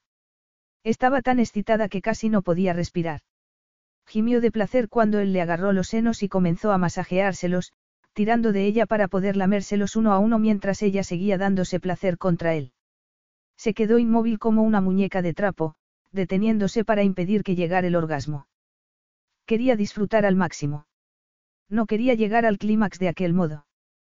Quería sentirlo a él dentro de su cuerpo. La aprensión que había sentido anteriormente cuando vio el impresionante tamaño de su sexualidad había desaparecido por completo. Javier no tenía prisa. Comenzó a acariciarle la espalda y, entonces, cuando ella se irguió una vez más, la besó lentamente, saboreando cada centímetro de su boca. El cabello le caía sobre el rostro, por lo que Javier se lo apartó y se lo agarró con fuerza. Entonces, la miró presa de un silencio absoluto. Eres tan hermosa, Sofie. Ella se sonrojó. No estaba acostumbrada a recibir cumplidos. Se sentía como si hubiera renunciado a su juventud y como si aquel sencillo cumplido se la hubiera devuelto durante un instante. Me ha puesto algo a que les dices eso a todas las mujeres con las que te vas a la cama. No es así como habla una persona que está buscando más cumplidos. Sofía pensó más bien que era así como hablaba una persona que estaba tratando de que pareciera que no la había afectado aquel cumplido cuando, en realidad, se moría de celos por amantes a las que no había visto ni conocido. ¿No sentiste deseos de retomar en cierto modo tu vida cuando tu esposo murió? O incluso cuando estaba vivo, dadas las extraordinarias circunstancias de tu matrimonio. Sofía sintió una ligera culpabilidad por haberle hecho creer algo que estaba muy lejos de la verdad. Sin embargo, se recordó que simplemente estaba tratando de evitar que se abriera una caja llena de truenos. Que tenía de malo una pequeña mentira piadosa. Eso no cambiaba el hecho de que ella fuera virgen. Decidió evitar por completo el asunto de la vida que había conocido cuando estuvo casada con Roger. Cuando mi esposo murió, dijo acurrucándose contra él, yo estaba tan abrumada por mis problemas económicos que apenas tenía tiempo de comer o de cepillarme los dientes, y mucho menos de lanzarme a buscar pareja. Supongo que debías de estar también algo escaldada con los hombres. Bueno, con la vida en general. Y con tu marido en particular, insistió Javier. Te comprendo al cien por cien. Te mintió y te utilizó. Y, además, consiguió dejar en la ruina lo que quedaba de la empresa de tu familia. Sofía suspiró. Puesto así, se maravillaba de que hubiera tenido la fuerza de seguir después de que su madre se marchara a Cornualles. Se maravillaba de que no hubiera tirado la toalla y hubiera huido al lugar más remoto de la tierra para vivir en una isla desierta. La habían educado para que fuera responsable y atenta con sus obligaciones. Sin embargo, si se paraba a pensarlo bien, aquellos dos rasgos habían sido de hecho los que la habían llevado por el camino equivocado. A la edad de 19 años, había sido lo suficientemente responsable como para obedecer a todo lo que los demás parecían querer de ella. No hablemos de eso, dijo ella con voz ronca. Sentía que las lágrimas de autocompasión no estaban muy lejos.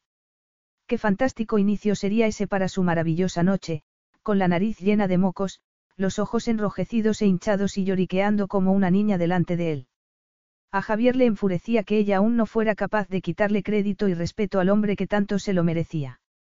Sin embargo, ¿con quién estaba ella en aquellos momentos? Con él. Iba a darle tanto placer que, para cuando se marchara, él sería el único hombre en el que pudiera pensar. Nadie olvidaba nunca a su primer amante.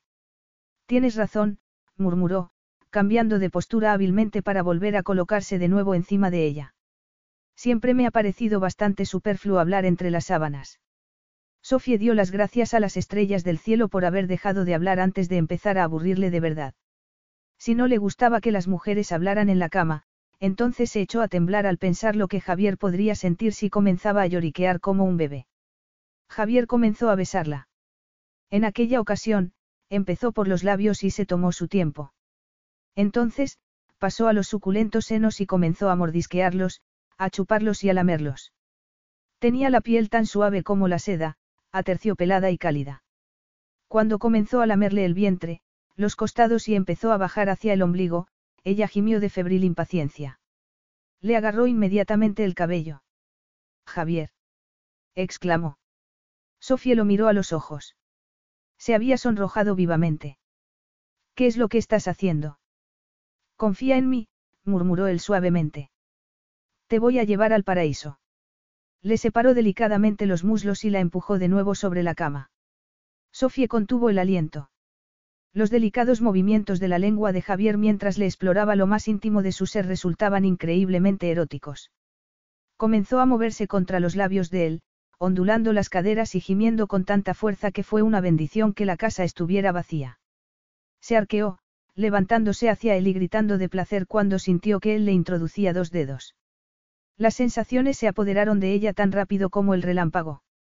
Voy a. No llegó a pronunciar las palabras. Un potente orgasmo se apoderó de ella. Sofía se agarró a las sábanas, tensándose mientras él la llevaba cada vez más arriba, más de lo que nunca hubiera creído posible, antes de devolverla suavemente de nuevo al planeta Tierra. Sofía se incorporó un poco con la intención de disculparse por haber sido tan egoísta, pero Javier ya se había levantado de la cama y estaba buscando algo en los pantalones. Cuando empezó a ponerse el preservativo, Sofía comprendió lo que estaba haciendo. Lo último que él quería era un embarazo.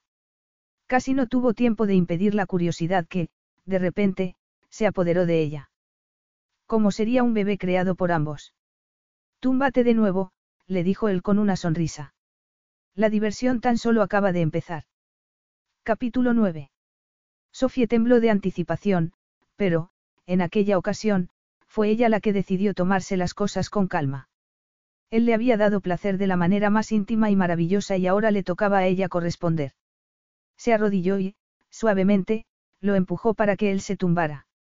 La expresión inicial de sorpresa rápidamente dio paso a una de picardía al comprender que ella quería disfrutar de la oportunidad de tomar las riendas en vez de dejárselo todo a él.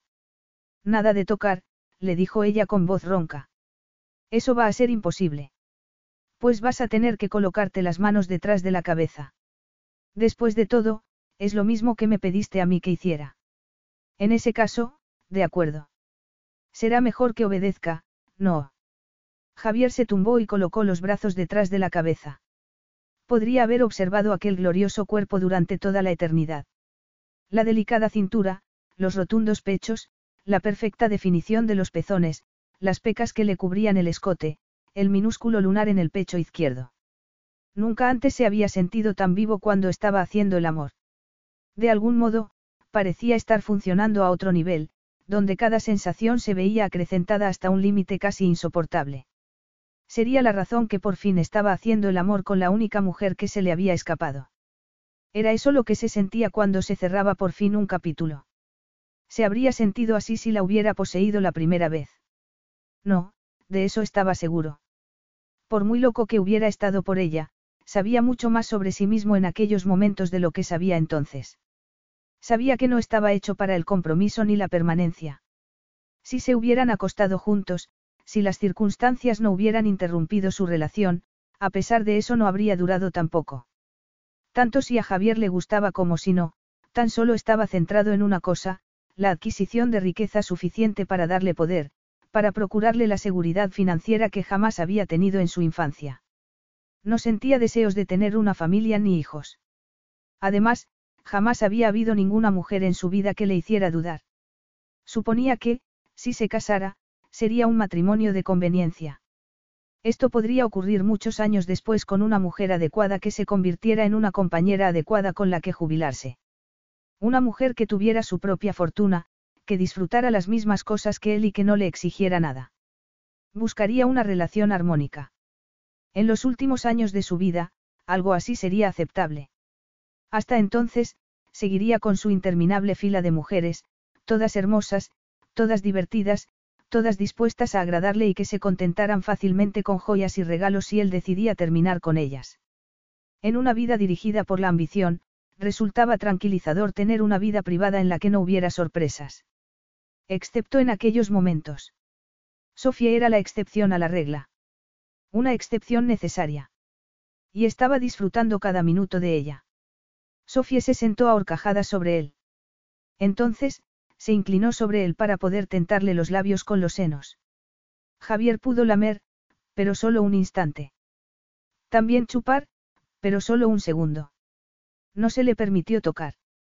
Sofía le hizo lo que él le había hecho a ella. Exploró su torso con la boca. Besó los poderosos músculos de los hombros y luego rodeó los pezones con la lengua, lamiéndolos con movimientos tan delicados como los de un gato. Ella sentía la potente erección contra su cuerpo. Entonces, se deslizó hacia abajo y agarró la potente masculinidad con la mano. Apretó firmemente y, de algún modo, supo lo que había que hacer, como sacarle a Javier gemidos de placer, como acelerarle la respiración hasta que cada aliento se viera acompañado por un temblor. Instinto. O algo más. Amor. Un amor nacido años atrás y que se había olvidado de que debía morir. Como una hierba del campo, había sobrevivido a las peores condiciones posibles y había seguido creciendo. Contra todo pronóstico. Le esperaban condiciones aún peores, pero antes de que se las encontrara, disfrutaría de aquella noche al máximo. Se irguió, con los ojos oscuros por el deseo y una media sonrisa en los labios. Tal vez le faltara experiencia, pero en lo que se refería al poder del deseo, no era la única que estaba en su poder. No era la única que había perdido el control. Eso equilibraba la balanza. Poseída por un desenfreno que jamás hubiera creído posible, se colocó a horcajadas encima de él para que Javier pudiera respirar el aroma de su sexo. Entonces, se posicionó encima de él para que pudiera explorarle entre las piernas con la lengua. Contuvo la respiración cuando él entró el clítoris y comenzó a estimularlo con la punta de la lengua. Javier seguía sin tocarla, con las manos aún debajo de la cabeza. Ella tenía los puños apretados a los lados, pero el calor que reinaba entre ellos era indescriptible. Sofía le permitió que la saboreara hasta que ya no lo pudo soportar, hasta que tenía la respiración tan errática que casi se ahogaba. Podría seguir moviéndose contra la boca de Javier, pero no quería volver a alcanzar el orgasmo. No así. Se deslizó de nuevo por encima de Javier hasta que fue ella la que comenzó a saborearle a él. La firmeza de la erección la fascinaba. Se la metió en la boca y lamió la punta, jugueteando con ella entre las manos, saboreándola y gozando con su sabor. Está bien, dijo Javier incorporándose sobre los codos y agarrándole el cabello con una mano. Ya basta. Mi tensión sanguínea no puede soportarlo más. Sofía lo miró. Eres una bruja, añadió él. Ven aquí y bésame. Su beso fue una mezcla de los aromas de ambos. Sofía se perdió en él. Quería abrazarse a él y no dejarlo nunca escapar. Quería aferrarse a él, exigirle, hacer todas esas cosas que harían que él saliera huyendo sin mirar atrás. Quería mostrarse abierta y sincera, decirle cómo se sentía, declararle su amor. El hecho de no ser capaz de hacerlo le suponía un peso imposible sobre los hombros. ¿Sigues estando nerviosa? Un poco, admitió ella. Podría haber admitido mucho más. Podría haber admitido que lo que realmente le ponía nerviosa era la perspectiva de lo que pudiera ocurrir cuando aquella gloriosa noche terminara y los dos regresaran a sus pequeños mundos. Desgraciadamente, no creía que a Javier le gustara escucharlo. No lo estés, murmuró él. Confía en mí. Javier realizó movimientos tentativos con la punta de su erección, sintió la humedad y, suavemente, se abrió camino. Ella era muy estrecha. Habría adivinado el que Sofía nunca había hecho el amor antes. Probablemente. Dicho lo cual, se alegraba de ser su primer amante. Fueran cuales fueran los sentimientos que aún tenía por el imbécil que se había casado con ella, él sería el hombre al que recordaría durante el resto de su vida y no a su marido. Cuando estuviera en la cama, él ya no ocuparía sus pensamientos. No, sería Javier el que ocupara sus recuerdos. Sofía respiró y se tensó, pero estaba tan excitada que la tensión se evaporó rápidamente. No quería que él la tratara como una figura de porcelana que podría hacerse mil pedazos si era demasiado brusco con ella. Quería que se hundiera en ella profundamente. Quería su urgencia y su deseo. Muévete más rápido. Fue la única invitación que Javier necesitó. Estaba muy excitado. Aquel ejercicio de contención le había parecido una hazaña sobrehumana porque le volvía loco que Sofía le tocara. Comenzó a moverse con habilidad y destreza. Sintió que ella encogía un poco cuando la penetraba más profundamente y luego, poco a poco, se relajó. Los cuerpos de ambos no tardaron en moverse al unísono, en armonía, tan dulcemente como los acordes de una canción. Javier se negaba a alcanzar el orgasmo antes que ella. Esperó hasta que ella acrecentó el ritmo y sintió que ya estaba cerca. Sofía levantó las piernas y le rodeó la cintura con ellas dispuesta a recibirle más plenamente. Ella alcanzó el clímax por fin, ascendiendo a un mundo diferente en el que no existía nada más que su cuerpo y sus poderosas respuestas. Fue consciente de que Javier se arqueó y que su cuerpo se tensaba también para alcanzar el orgasmo. Sofía jamás se había sentido más cerca de nadie en toda su vida y no era solo por el sexo. De algún modo, en lo más profundo de su ser, supo que era por lo que sentía. No podía separar sus emociones de sus respuestas. Las dos estaban completamente entrelazadas. No se imaginaba sintiendo algo parecido por nadie más, nunca. Y eso la aterrorizaba porque, cuando todo aquello terminara, no le quedaría más opción que recoger los trozos de su corazón y seguir con su vida. Tendría que olvidarse de él y encontrarse una pareja porque no podía imaginarse pasando el resto de su vida sola. Estaba tumbada entre sus brazos. Los dos miraban hacia el techo. La respiración de él era pesada, pero, de repente, la movió y la puso de costado para que los dos estuvieran frente a frente, con sus cuerpos apretados el uno contra el otro. De algún modo, se había deshecho del preservativo. Era un hombre muy bien dotado e incluso aunque la erección ya no era tan potente, el tamaño de su miembro seguía siendo considerable. El deseo volvió a despertarse dentro de ella a pesar de que se sentía un poco dolorida y tan cansada como si hubiera corrido un maratón. Se preguntó qué iría a pasar a continuación. No podía levantarse de la cama, vestirse y marcharse porque era su casa. Eso significaba que tenía que esperar a ver qué hacía él, lo que le hacía sentirse un poco incómoda. No quería que él se pensara que estaba esperando una repetición. Tenía miedo de seguir compartiendo aquella intimidad, porque no quería que él adivinara la profundidad de sus sentimientos hacia él. Quería mantener su dignidad, en aquellos momentos, él poseía una parte de la empresa familiar. Podría ser que él decidiera ponerse en un segundo plano dado que ya habían hecho el amor y había conseguido la consumación que tanto deseaba. Podría ser que él desapareciera y que nunca más volviera a verlo. Fuera como fuera, no quería que él supiera lo que ella sentía. Si volvía a encontrarse con él, quería que él pensara que se mostraba tan distante de toda la experiencia como él. Quería poder hablar con él teniendo la cabeza alta y, preferiblemente, con un hombre del brazo. Bien. Sí, ha estado muy agradable. Javier se echó a reír. Te aseguro que es la primera vez que una mujer me dice después que el sexo ha sido muy agradable. Sofía no quería pensar en las mujeres con las que se había acostado ni en las posibles conversaciones que habían tenido después de hacer el amor. No tienes que decirme nada de eso. No. Ya me he hecho una idea de la clase de mujeres que tú, con las que tú sales y supongo que te habrán dicho que eras genial y te habrán ofrecido todo lo que tú querías. ¿Y no te pareció que yo estuve genial? Sofía se sonrojó. Es un sí. Añadió él mientras le mordisqueaba suavemente el cuello y, con gesto ausente, le colocaba una mano entre las piernas. ¿Qué va a pasar con la sesión fotográfica? No quiero hablar de eso ahora. No quiero hablar de lo maravilloso que me encontraste entre las sábanas. Sofía no quería echarse a reír, pero no podía contenerse. Su arrogancia resultaba tan divertida. Me alegro de que hayamos hecho el amor, le dijo ella. Yo. No vayas por ese camino, Sof. Se tumbó de espaldas mirando al techo porque aquello era precisamente lo que no quería.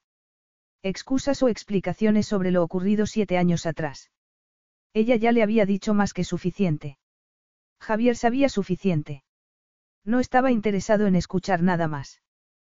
Que no vaya por qué camino. Este no es el momento en el compartimos las historias de nuestra vida, dijo mientras la tomaba entre sus brazos. Después del sexo, por muy bueno que éste hubiera sido, su instinto siempre había sido de marcharse de la cama tan rápido como fuera posible, ducharse y marcharse. Nunca se había quedado entre las sábanas, hablando sobre el futuro, un futuro que no iba a ocurrir. Sin embargo, con Sofía sí quería quedarse entre las sábanas. Pero no hablar. No quería que ella empezara a hablar del pasado y le obligara a enfrentarse con la terrible verdad de que, a pesar de seguir siendo virgen, ella le había abandonado por otro hombre, un hombre al que probablemente seguía amando, aunque nunca había sido su esposo en el sentido pleno de la palabra. No, afirmó ella. Simplemente iba a decir que probablemente sería buena idea si te marcharas ahora a casa. Desgraciadamente, la habitación de invitados no está en muy buena situación. Me temo que no tengo sábanas de hilo ni esponjosas toallas. Ella hizo ademán de levantarse, pero Javier tiró de ella. No estaba dispuesto a dejarla marchar aún. No se había saciado de ella. Sorprendente, pero cierto. No quería darle tiempo para pensarse las cosas. La quería cálida, suave, dócil, tal y como estaba en aquellos momentos. No estoy seguro de que me pueda enfrentar a la historia de terror que supone volver a Londres en coche, murmuró él curvando el cuerpo contra el de ella y empujándole el muslo entre las piernas. Hay hoteles, repuso ella, sin poder evitar que el corazón le diera un salto en el pecho. No quería que él se marchara. Resultaba agotador fingir que no le importaba. Esto debe de ser como el fin del mundo para ti comparado con Londres. Sin embargo, tenemos buenos hoteles por aquí. Todos tienen todas las comodidades posibles, como sábanas limpias, ventanas que se abren y sin olor a humedad por haber estado cerrados mucho tiempo. Javier se echó a reír. Se había olvidado de lo divertida que ella era. Lo del hotel me pilla un poco lejos, murmuró él.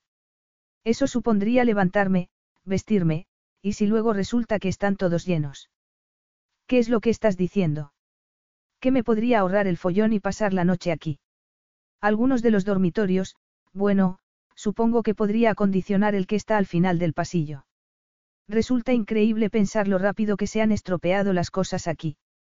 Es como si todo hubiera estado sujeto con cinta adhesiva y un día, tras tirar de un lado, toda la cinta se despegó y todo empezó a estropearse, como si fuera un castillo de naipes.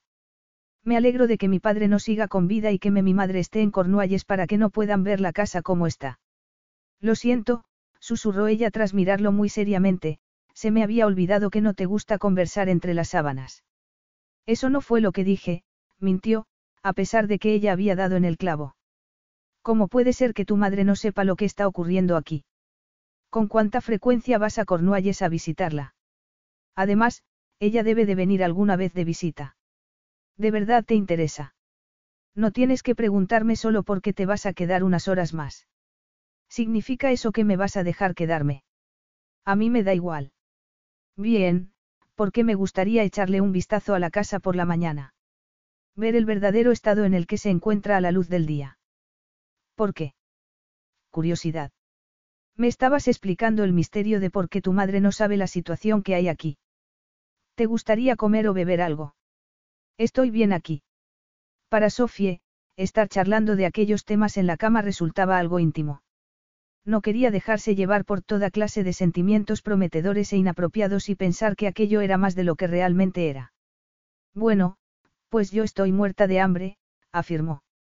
Se desembarazó de él y se dirigió directamente al cuarto de baño para darse una ducha. Javier frunció al verla marchar.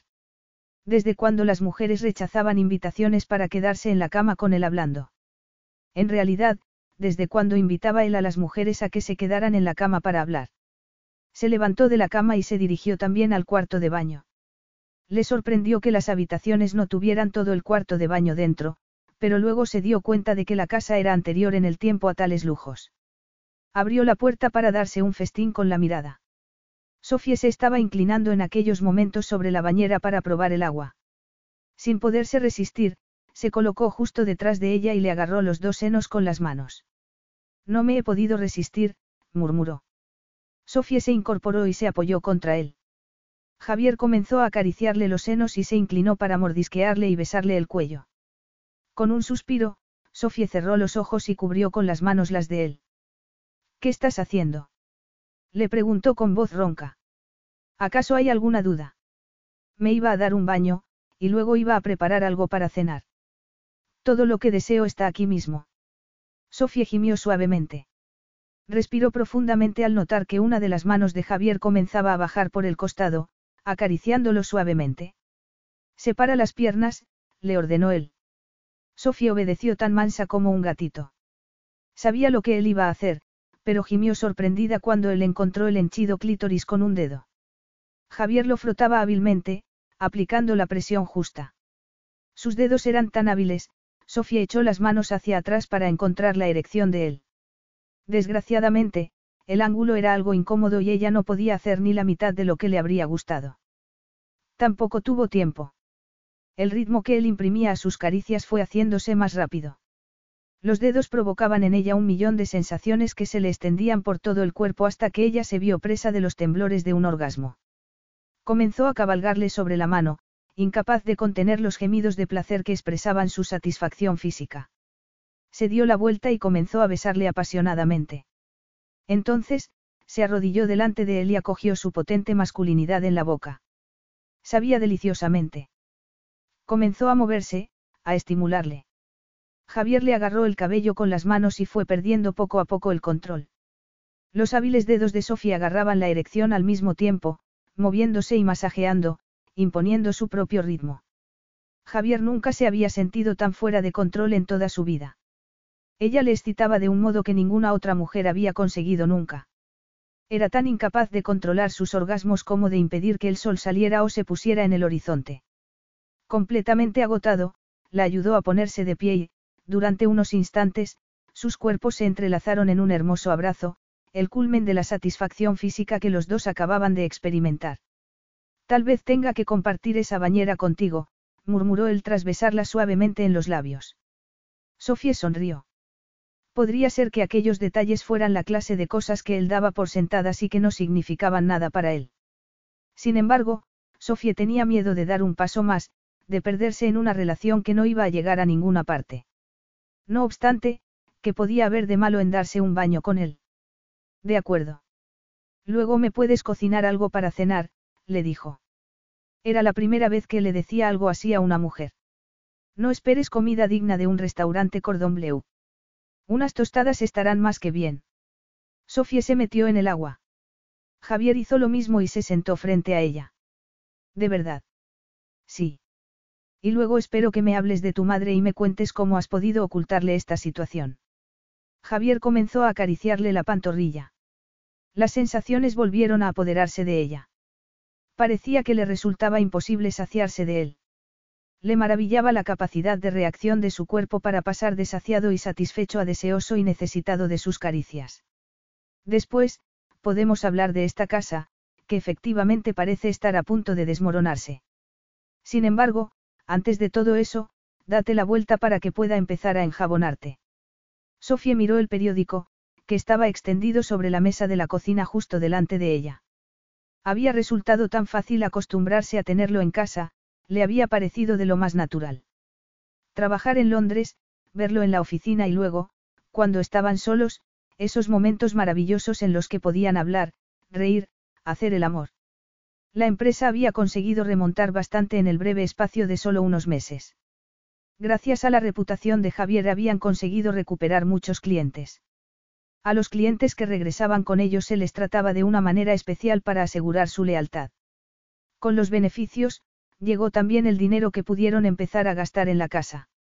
Oliver también aprovechó la mejora para abandonar su trabajo en la empresa y regresar a los Estados Unidos para convertirse en profesor de educación física de uno de los mejores colegios privados. Todo parecía ir encajando en su lugar y, por supuesto, Sofía se había confiado. ¿Quién no lo habría hecho? En secreto, había empezado a imaginar un futuro para ellos. La aventura de una noche se había convertido en una relación que duraba ya casi cuatro meses. Incluso Sofía había dado por sentado que pasarían las navidades juntos. La esperanza, ese sentimiento tan peligroso, había comenzado a echar raíces. Amar a Javier la había convertido en un ser vulnerable. Había empezado a tener pensamientos alocados sobre si ellos podrían tener una relación de verdad, sobre si Javier podría intentarlo y podría llegar a pensar incluso en el compromiso. Era culpa suya por no haber escuchado los dictados del sentido común. Y aquello era lo que había conseguido. Miró la fotografía que ocupaba gran parte de una página del tabloide que había comprado aquella mañana guiada por un impulso. Ella no compraba periódicos, sino que leía las noticias en una app de su teléfono móvil. La fotografía se había tomado en la inauguración de una galería de Londres. Ni siquiera sabía que Javier había sido invitado. Ella llevaba dos semanas en Yorkshire, ocupándose de la oficina local, por lo que lo había visto con menos frecuencia. Iba a llegar a los pocos minutos. Sofía había estado cocinando en la nueva cocina, que habían renovado recientemente y que se encontraba en perfecto estado de revista. Dobló el periódico justo cuando sonó el timbre de la puerta. Cerró los ojos y respiró profundamente para tratar de tranquilizarse. Te he dicho lo mucho que te he echado de menos. Le dijo él en cuanto ella abrió. Cerró el espacio que los separaba con un fluido movimiento y la tomó entre sus brazos. Así había sido. Habían pasado tres días separados y Javier se había ido cada noche a la cama con una potente erección, la misma con la que se había levantado. Ni siquiera las picantes llamadas telefónicas de por las noches le ayudaban a aliviarse. Solo lo conseguía dándose placer a sí mismo. La besó apasionadamente, tanto que Sofía se olvidó de la fotografía. Desgraciadamente aquella velada iba a ser diferente a las anteriores por aquella imagen. No habría charla, comida y sexo. Sin embargo, Javier siguió besándola y la empujó hasta la pared, como si no ocurriera nada. Sofía había dejado de llevar sujetador en la casa. Le gustaba que él pudiera tocarla cuando quisiera sin tener que quitárselo. Aquella tarde tampoco lo llevaba. Echó la cabeza hacia atrás cuando él le levantó la camiseta para tocarla. Quiero poseerte aquí mismo, le confesó entre susurros. Ni siquiera creo que pueda llegar al dormitorio. Ni a cualquier otra habitación. No seas tonto. Necesitaba hablar con él. Sabía que no iba a ser una conversación cómoda, pero, de repente, pasó a un segundo plano cuando Javier le desabrochó el botón de los pantalones y le bajó la cremallera. Ella le colocó las manos sobre los hombros y dejó de pensar. Aún tenía la camiseta subida, por lo que el aire fresco de la noche le refrescaba los pezones. Quería que él se los lamiera, pero, como él, ansiaba unirse físicamente a él. Le ayudó a bajarse los pantalones. Como ella estaba tomando la píldora, ya no tenían que preocuparse de ponerse preservativo. Mientras Sofía terminaba de quitarse los suyos, Javier hacía lo mismo con los que él llevaba puestos. Al ver que él se arrodillaba ante ella, apretó los puños y separó las piernas para acomodarle entre ellas. Cuando vio cómo la cabeza de él se movía entre las piernas, se sintió terriblemente excitada. Te quiero dentro de mí ahora mismo.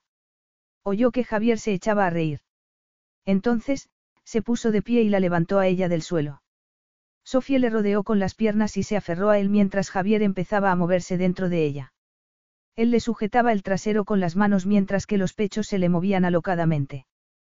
Fue una experiencia tórrida, apasionada, terrenal.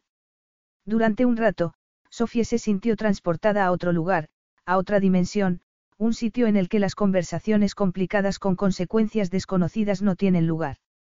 Sin embargo, cuando terminaron, mientras se vestía, su mente regresó a lo que había estado mascullando justo antes de que él llegara. Se sentía horrorizada de que hubiera podido olvidar todas sus preocupaciones en el instante en el que él la había tocado. Eso era precisamente la esencia del problema. Cuando Javier la tocaba se convertía en masilla entre sus dedos. Le resultaba imposible decirle que no, lo que significaba que aquella relación seguiría hasta que él se cansara de ella y la dejara para seguir con su vida. Cuando ese momento llegara, donde quedaría la dignidad de Sofie. Había tenido cuidado de no revelarle sus sentimientos, pero sufriría mucho cuando él decidiera que todo se había terminado. En ese instante, Javier se daría cuenta de lo que sentía por él. De hecho, que estuviera a punto de decirle lo de la fotografía lo decía. Sin embargo, no le importaba. Tenía que saber qué terreno pisaba. Hay algo que quiero mostrarte, le dijo. En realidad, se trata de algo que quiero preguntarte, añadió con un suspiro. Javier, tenemos que hablar. Capítulo 10. ¿Sobre qué? Le preguntó él mientras terminaba de vestirse. Sofía lo miraba desde la puerta, con los brazos cruzados. No hay nada que pueda terminar más rápidamente con un buen ambiente que una charla. ¿Acaso hablas por experiencia propia? Le preguntó Sofía fríamente. Por supuesto que sí. Supongo que algunas de esas mujeres con las que saliste quisieron que les dieras algo más que sexo. Es sobre eso de lo que quieres hablar.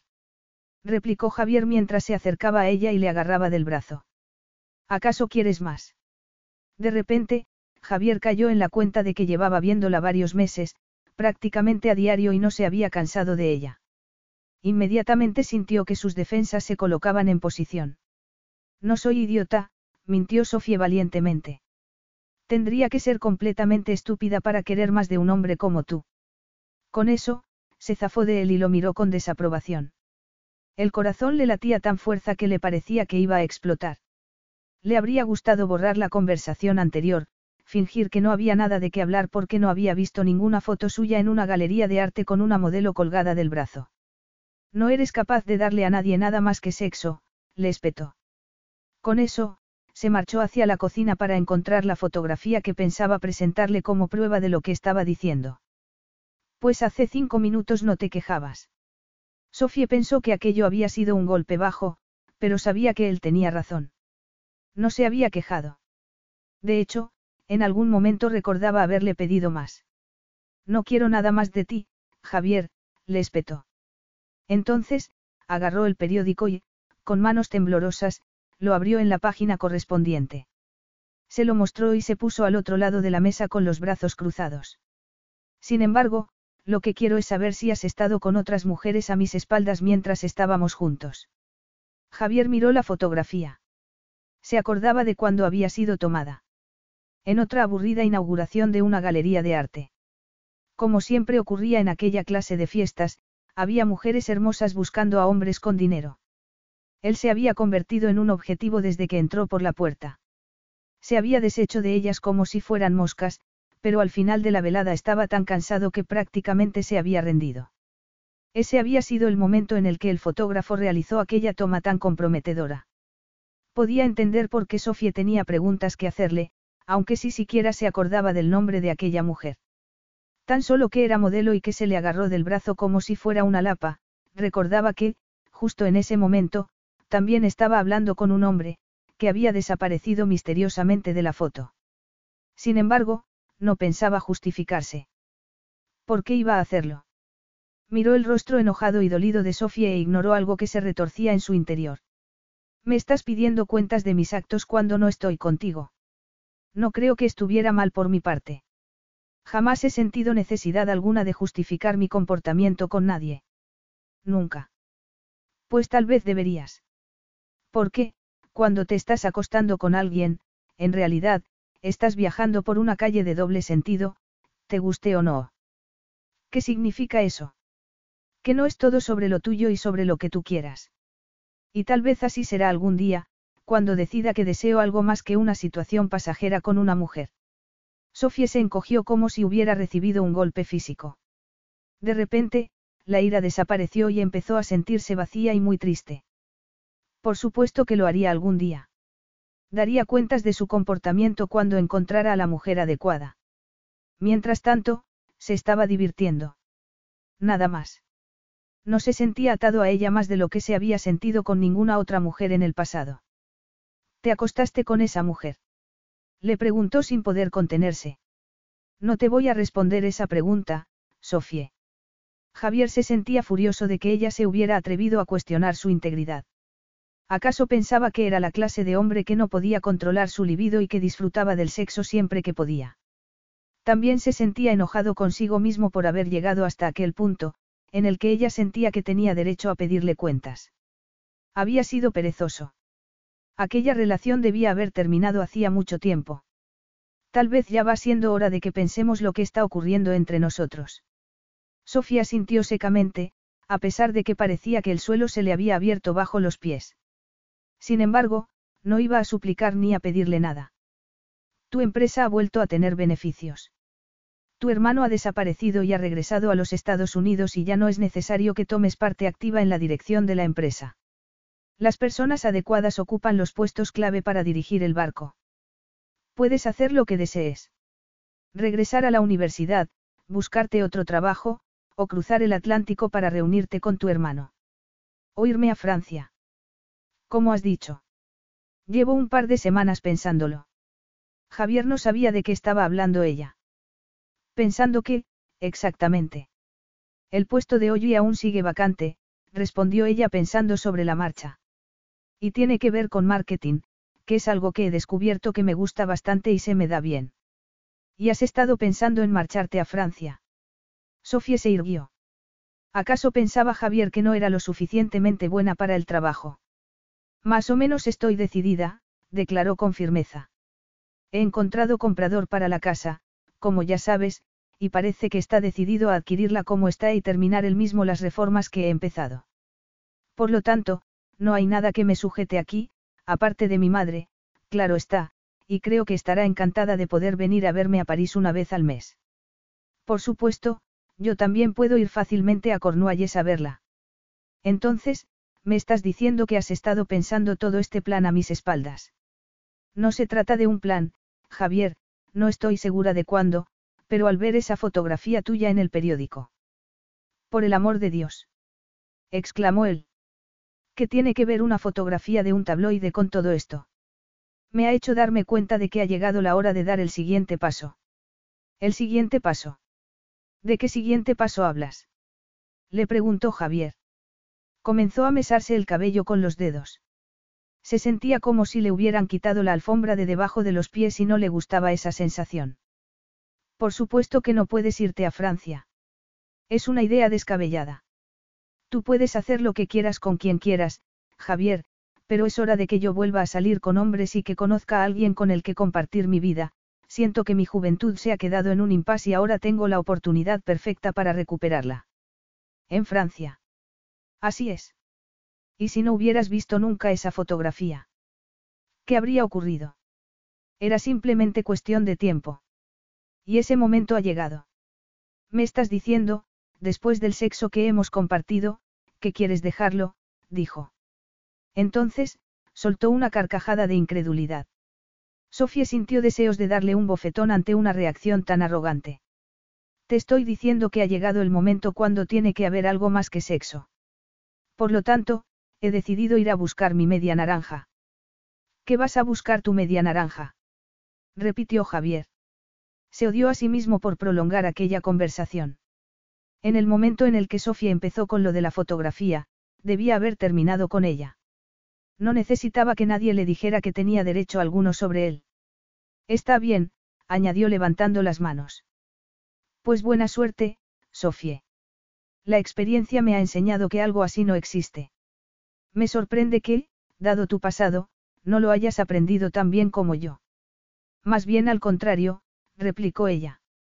Sintió náuseas al ver que él se dirigía hacia la puerta. La vida me ha enseñado que hay un arco iris a la vuelta de cada esquina. ¡Qué horterada! Se despidió de ella con un saludo militar. Sofía permaneció donde estaba mientras él salía de la cocina. Y de su vida para siempre. De España a Francia. Cuando lo pensaba, tenía sentido. No había participado en modo alguno en la empresa de Sofía desde hacía más de tres meses. Había delegado su responsabilidad en uno de los directivos en los que más confiaba y se había retirado de la escena. Había cumplido con su palabra.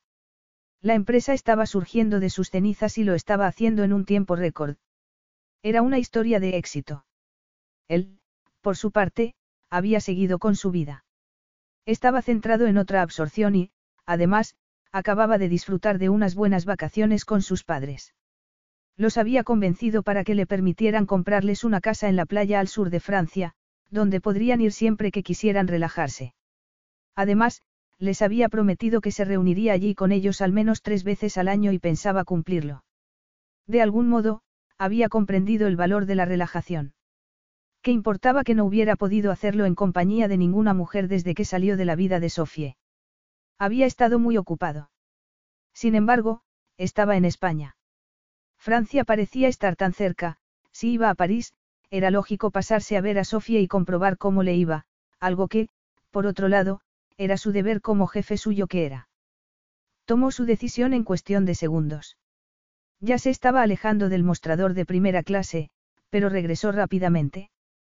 Un billete a París. En el siguiente vuelo. Primera clase. Sofía entró en su apartamento y cerró la puerta con fuerza. Hacía tanto frío fuera. Iba vestida con varias capas, pero, aún así, el duro viento parecía encontrar cualquier resquicio para colarse y lograr alcanzar la suave calidez de la piel. Se quitó el gorro, la bufanda y los guantes y miró a su alrededor. Había tenido tanta suerte en encontrar aquel apartamento. Era pequeño, pero muy cálido, cómodo y con una localización muy conveniente para ella. Y París, por supuesto, seguía siendo tan hermoso como recordaba, había conseguido dejar su zona de confort y, en aquellos momentos, estaba viviendo en una de las ciudades más hermosas del mundo. Estaba segura de no equivocarse al decir que había muchas mujeres de su edad que habrían dado cualquier cosa por estar donde ella se encontraba en aquellos momentos. Si iba a pasar una noche de viernes en casa sola, sin más planes que acomodarse con su tableta vestida con su pijama de franela, era simplemente porque hacía mucho frío, cuando llegara la primavera, saldría a buscar pareja, tal y como se había prometido hacer antes de abandonar Inglaterra. Por el momento, estaba perfectamente feliz relajándose en casa. Cuando el timbre la puerta sonó, no se movió del sofá. Dio por sentado que se trataba de alguien vendiendo algo y ella no tenía interés alguno por comprar nada. Al ver que el timbre no dejaba de sonar, apretó los dientes y se dirigió como una bala hacia la puerta para abrirla, dispuesta a decirle al desconsiderado visitante lo que pensaba de él. Javier no había dejado de apretar el timbre ni un segundo. Sabía que ella estaba en casa. Tenía un apartamento en el sótano y veía las luces encendidas a través de las cortinas. Desde que se marchó de España, no había cuestionado ni una sola vez su decisión de ir a visitarla, pero, cuando se encontró frente a la puerta y oyó que ella se acercaba, sintió que se le hacía un nudo en el estómago. Se irguió cuando ella abrió la puerta y, al verla, le ocurrió algo sorprendente. Perdió la capacidad de pensar. Sofía llevaba el cabello suelto e iba vestida con un grueso pijama de franela. Sin sujetador. Siempre abres tu puerta a los desconocidos. Le preguntó él. Javier. exclamó ella al verlo. Sofía creía haber avanzado en la vida al mudarse a París y empezar allí una nueva. Sin embargo, al ver a Javier apoyado contra su puerta, vestido con unos vaqueros negros, un jersey del mismo color y el abrigo por encima del hombro, supo que seguía en el mismo lugar en el que había estado antes de llegar allí. ¿Qué estás haciendo aquí? Le preguntó. ¿Cómo has averiguado dónde vivo? Los ordenadores son unas herramientas maravillosas. Te sorprendería toda la información que revelan, en especial considerando que trabajas para una empresa de la que soy dueño en parte. No se había parado a pensar qué clase de recibimiento le haría Sofie, pero jamás había pensado que se mostraría tan hostil. De repente, se sintió muy vulnerable. Enfermo. Vete. No quiero verte. Javier colocó la mano sobre el marco de la puerta para evitar que Sofía le diera con ella en las narices. He venido. ¿Para qué? Le espetó ella. Yo.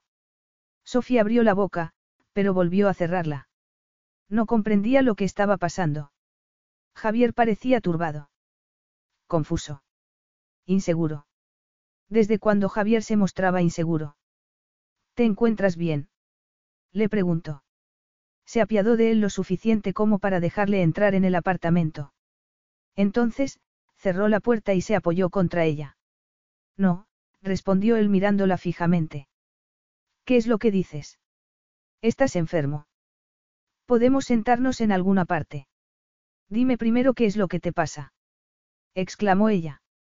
Se acercó a él y le colocó la mano sobre el brazo. No sabía lo que le ocurría, pero, fuera lo que fuera, ciertamente Javier no parecía el mismo. Te he echado de menos, susurró él antes de que pudiera contenerse. ¿Qué me has echado de menos? repitió ella con incredulidad. Me has preguntado qué es lo que me pasa. Y echarme de menos está mal. Quiso saber ella. De repente, algo en su interior estalló y le hizo querer reír y llorar al mismo tiempo.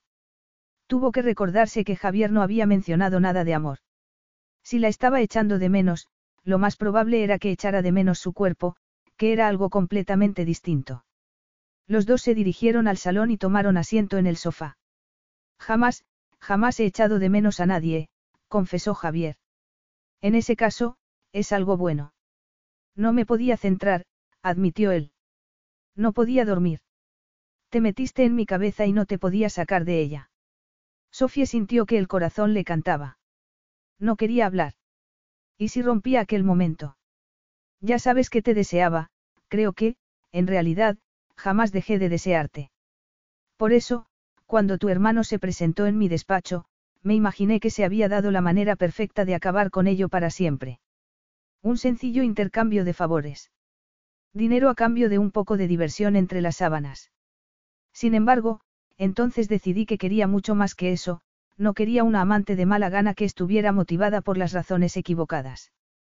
Estás dando por sentado que yo me habría revolcado entre las sábanas contigo solo por dinero. Le preguntó. Se sentía furiosa. Soy muy arrogante, admitió con una media sonrisa, tal y como tú me has dicho un millón de veces. Pensaba que sería una noche, tan sencillo como eso, pero cuando me dijiste que tú eras virgen, que tu esposo era homosexual. Sobre eso. Acostarme contigo esa primera vez fue maravilloso. Y no fue solo porque jamás me había acostado con una virgen antes, sino porque esa persona eras precisamente tú. Debería contarte una cosa, dijo ella, antes de que él pudiera continuar. Roger no era homosexual. Más bien lo contrario. Le encantaban las mujeres. Pero tú dijiste, comentó Javier atónito. No, Javier. Lo dijiste tú. Es una historia tan larga, siento si te dejé que pensaras que Roger era. Roger la miró fijamente. Cuéntamelo todo desde el principio, le dijo lentamente. Está bien. Yo había estado tonteando con Roger antes de ir a la universidad. No sé por qué, pero él estaba siempre a mi alrededor y supongo que me dejé llevar. Resultaba cómodo.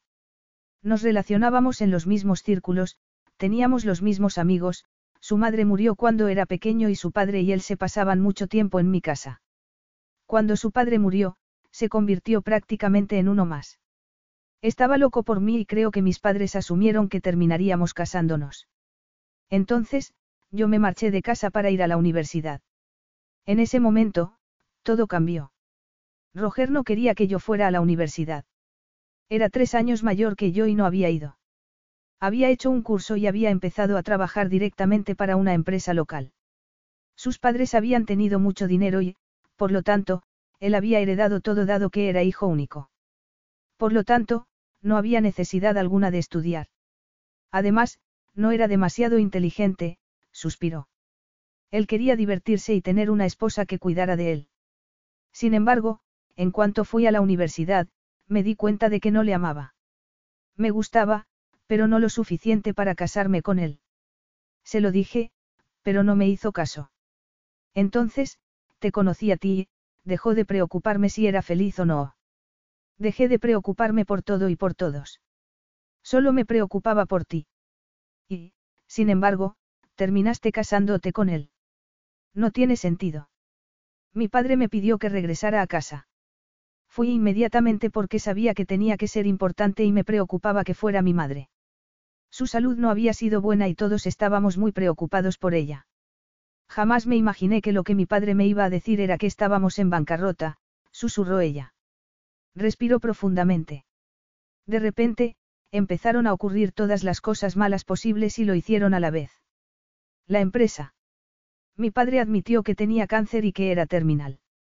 Roger se me presentó como la única solución posible. ¿Por qué no recurriste a mí? Quería hacerlo, pero ya me estaba costando bastante defenderte sin presentarte a mis padres. Ellos no querían tener que ver nada contigo. Dijeron que Roger aportaría el dinero que necesitábamos para revitalizar la empresa y sacarnos de los números rojos. Mi padre temía no seguir con vida el tiempo suficiente para salvar la empresa. Se sentía muy culpable por haber permitido que la empresa llegara a ese punto, pero creo que sus propias preocupaciones personales, que no le había contado a nadie, debieron de ser enormes. Me dijeron que lo que sentía por ti era algo pasajero. Que era joven y que, a la larga, no serías bueno para mí. No formabas parte de mi clase social y, además, eras extranjero. Con esas dos cosas hubiera bastado para condenarte, pero, si no hubiera sido por lo que estaba ocurriendo en la empresa, no creo que me hubieran obligado a casarme. Pero te convencieron de que casarte con Roger era vital para la empresa. Con tu padre enfrentándose a la muerte, no había tiempo para largos debates. No lo habría hecho. Estaba tan enamorada de ti, se lo dije a Roger. Le supliqué que lo viera desde mi punto de vista. Sabía que, si él me apoyaba, mis padres podrían olvidarse de la boda. Sin embargo, él no me apoyó. Se puso enfermo de ira y de celos. Se marchó en su coche. Por aquel entonces, tenía un deportivo rojo. Y se estrelló, ¿verdad? Y tú te sentiste culpable. Así es. Fue un accidente muy grave. Roger estuvo en el hospital durante casi dos meses. Cuando estaba a punto de salir, yo ya me había resignado. Incluso empecé a creer que tal vez mis padres tenían razón. Tal vez lo que sentía por ti era un espejismo, mientras que con Roger tenía una historia común que, a la larga, podría ser más poderosa. Sin embargo, no fue así. No, fue un desastre desde el principio. Nos casamos, pero el accidente había cambiado a Roger. Tenía muchas secuelas. Rápidamente se convirtió en adicto a los analgésicos. Antes jugaba al fútbol, pero ya no podía. Nuestro matrimonio se convirtió en un campo de batalla. Me culpaba por todo y, cuanto más me culpaba, más culpable me sentía yo. Tenía aventuras, que me contaba sin pelos en la lengua. Y lo que hizo en la empresa ya lo sabes.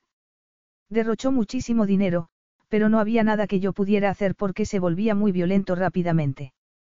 Cuando murió, yo había dejado de ser la misma. ¿Por qué me dejaste creer que era homosexual? Porque pensé que, si te contaba toda la historia, sabrías lo mucho que significabas para mí entonces y rápidamente deducirías que eso no había cambiado. Además, siempre me había sentido avergonzada de dejar que me persuadieran para hacer algo que no quería hacer. Cuando dices que eso no había cambiado. Sé lo que esto significa para ti. Pensaste que yo me había cansado de ti y, cuando tuviste la oportunidad, te imaginaste que podías tomar lo que debería haber sido tuyo siete años atrás. Durante un tiempo, yo me engañé haciéndome creer que eso era lo que yo también quería. Llevaba siete años soñando contigo y se me había dado la oportunidad de convertir esos sueños en realidad, pero para mí era mucho más que eso. No querrás escuchar esto, pero te lo diré de todos modos. Jamás dejé de amarte. Eras el hombre de mi vida, Javier. Y siempre lo serás. Sofie, susurró él. Se acercó a ella y entrelazó los dedos con los suyos. Te he echado tanto de menos, pensé que podría poner distancia entre nosotros, igual que pensé que podía acostarme contigo para solucionar de manera sencilla el problema de no haberte podido olvidar a pesar de los años. Tú me dejaste tirado y te casaste con otro hombre. No importaba cuántas veces me dijera que era mejor haberme librado de ti porque creía que me habías utilizado. A pesar de todo, era incapaz de olvidarte. Nos acostamos juntos y, en un abrir y cerrar de ojos, mi vida cambió. Que tú no formaras parte de ella era impensable. Me domesticaste hasta el punto de que no quería estar en ningún sitio a menos que tú estuvieras a mi lado. Me dio miedo, Sof. De repente, sentí que los muros se cerraban a mi alrededor. Reaccioné por instinto y salí huyendo. Pero ahora has vuelto, sin embargo, no puedo tener una relación contigo, Javier. No puedo volver a vivir día a día, sin saber si tú vas a decidir que te has aburrido de mí y te tienes que marchar. ¿Y cómo podría yo aburrirme de ti, Sofie? Le tocó ligeramente la mejilla con los dedos. Sofía se dio cuenta de que él estaba temblando. ¿Acaso no ves lo que necesito decirte? No es que te desee solamente. Te necesito. No puedo vivir sin ti, Sofía. Me enamoré de ti hace siete años y sí, eres lo más importante de mi vida y siempre lo serás. ¿Por qué crees que he venido hasta aquí? ¿Por qué tenía que hacerlo? No podía soportar estar separado de ti ni un solo minuto más. Sofía se arrojó a sus brazos y él la estrechó con fuerza, riendo de felicidad. Entonces, ¿quieres casarte conmigo? Le susurró él al oído. Sofía se retiró un instante. Tenía una amplia sonrisa en los labios. Quería reír y gritar al mismo tiempo. ¿Lo dices en serio? Con cada gota de sangre que me fluye por las venas. Déjame que te demuestre lo maravilloso que puede llegar a ser el matrimonio, le dijo riendo. Jamás pensé que me oiría a mí mismo decir algo así. Yo tampoco, admitió Sofie. Le besó suavemente y se retiró para mirarle a los ojos. Y ahora que lo has hecho, no te voy a permitir que te eches atrás. Por lo tanto, sí, amor mío, me casaré contigo. Fin.